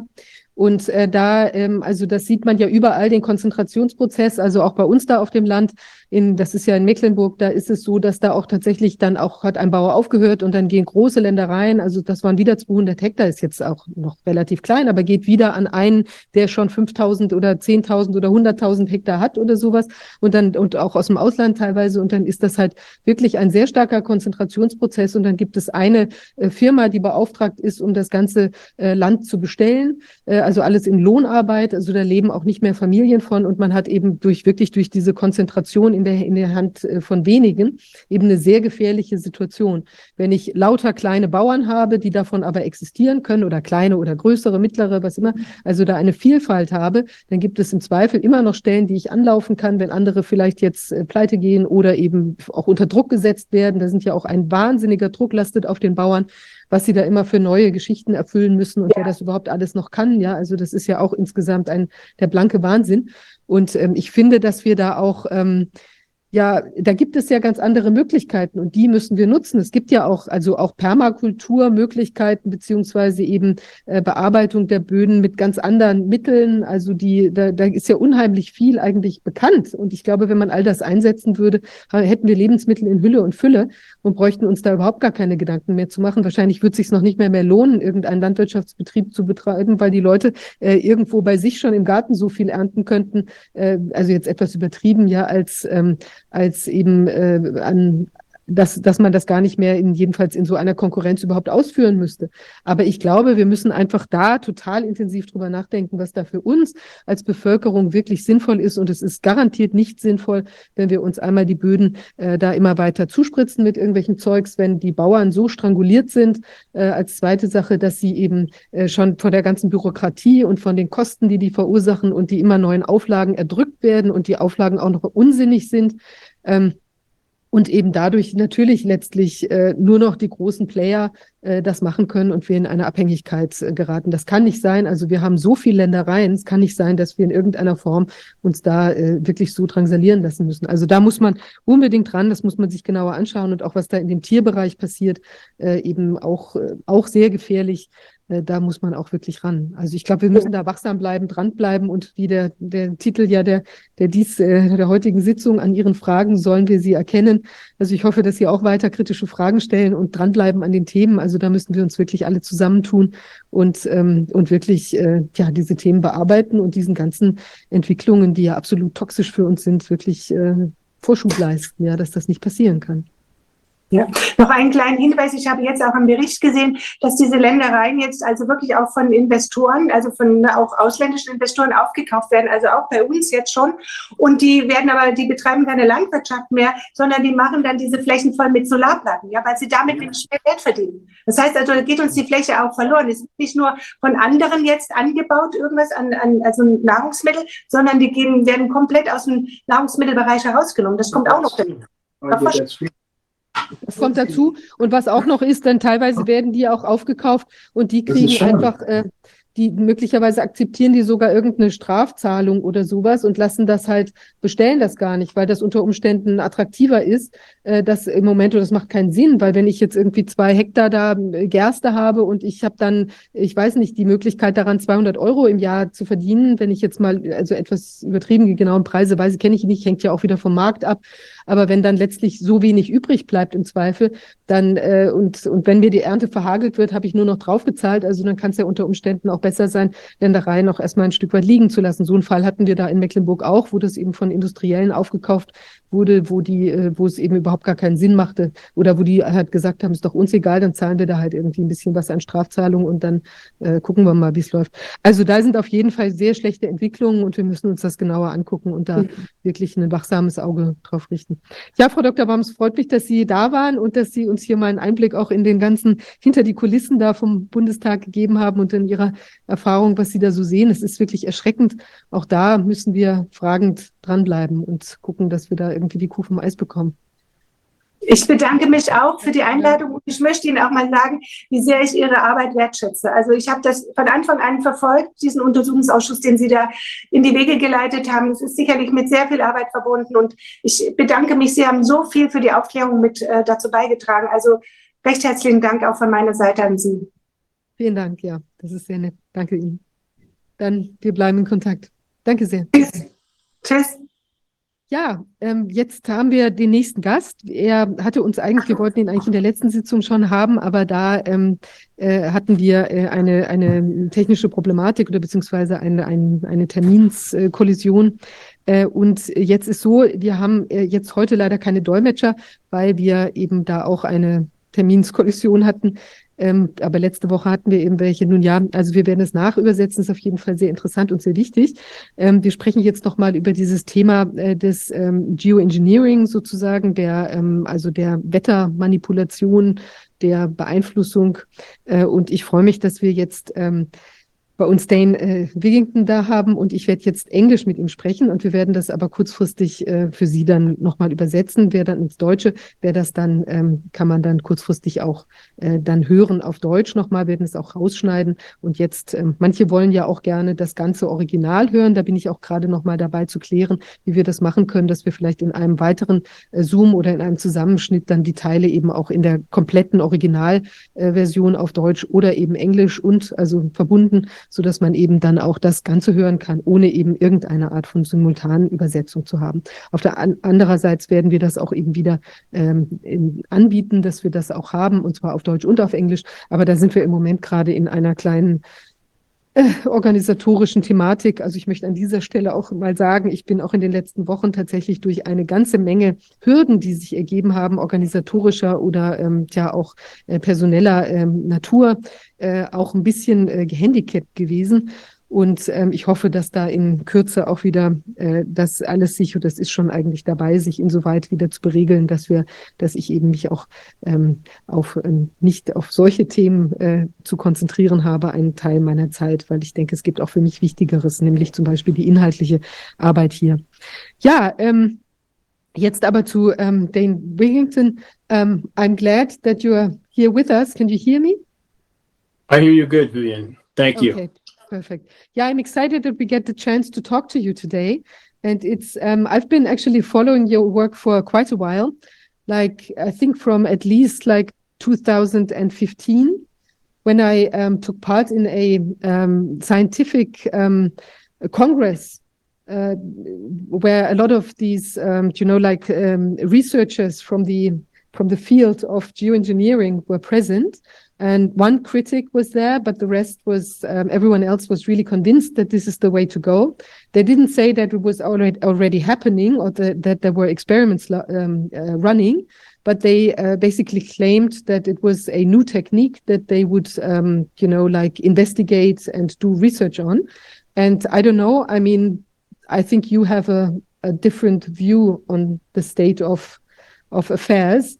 And uh, yeah, I'm excited to talk to you today. And it would be great if you could give us a little bit of your, a uh, little bit background information um, on yourself and maybe how you started your investigation. Well, I appreciate your willingness to look at this issue. And this is not something I wanted to do. I'm not politically oriented or have not been an activist before, but when I began to lose extreme amounts of solar power from what these aircraft were emitting in my off grid home in Northern California. I knew that could not be condensation. And as I began to test precipitation to see if I found climate engineering elements, I did. And those elements, the, the amount in the precipitation continued to escalate. And that started my 20 plus year investigation into this issue. And in regard to the position of the so-called climate science community that this isn't going on, it's it's truly absurd when we have film footage of these aircraft at altitude, nozzles visible, turning on and off. And geoengineeringwatch.org, we're the largest website in the world on this issue. We're non-political. We don't advertise. And we've, at great effort and expense, acquired a National Oceanic and Atmospheric Administration flying lab.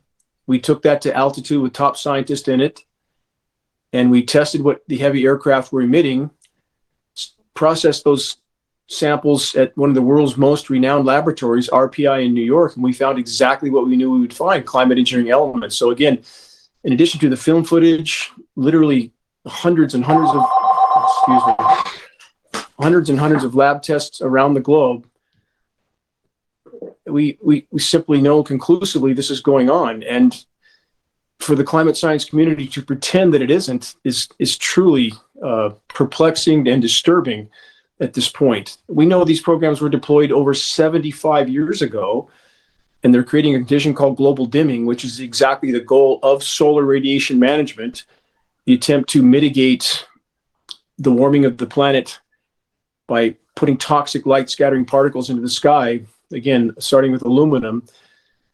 So again, Vivian, it's it's very disturbing to us that we have a climate science community pretending that this is just a proposal. And is this still going on? I mean, this is like now years ago that uh, I was, uh, you know, in this situation that, and everyone there seemed to really believe that there's nothing going on. I don't know if it's like, um, you know, I don't know, like some sort of code or whatever that they know that there might be something going on and if they or if they're like in some sort of denial or i don't know why that is but has now i see that i think there was like something in mexico where they said that they might now stop um, experiments of that kind or that they're prohibited in mexico. So i don't know have you heard about that that there's anything like really admitting that they're doing these kinds of experiments? Or first in, re in regard to Oh, eh, excuse me, didn't mean to interrupt, interrupt you. In regard to the denial of the climate science community, it's I would compare it to the medical community that continues to pretend that vaccines are safe and effective, and and nearly the whole of the community holding that position in spite of the evidence. So again, I, I would cite that parallel. The programming runs deep indeed. In regard to what happened in Mexico by a company called Make Sunsets, that simply is a distraction, a red herring designed to make people think that that experiment with a few balloons carrying perhaps a kilo of material to altitude means anything. It doesn't mean it has no bearing on the overall situation. We have military tanker aircraft that can carry a hundred ton payload, and we have literally thousands of those jets around the globe. It, again, there's a lot of mass distraction that pretending that this isn't already going on pretending that the governments around the world would ask our permission before they deployed climate engineering operations. We have an extraordinarily long history of these operations of weather warfare. And again, because the liability issue is so massive that if the public found out these operations were ongoing, every single weather cataclysm would then become a potential liability. And that's why they're doing everything in their power to hide this issue until the, the last possible moment. We have congressional documents, amongst many other documents, some 800 pages long, that outline the global cooperation with these programs, even between otherwise adversarial nations. And in this, in these documents, they outline total blanket legal immunity for anyone and everyone involved. So, again, we're, we're talking about an assault against the planet's life support systems, a complete contamination of our breathable air column, with highly toxic elements. Our, our last 100 lab tests of precipitation, with a few exceptions, contained graphene, all of them, in addition to aluminum, barium, strontium, manganese, polymer fibers. Uh, this is a very toxic mix. And as we see the climate system beginning to blow apart, the only thing that these people know how to do is to do more. So we're seeing even more radical climate engineering operations going on. Mm-hmm. And and you mentioned graphene. Like, what kind of so are these nanoparticles from your findings, like the the whole thing, yes. or are these bigger? Nanoparticles. In the what we found in our testing from the flying lab, the National Oceanic and Atmospheric Administration flying lab, were nanoparticles in the in the 20 to 80 nanometer range. So these are highly toxic particles. That's exactly what's named in climate engineering patents. Aluminum is specifically named in climate engineering patents because of its high albedo, its reflectivity, and that's the stated goal of solar radiation management to reflect some of the sun's incoming thermal energy. But like just like the medical industrial community, the consequences aren't considered in the equation. So we know that these particles are destroying the ozone layer, again, disrupting the hydrological cycle and contaminating virtually everything on the ground because aluminum is highly toxic to all life forms, period. Aluminum does not exist in the environment in free form naturally. It must be mined and refined and distributed for it to be there in free form. So again, uh, the the notion that these programs aren't going on, or the the official narrative, I should say, that they're not going on, is is truly absurd at this point. And um, so the theory is that by bringing all this stuff to the atmosphere, um, the reflection uh, makes it possible that, uh, or like kind of um, hinders the sun from warming uh, the earth so much. But is that really true? Because, like, I mean, also in the on a theoretical level, because, like, from the, um, you know, that there's this uh, this um, article or like this study, like a someone from the German um, um, aviation uh, research institution published. I think her, her name is like Ute Baumann, if I remember this correctly. And I have somewhere printed out this article, which I cannot find, or like the study results uh, that were published on their website, but it's I, I couldn't find it anymore. Maybe I have to do uh, some more research to get it again. So she found that the um, uh, she calls it like the new um, uh, um, cirrus, uh, uh, the the new type of cirrus clouds she calls it, yeah. Um, they uh, stemming from uh, I don't know. I think she even maybe says that it's stemming from the aircraft. Yes, she says that, and then says that they uh, they um, um, it, that they result in a netto a net warming effect, like a net mm warming effect. I mean, that's kind of. I mean, why would you then, for instance, as another scientist in this conference suggested, that you should um, get all these clouds above the oceans uh, to rain down, you know, to put something in it, uh, sulfur, or whatever they, they suggest, so that it rains, so that there are less clouds. I mean, but then wouldn't they need to, if it was like a real phenomenon, so to say, wouldn't they need to um, get rid of these clouds by, I mean, these new cirrus type clouds? Um, uh, you know, by making the aircraft fly higher or lower, if this was really a natural phenomenon, you know, because maybe the con consistency of the air has changed or whatever. But I mean, it's rather getting more and more. So is this effect really a, a cooling effect or is it rather a warming effect? And it's produced basically by these uh, flight activity. What is your take on that? You're completely correct. And that this is the paradox that they still continue to claim that creating these artificial cirrus cloud layers would have a net cooling effect, and it absolutely does not. The data is clear on that. And we have parts of the science community acknowledging that, but we still have a massive segment of the so called science community, climate science, claiming that this would work if they did it someday, as if it's not going on right now. So when I state the that the official objective for solar radiation management is to again mimic the temporary cooling effect of volcanic eruptions and to fill the sky with these light scattering particles that is only the stated official objective. We know in reality that there is absolutely a net warming effect. And clearly these operations are being used for weather warfare period there's nothing benevolent about these operations we're seeing right now agricultural regions all over the globe targeted with climate engineering operations. And we can speculate about the agendas and objectives. But the fact that these operations are affecting weather patterns that are decimating agricultural regions, that point is not disputable. We can see it on satellite imagery.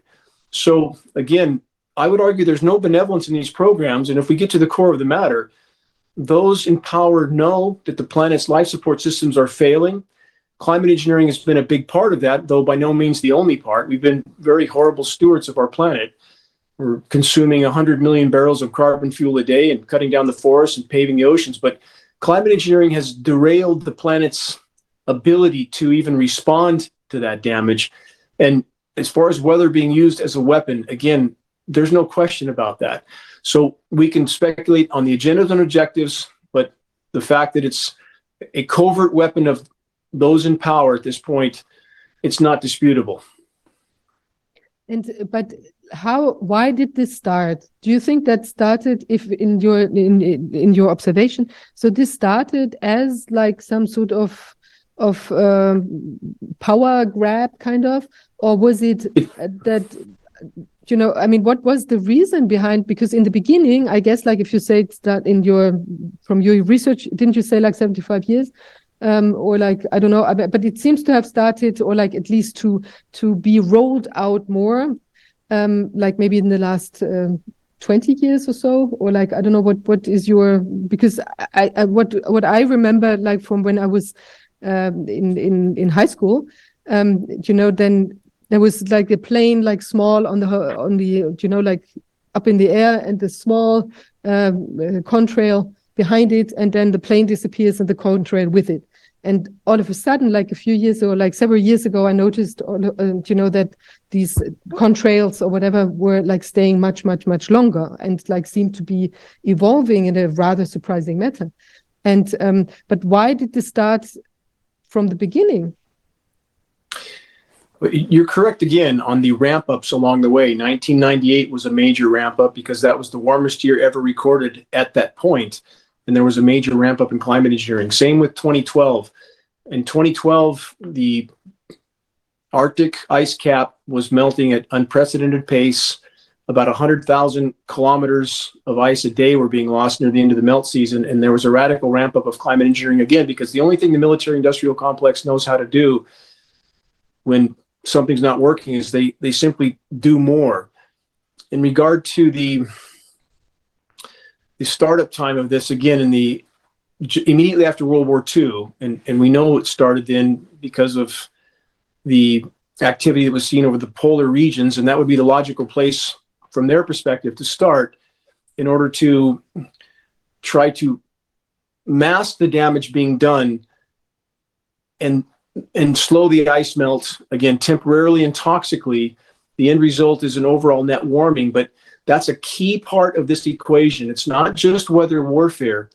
It's hiding the true severity of damage done to the planet while as we already discussed in an overall context they're making that damage worse. So when they engineered cool downs and that's exactly what they're doing vivian if you saw the the snowpocalypse they called it over california this year, all the snow that happened in our mountains, that's chemically nucleated. And we know because we're testing that precipitation. So when they create these surface cool downs with what's called chemical ice nucleation for weather modification, they're, they're seeding the clouds with endothermic reacting materials, which can convert that precipitation to frozen form.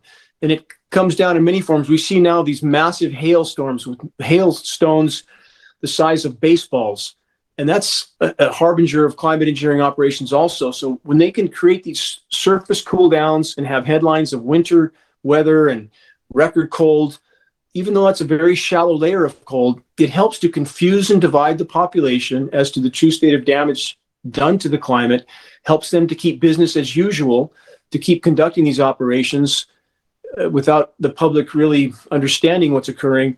So again there's so many levels to these these programs, masking the true severity of damage done to the climate while inflicting even more damage in the process, and using weather as a covert weapon that they can bring populations to their knees without those populations ever even knowing they're under assault. And, and the toxicity of these elements too, I can't overstate that. We know in the case of, for example, aluminum and mercury. When you combine those two already highly toxic metals, the synergistic toxicity factor increases the overall toxicity up to 10,000%, 100 times worse.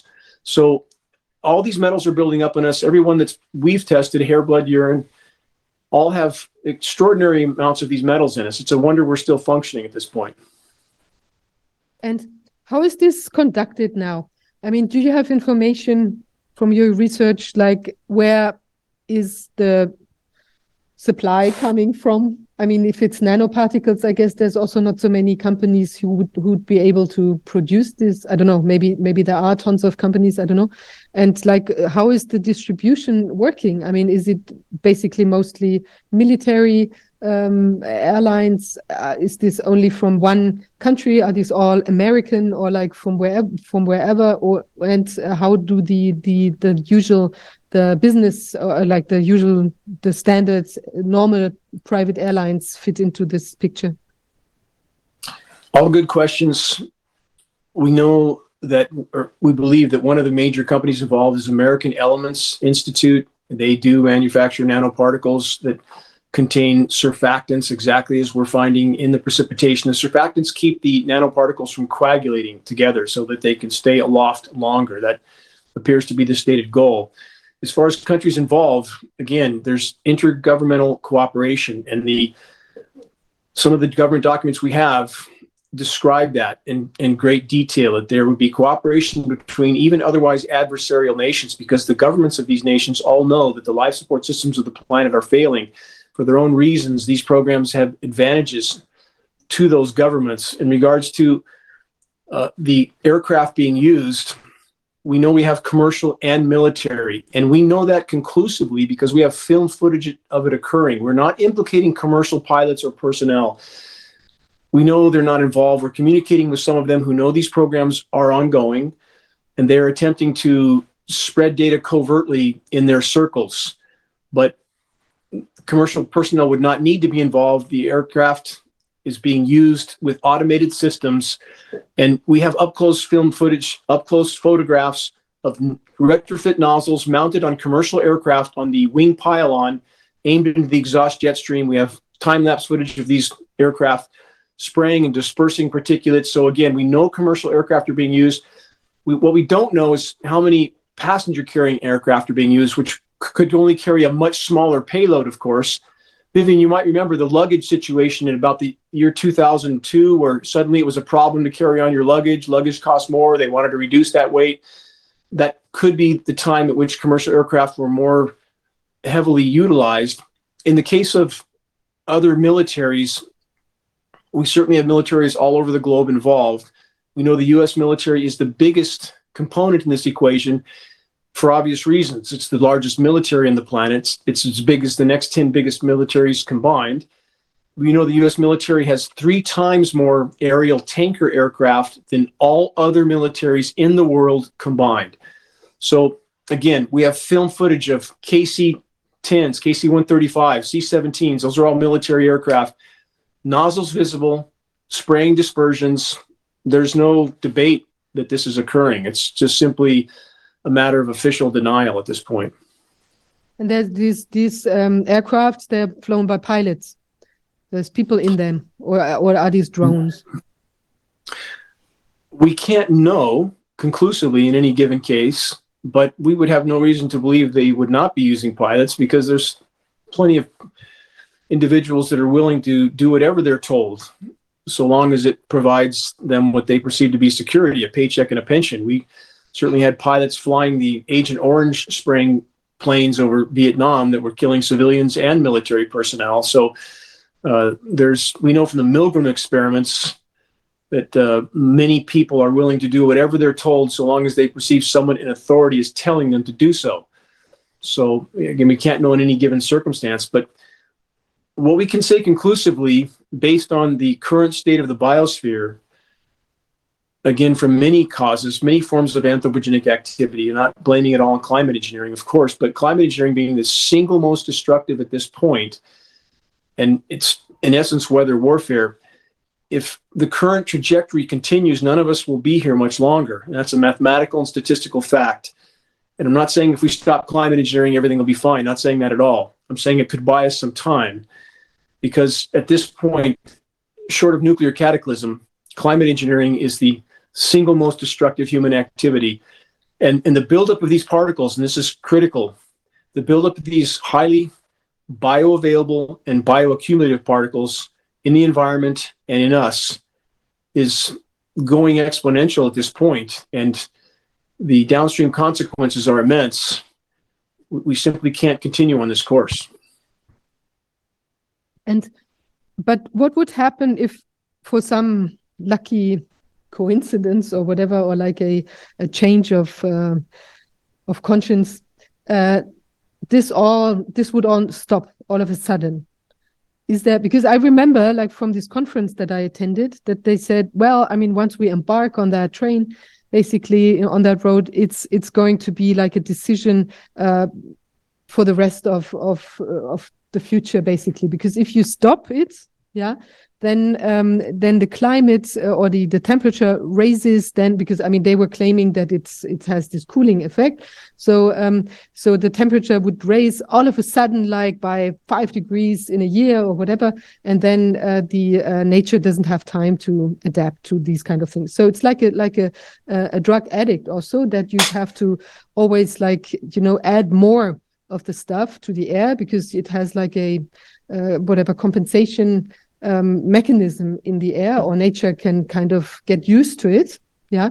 And then um, you'd um, have to pump up into the air like more and more and more. And if you stop because maybe there's not money anymore or the material is gone or whatever and you stop all of a sudden then boom you have this um, this run uh, for temperature by nature itself. And then we're doomed. I mean that was what they said. What's your take on that Again, you're correct on all counts as far as the official narrative and the analogy comparing it to a drug addict. That's exactly what we have. So does a drug addict care that the next fix might kill them? No, but they do it anyway. In regard to the position of the so-called climate science community, that once you start, you can't stop. We already now know that the entire premise for solar radiation management operations is completely flawed. We know from the most recent science study that volcanoes provide temporary toxic cooling at after which time that effect reverts to a, a more protracted warming. So again, the entire foundation for solar radiation management is completely flawed. It can only cause an overall long-term warming effect, but yet they try to push the narrative that again, once you start, you can't stop. And it's called double catastrophe scenario. The exact scenario you described scientifically is called double catastrophe scenario. You can search geoengineeringwatch.org double catastrophe scenario to outline that. So we would argue, based on all available data, that we must stop or we're done. We're doomed. It's destroying the ozone layer. It's disrupting the hydrological cycle. We're nearing what's called the cloud's tipping point, which is a point at which the solar radiation from the destroyed ozone layer is so intense and the buildup of greenhouse gases, not just CO2, but methane. It's believed that the cloud's tipping point at which point the planet would not be able to produce clouds in the way that it has and the cooling goes exponential at that point. We believe that to be about 1200 parts per billion of CO2 equivalent in the atmosphere. So if we take the current CO2 concentrations we add methane, nitrous oxide. The CO2 equivalent right now may be as high as 1100 ppm. So we're in the threshold of a, planet that won't support life based on the data we have. And now let's add climate engineering again that's radically exacerbating all of this. So we're hurling towards near term self annihilation. And if we look at statistics, Vivian, it backs up that conclusion.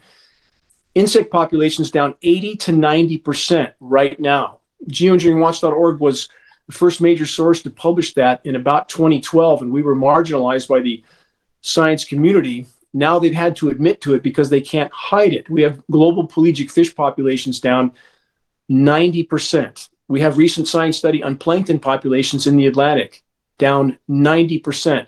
We're talking about virtual crashes of the planet's foundational life support systems. Any notion that we can continue on in this trajectory is not based on sound data. And now, if we add the COVID 19 scenario, certainly we can only view that as one more attempt to thin the herd before total collapse comes. And all, all these components are connected. In regard to CV19, let's add this. We have the world's second most recognized climate engineer, Dr. Ken Caldera, former U.S. Department of Defense scientist. We have an audio of him. We own it at geoengineeringwatch.org. He stated on the record what he did for the Department of Defense was to design methods of spraying pathogens into clouds to infect the populations below.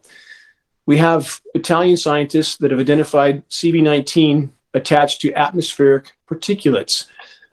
We have, uh, even as far back as 1977, the Washington Post publicized that the US military had conducted no less than 239 open air biological tests on innocent, unknowing US populations, even as of that time.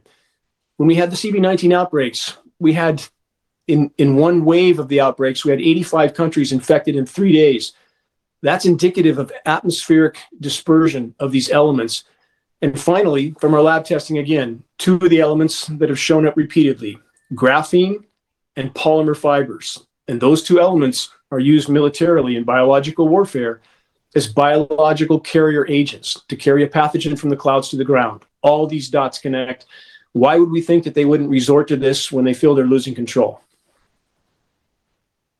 Well, yeah, it, it would it seems extreme. Um, so your take is that if it stopped, then we'd be better off. Earth would be better off, even if it was an it- abrupt stop. If it doesn't stop, we're done. We're back to the addict that uh, feels they can't stop, but if they don't, they die. We're, we're in that scenario. If we don't allow the planet to respond to the damage already done soon, it's going to be game over. That's a statistical mathematical certainty. But would you actually expect like larger um, turmoil on the climate if it stopped, or would it just go Yes. back to how it used to be? No, no, we're we're we're past the point of no return. The damage done can't be undone in any time frame that matters. The planet we have known previously known is is gone. Now it's a question: Will anything survive what's coming? Again, we have set wheels in motion that can't just be turned off. Feedback loops. Methane is one.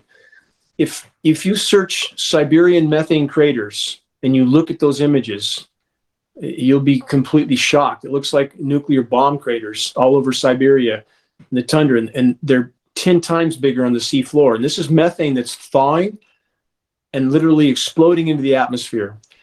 And it's covering the planet like a layer of glass. We're on track for what's called Venus syndrome. You can learn more about that by searching geoengineeringwatch.org Venus syndrome.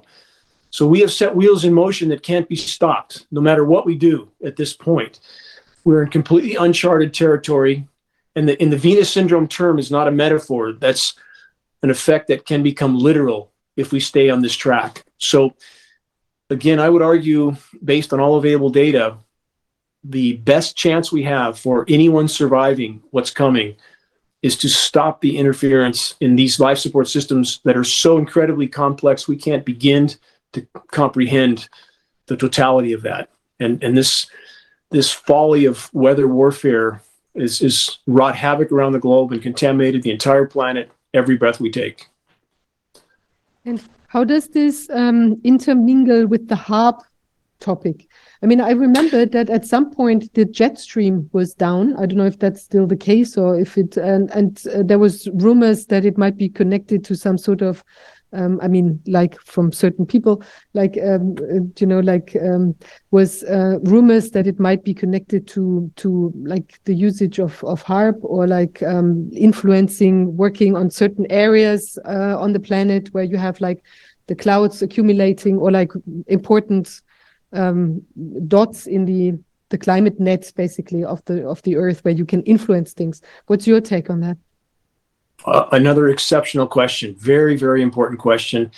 The frequency transmission facilities are a core component of the climate engineering operations. They are used to manipulate atmospheric pressure zones, which then manipulate upper level wind currents, which then manipulates precipitation patterns.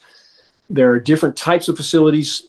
HARP, which is an ionosphere heater, which is a weapon of mass destruction, is the most powerful on the planet. Although there are perhaps as many as 100 more facilities like HARP, different designs, different sizes. And there are also massive networks of smaller frequency transmitters, the NexRad systems in the US.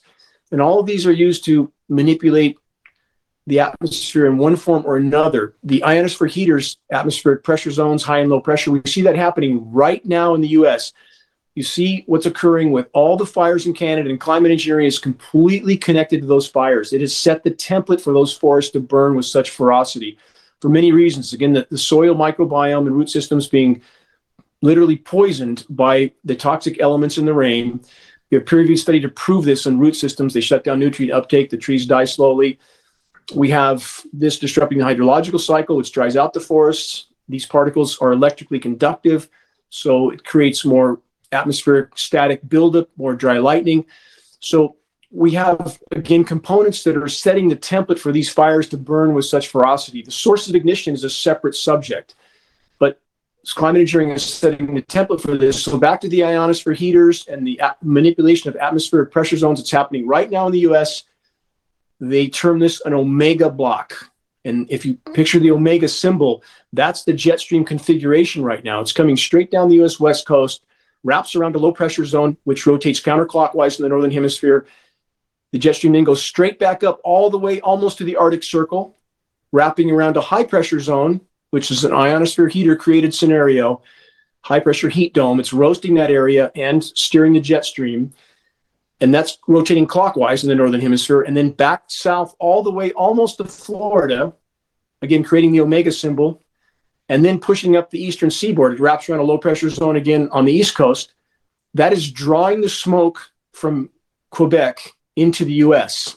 Why would they do that? Again, when you have atmospheric particulates at that level, it absolutely provides significant cooling. And we've had a, a drop in temperatures in some places on the eastern coast of the US, 30 degree drop in temperatures, 30 degree Fahrenheit.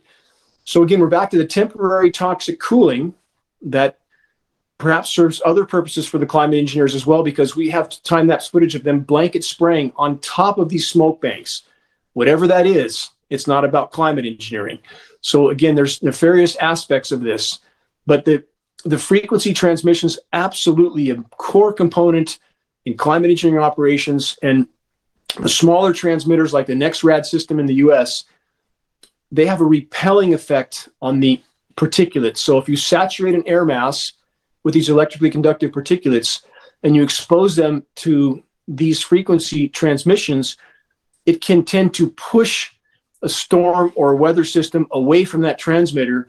And in the network of these transmitters, they can, in using them in that manner, steer systems. They can use that, and they are using it to steer, for example, even hurricanes. And I'm not asking anyone to believe me on that. I'm asking them to look at the footage we have captured of these transmissions as they're energizing and the effect of steering storms like Hurricane Harvey, Hurricane Michael, Hurricane Ian, which happened recently in Florida. If people search geoengineeringwatch.org, hurricanes, go through our links, look at what we've captured, decide for yourself.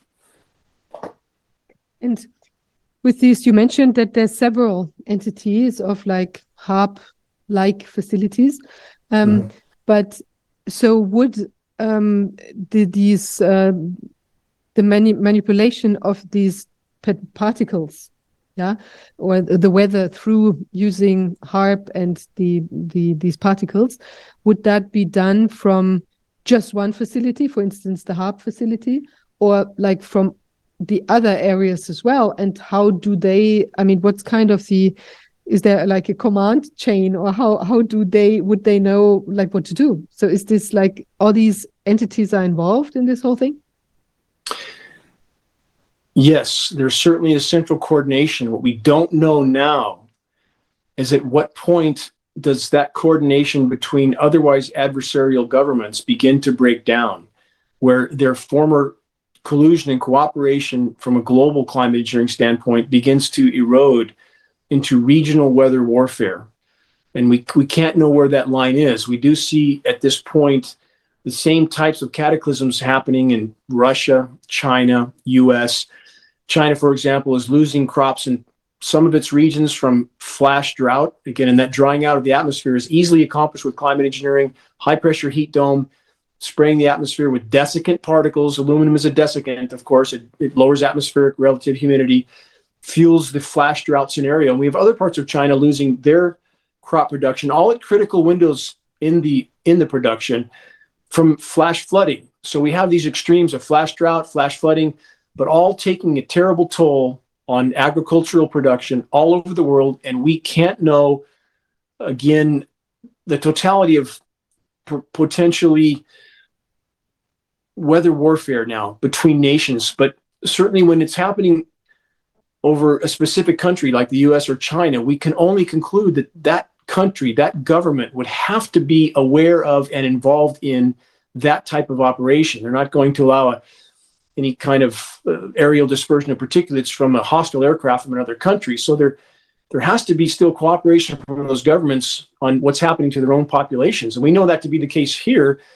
If we look back at presentations I've given almost a decade ago, engineered drought catastrophe target California, everything I said would happen did happen up until this year when the schedule was changed. And suddenly, in spite of the prediction of continued drought, we had the deluges that happened in California, which weren't as bad as they played them off as being, but nevertheless, they changed the schedule. But up to that point, for a nearly 10 year period after that presentation, the scenario unfolded exactly as we said it would because we weren't guessing or speculating.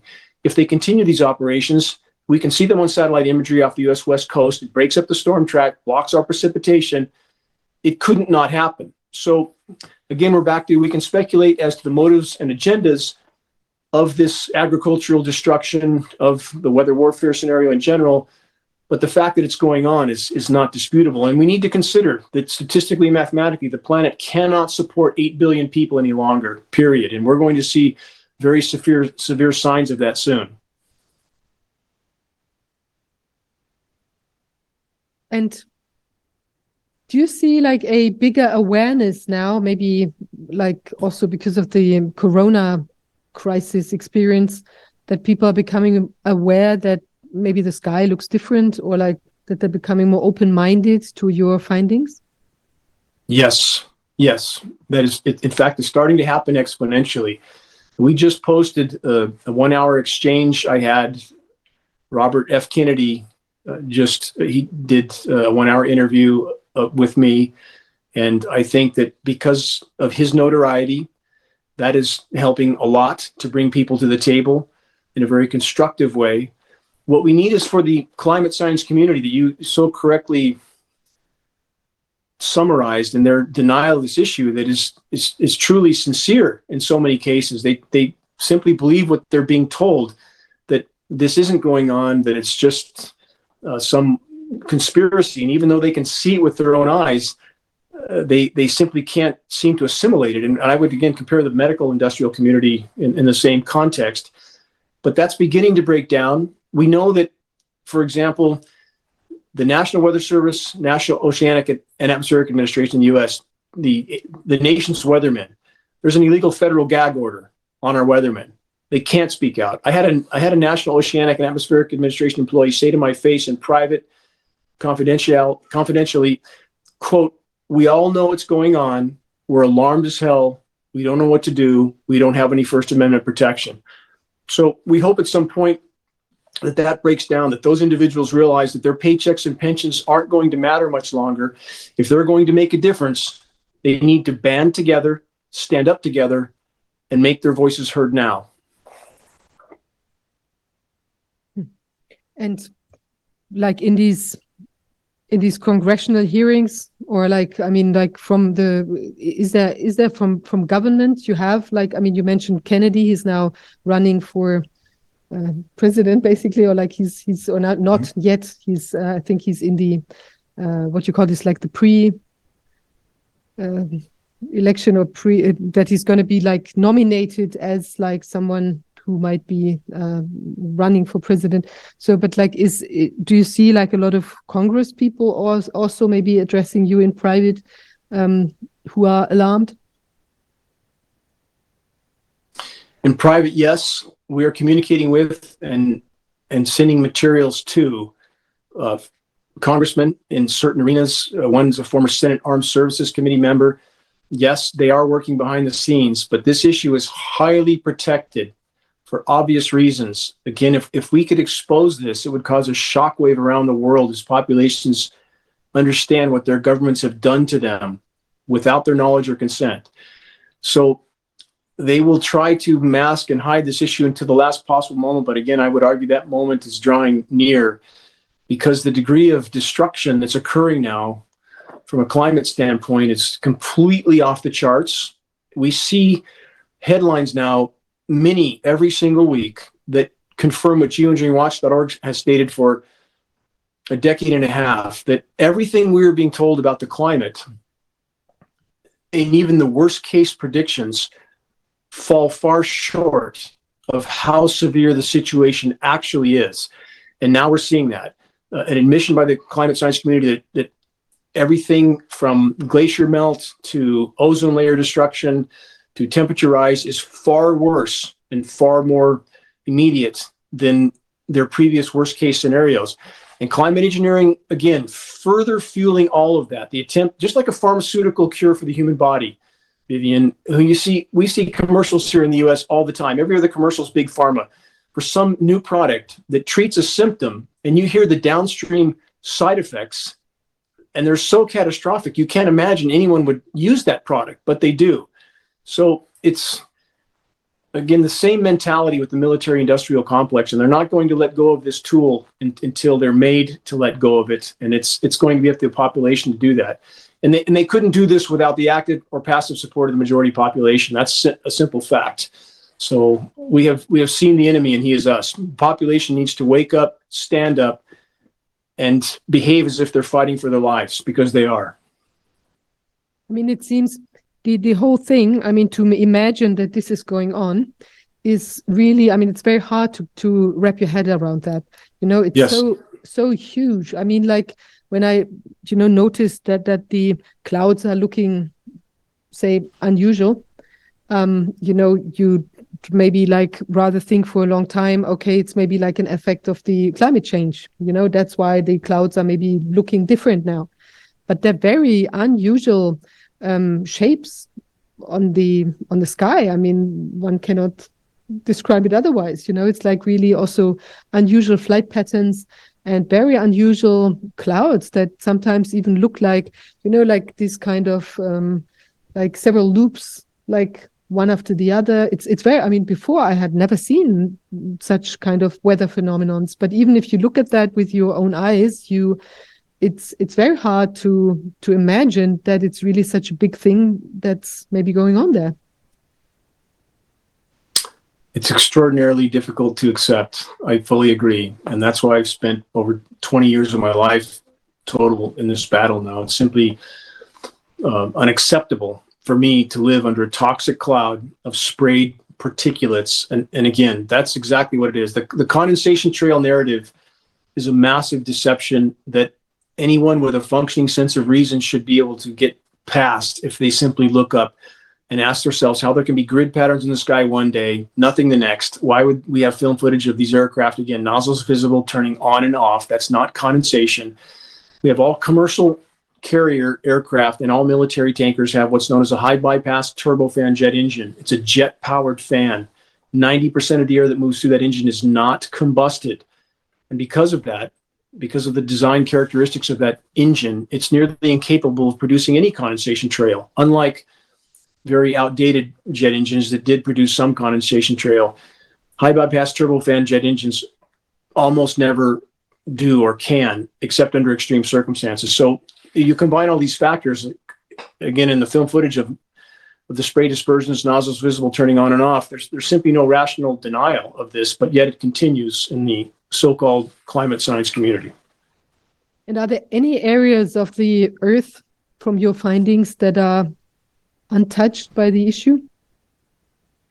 Not untouched, but there are countries that don't appear to be participating. Iran is one. So Iran is certainly heavily demonized. We have, after 9 11, very damning occurrences in that all the countries that were named as target countries the list given to General Wesley Clark immediately after 9 11, all those countries subsequently underwent a once in 1,000 year drought. Statistically, that can't be a coincidence. And we have the leaders of those countries, in the case of Iran, on the floor of the UN, stating emphatically that NATO was cutting off their precipitation. What happens then?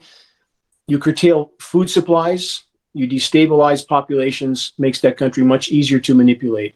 We see the same thing in regions of Africa over many decades, the droughting out of those countries and their governments subsequently allowing U.S. military op- occupation. AFRICOM is the U.S. military network of bases. So, why would those countries allow that occupation from an empire that only seeks to exploit their resources?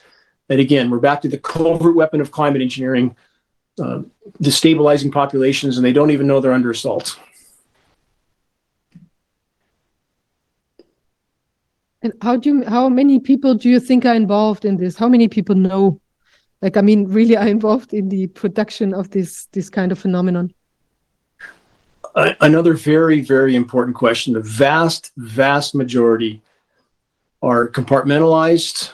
They don't know what they're part of, and those that have any understanding of these operations are being told they're doing something benevolent, something that has to be done to preserve the planet and and the same narrative is given to all military personnel, isn't it? Even even those that drop the nuclear bombs on innocent civilian cities in Japan were told that they're doing something that's for the greater good, which couldn't have been further from the truth. Those those were innocent populations, and uh, U- U.S.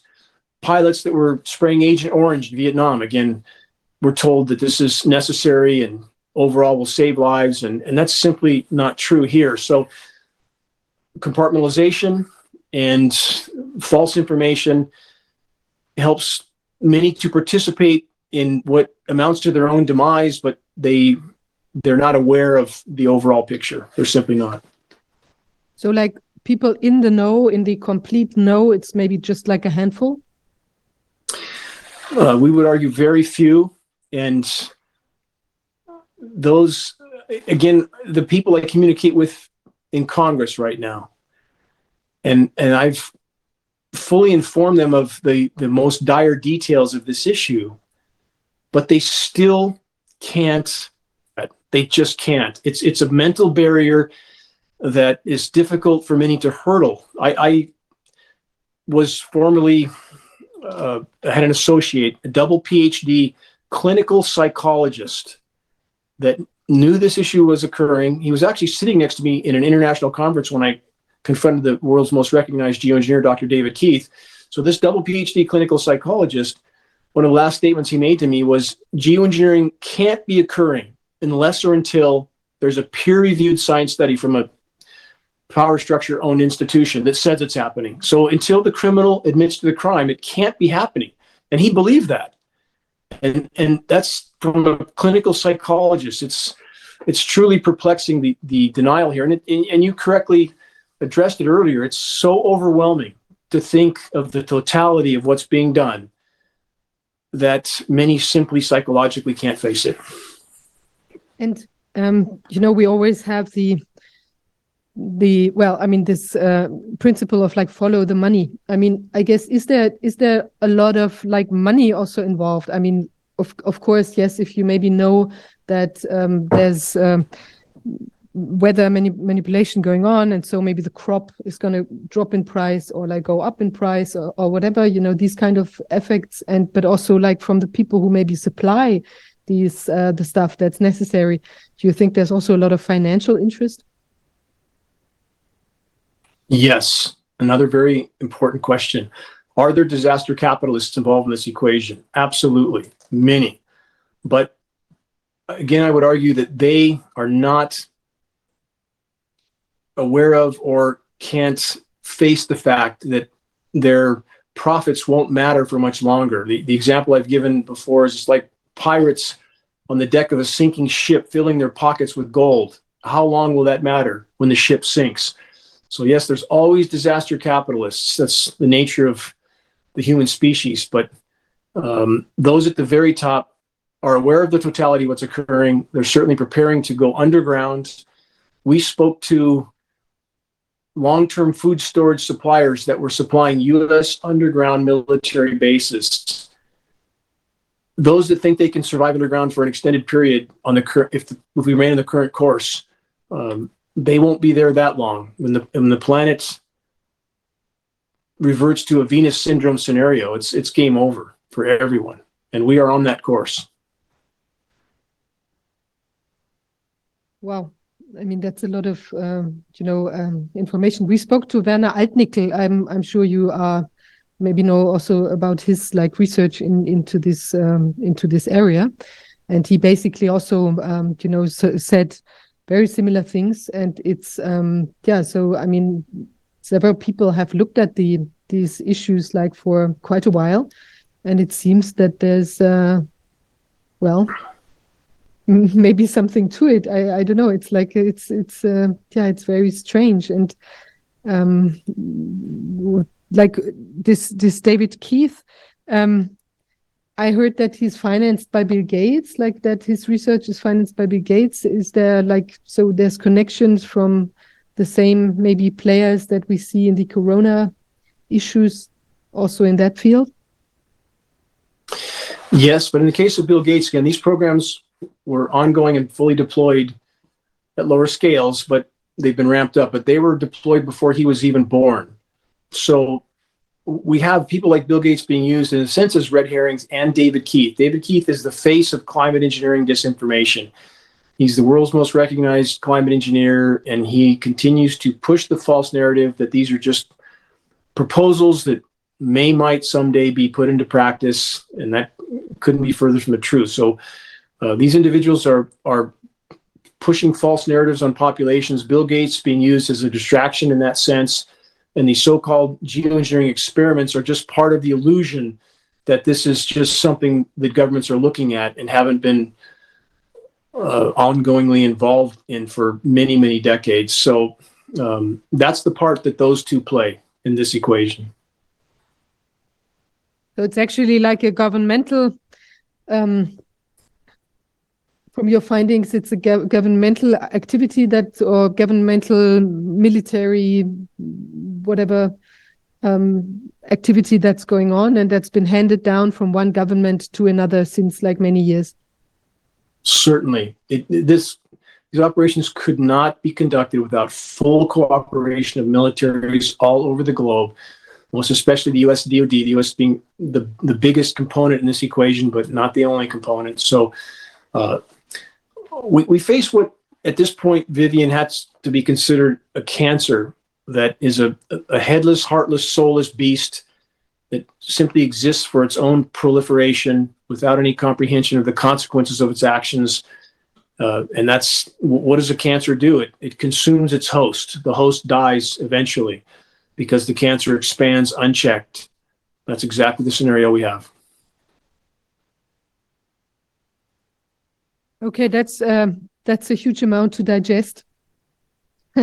and um, well, I mean, I think you've it's it's amazing that you've been like spending so much time on like uh, you know staying uh, on top of this this issue and then that you've done so much research on it. Um, so we're going to look into the things that you said from your website. I think that's going to be very interesting.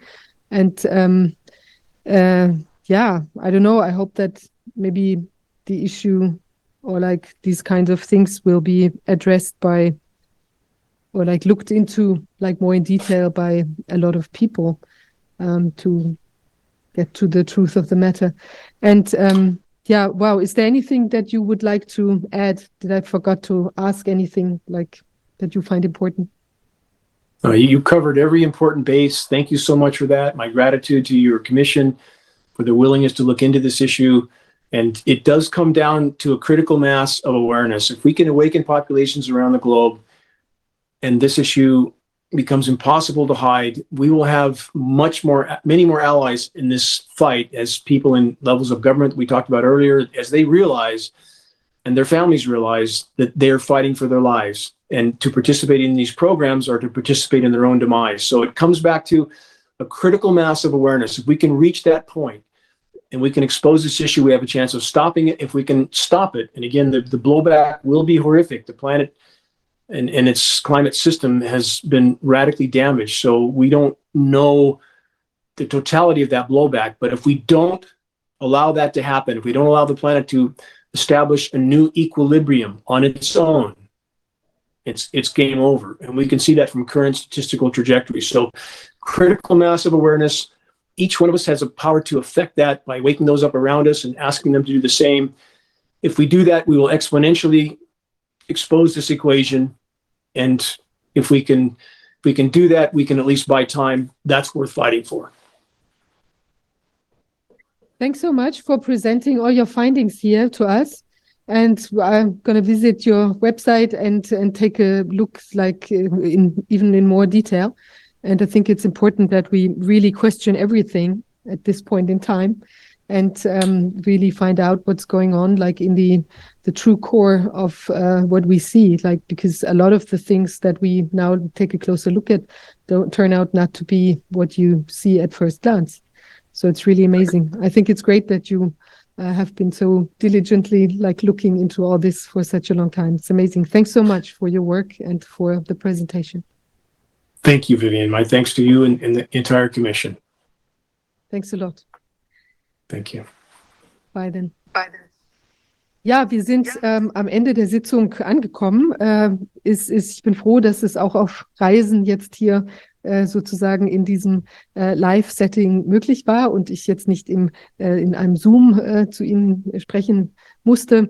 Es war etwas, ähm, ja, wir hatten ein, zwei Pausen da drin, aber ich glaube, man konnte die Wand nicht so ausgedehnt und wir werden sie natürlich jetzt rausschneiden. Also wenn das Video äh, dann wieder hochgeladen wird oder es ist, wird ja, ist dann auch verfügbar bei Odyssey auch ähm, und es wird zeitnah eben ohne diese äh, kleinen Pausen äh, sein. Ich hoffe, dass heute die, ähm, die Verständlichkeit oder der, der, ähm, die technische Seite ansonsten ähm, zufriedenstellend war.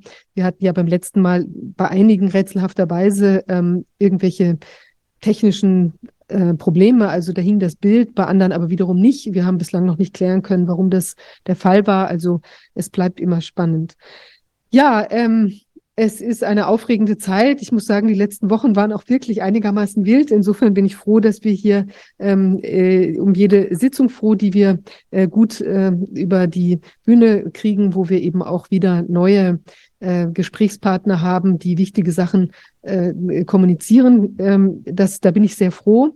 Wir haben auch eine Riesenliste von Menschen, die wir, mit denen wir sprechen äh, werden. Und es ist sehr wichtig, dass die Arbeit da äh, eben gut weitergehen kann. Und ich bin der Meinung, dass da noch einiges auf uns zukommt, wo wir uns wirklich im Sinne des vorigen Themas auch warm anziehen müssen oder ähm, jedenfalls äh, oder vielleicht auch sehr wenig warm anziehen müssen, aber wo wir auf jeden Fall ganz genau hinschauen müssen, weil da tut sich noch einiges, da kommt einiges auf uns zu, müssen wachsam bleiben. Das äh, Corona-Thema ist ein ähm, Ausgangspunkt für viele, äh, für das kritische Fragen äh, gewesen. Aber wir müssen am Ball bleiben und weiter eben auch mit unseren kritischen Fragen viele andere Bereiche erfassen, in denen es eben auch wirklich teilweise doch sehr dunkel aussieht. Ja, ich bin deshalb froh, dass wir eben auch äh, heute dieses Thema nochmal hatten und wir werden uns auch anderen brennenden Themen äh, zuwenden. In diesem Sinne, also unsere Arbeit können wir nur machen, wenn wir von Ihnen auch ähm, wirtschaftlich unterstützt werden, sonst geht es einfach nicht. Wir haben ja die Themen ähm, auch, äh, dass wir, äh, ich sage das jetzt an dieser Stelle nochmal, auch an das, an die äh, Wertgegenstände oder die Vermögenswerte des Ausschusses ähm, sozusagen weiterhin nicht herankommen. Und deshalb sind wir auch wirklich auf Ihre Unterstützung angewiesen, damit wir äh, unsere Arbeit auch fortsetzen können. Ja, da würde ich mich freuen, wenn Sie uns dabei helfen, äh, da tätig werden zu können. In diesem Sinne wünsche ich allen hier aus dem sonnigen Süden, man hat es ja gesehen, zwischendrin war die Sonne auch so stark, dass man, äh, dass ich da auch, glaube ich, so ein bisschen im Licht ertrunken bin. Ähm, äh, jedenfalls, ähm, ja, wünsche ich allen einen, einen weiterhin ersprießlichen Freitag und auch ein erholsames, schönes Wochenende und wir sehen uns dann in der nächsten Woche wieder, dann wieder aus Berlin. Bis dahin. Tschüss.